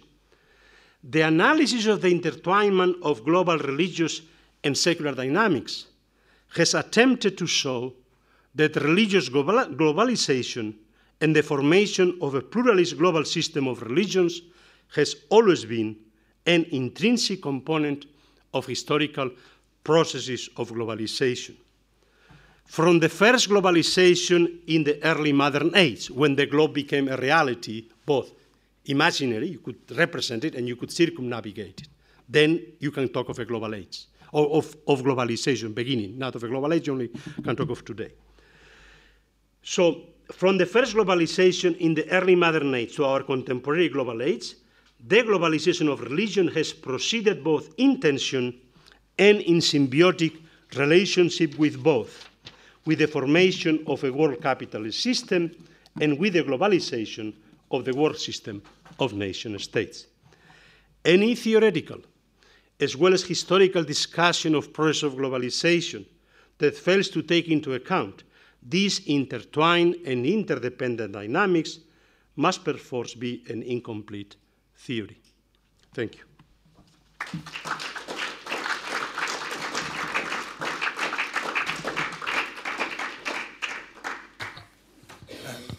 Thank you very much, uh, Jose, for your stimulating and very rich uh, lecture. Uh, I think it will raise different uh, comments and, and, and, questions. Maybe I, I will just to, to, to, start put some already uh, on, on, on the table, some, some comments. Maybe the, the one small comment has to do with what you said at the beginning, uh, speaking of, about the global system generally, uh, capitalism, of course, uh, the economic globalization, uh, a single system, unified system, the plurality of nation states, uh, and finally, what you dwell on uh, at length, the, the, global system of religion. Uh, I would also add maybe the global system of languages. Uh, I think that uh, in, in, in, the, in, the, global world of today, what we see also is, is, is a kind of hierarchy of languages. Uh, you have a meta language, the one we use just at the moment.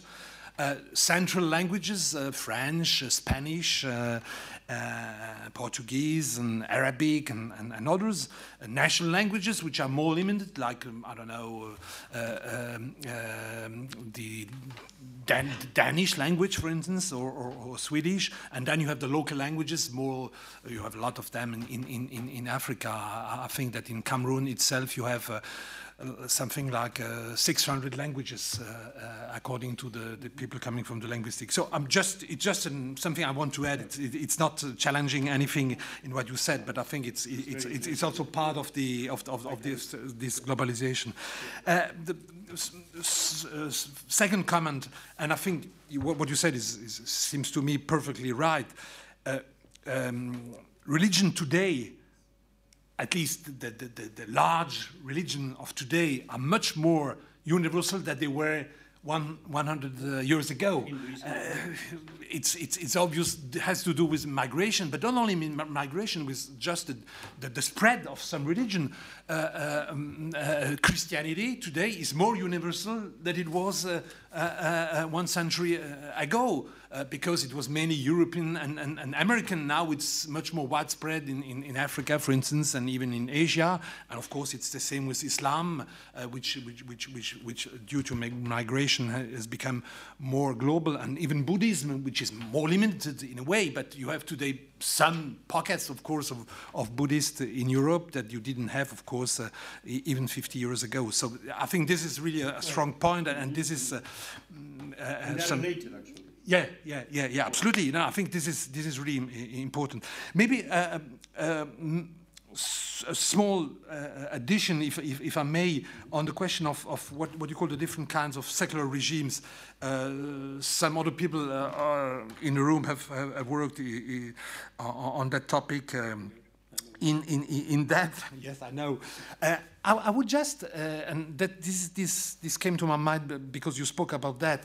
I would, I, I, would say that, yes, in the US, you, I would say you have a kind of free religious market. I mean, uh, every, every actor is, is, is more or less uh, uh, doing what it wants in terms of, of, of, religion. So it's, it's really freedom of pluralism and, and, plurality. That's exactly what you, what you said, and I think it's, it's absolutely right.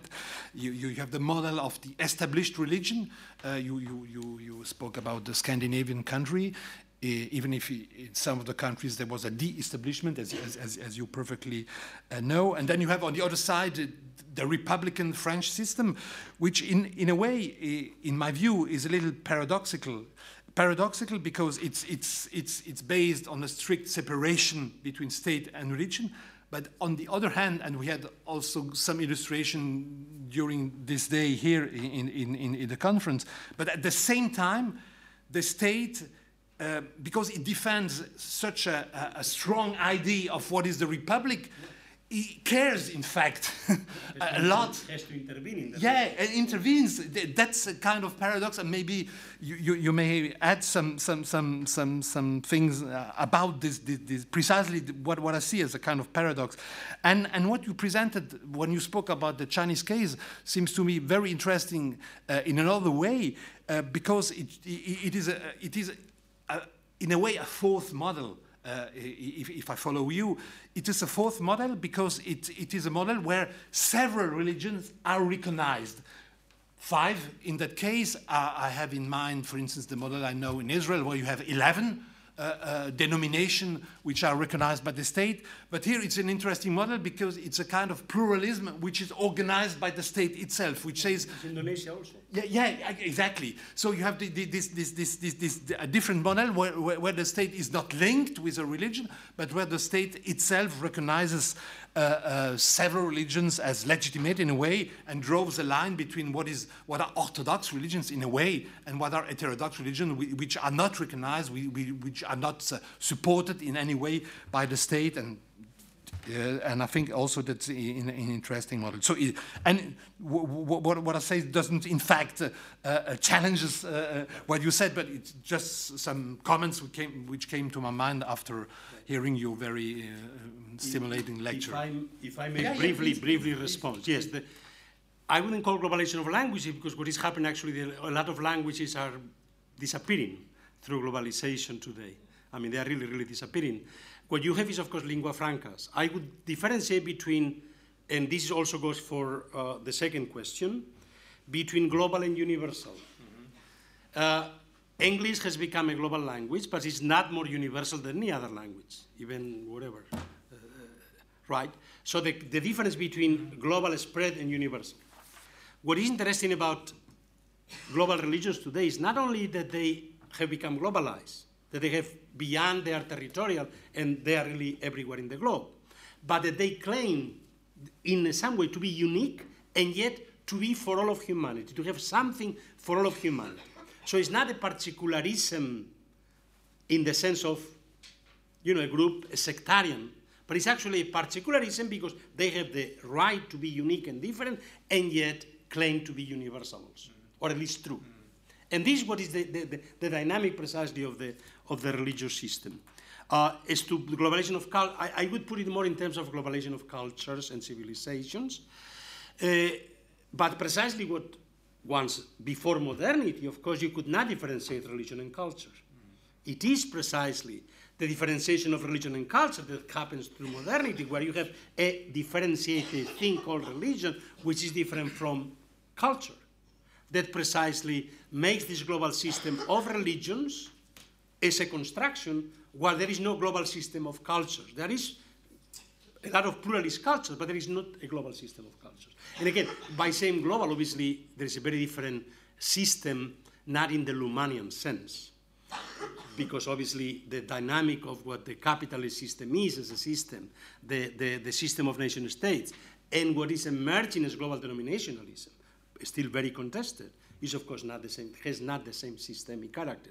I only saying that globalization itself is what has produced these dynamics. That's the only I'm saying. As to the French case, yes, uh, interventionists, it's not so much that they had a free market of religion. The US had a sectarian model of religion. It was the sects that imposed their model of religion as voluntary associations that want to have neither church nor state.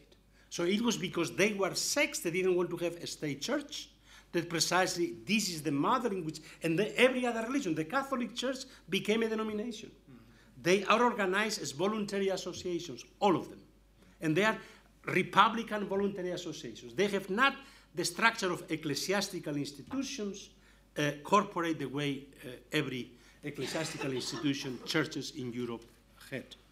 Uh, yes, to a certain extent, every secular state is intervention. Also, the United States intervenes, intervenes against the polygamy of the Mormons, against the peyote cult of the Navajos, against whatever. Uh, we have these questions. The Supreme Court is constantly drawing boundaries between the secular. So precisely, once you have this question of secular and religious, the Supreme Courts everywhere have to be all the time drawing the lines. And look, for instance, you remember when the famous, uh, um, um, what's the name, the Stasi uh, uh, law of not uh, ostentatious religious symbols. Mm-hmm. Here in France, the Sikhs said, of course, my turban is not a religious symbol, it's a cultural symbol, not a religious symbol, purely cultural. But in America, the Sikhs, of course, is a religious symbol and it's protected by the Constitution. So here you have how the same people call my turban a cultural symbol in France, while I call it a religious symbol in so this type of dynamics happens every day in every country in the world today. Okay. Philippe, you want to raise thank a you, thank you very much, Jose, for your fascinating lecture. I have a, a question about uh, the thesis uh, of uh, Silvio Ferrari. Maybe you know him. Yes. And, uh, he, he I, I, owe him a paper. He's constant. yes. he, he, wrote a, a, very important paper called uh, "The Decline of Old Patterns." In Europe, mm-hmm. and he, he, showed. I have not seen this paper, but he, he showed in uh, in that paper that um, in all the countries in Europe there are more and more legislations transforming the whole state of uh, religious relationship uh, systems between churches and states. Right. And uh, his thesis is uh, to, to notice that there are in Europe, that there were in Europe, three main models of relationship between uh, religion and state. Right. The first one is the established one. The right. second one is the cooperationist the German one, one the German just one. like the German, the, sta- one, the German state. And uh, the third one is the is Republican. French state, mm-hmm. the separatist models. And he noticed that because of the globalization, for a part, the pluralization of the societies, uh, the cultural transfers between all the European societies, there, there is no a convergence between all the European systems, uh, focusing on a new model characterized by two pillars. The first one is the recognition one. The states recognize more and more the religions, but in the same times control more and more the region. Yes, yes. And with Yes, this, uh, these two Recognition, yeah, characteristics, he tries to define a new European model, uh, the model uh, which, is, uh, which is called the control recognition state. Yes, yes. What do you think about I that? fully agree. I fully agree with this thesis because actually it's, it's precisely this is where I, I talk of these reli- secular religious re- secular regimes that precisely have this dual function of recognizing religious pluralism, but also regulating it. So it has the power to put religion in its place.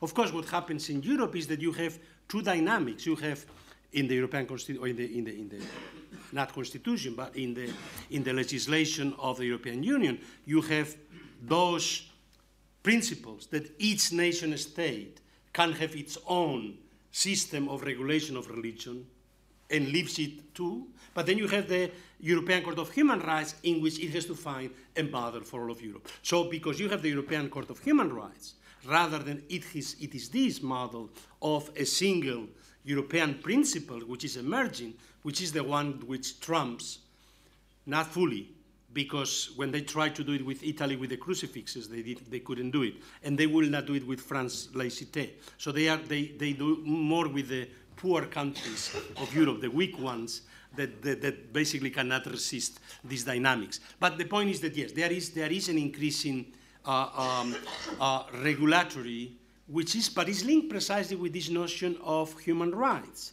Insofar as the principle of religious freedom is one of the human rights, then it has to be intrinsically interlinked juridically with all other human rights. The fundamental conflict we have today, the culture wars, is between the principle of religious freedom as conservative groups presented against the egalitarian principle of human rights, of gender, gay rights, etc.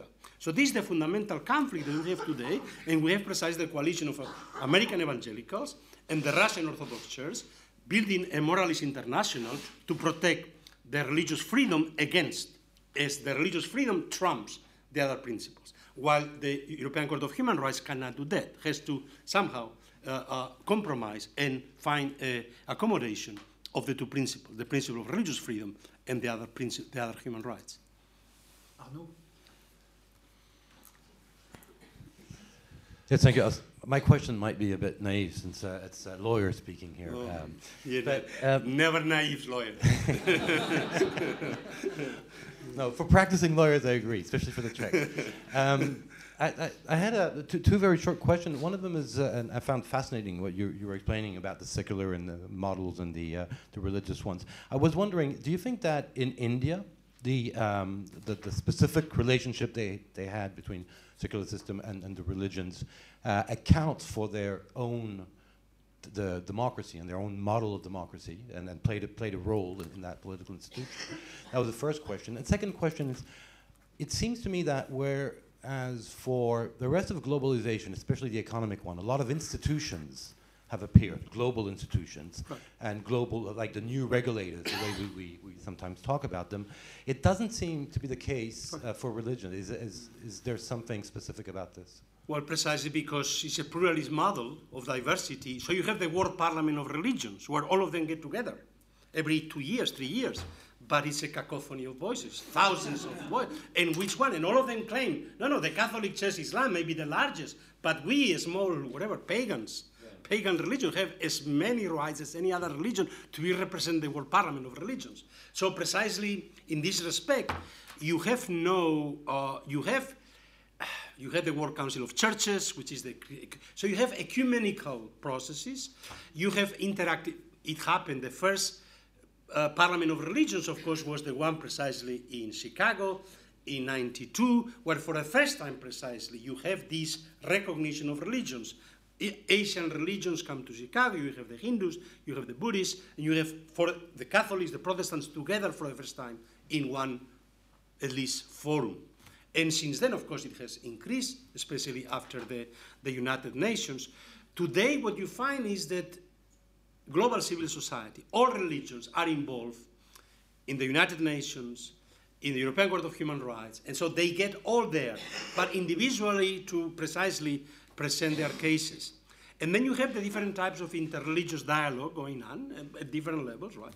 You know, uh, Wojtyla could bring the very conservative fundamentalist leaders to Assisi, uh, Hans King bring the liberals together into his dialogues. So those are different uh, ways in which, and of course, my own center is called the Berkeley Center for Religion, Peace, and World Affairs. So one of the aspects is, of course, we were interested in aspects of peace, therefore also of violence, right? How you peacemaking? How do you overcome situations of religious violence?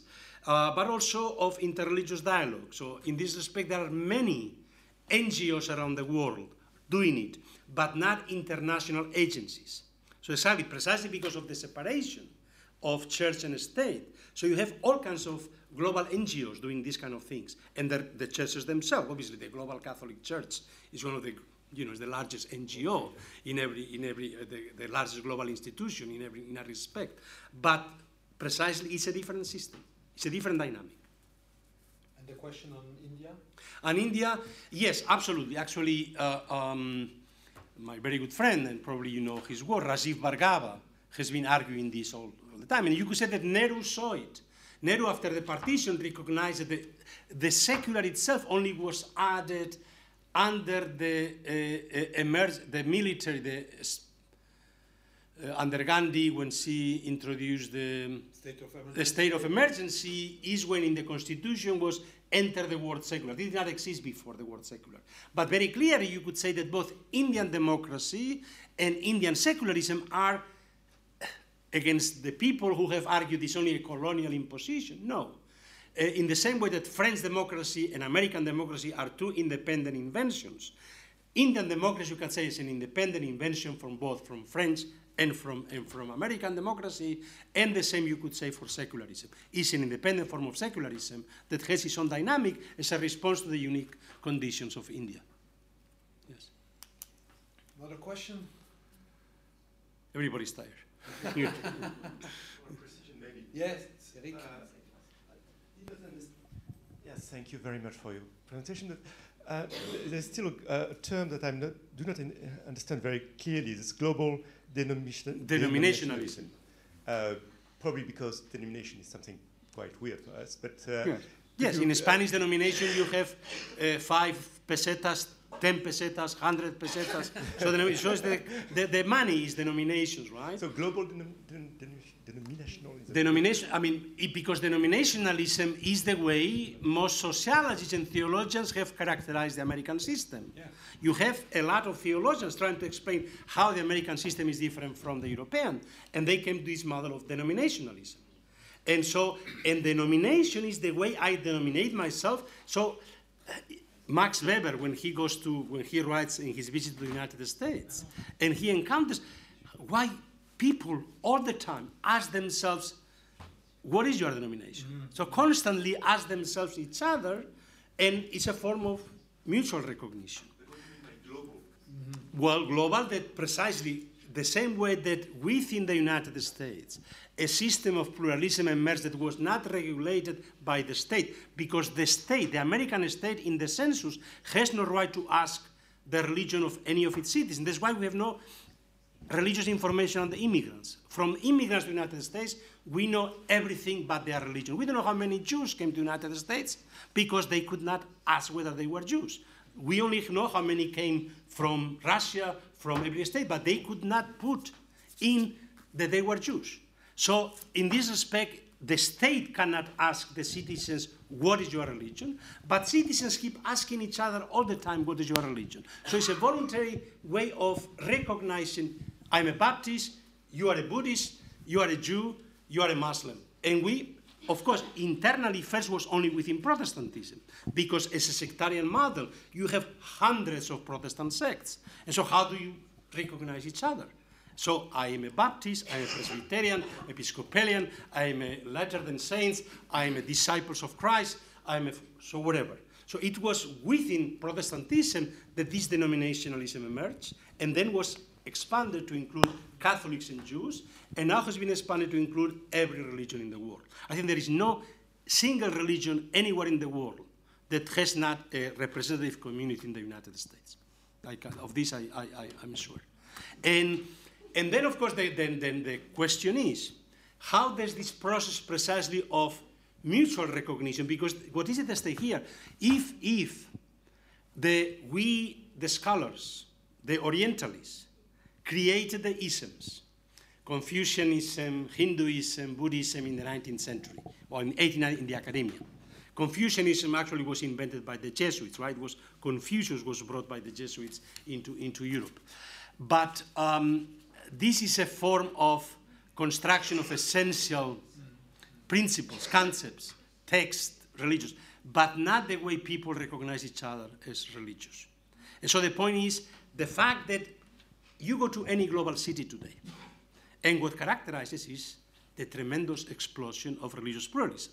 And I'm talking of Rio de Janeiro, I'm talking of Nairobi, I'm talking of, of, of, of Mumbai, I'm talking of Singapore, of Shanghai, and you know, you have simply explosion of religious pluralism.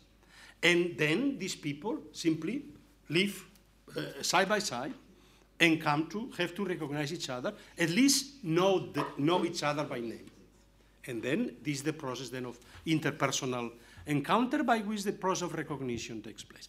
And this happens both at the local level, but precisely at the level of leadership, these ecumenical dialogues, meetings, all these NGOs, and then to a certain extent, insofar as there is a recognition of the universal principle of religious freedom, and this is applied to every single religion, right? So every religion has the right, the same right to religious freedom as any other, then automatically creates precisely this point of equal recognition of religions.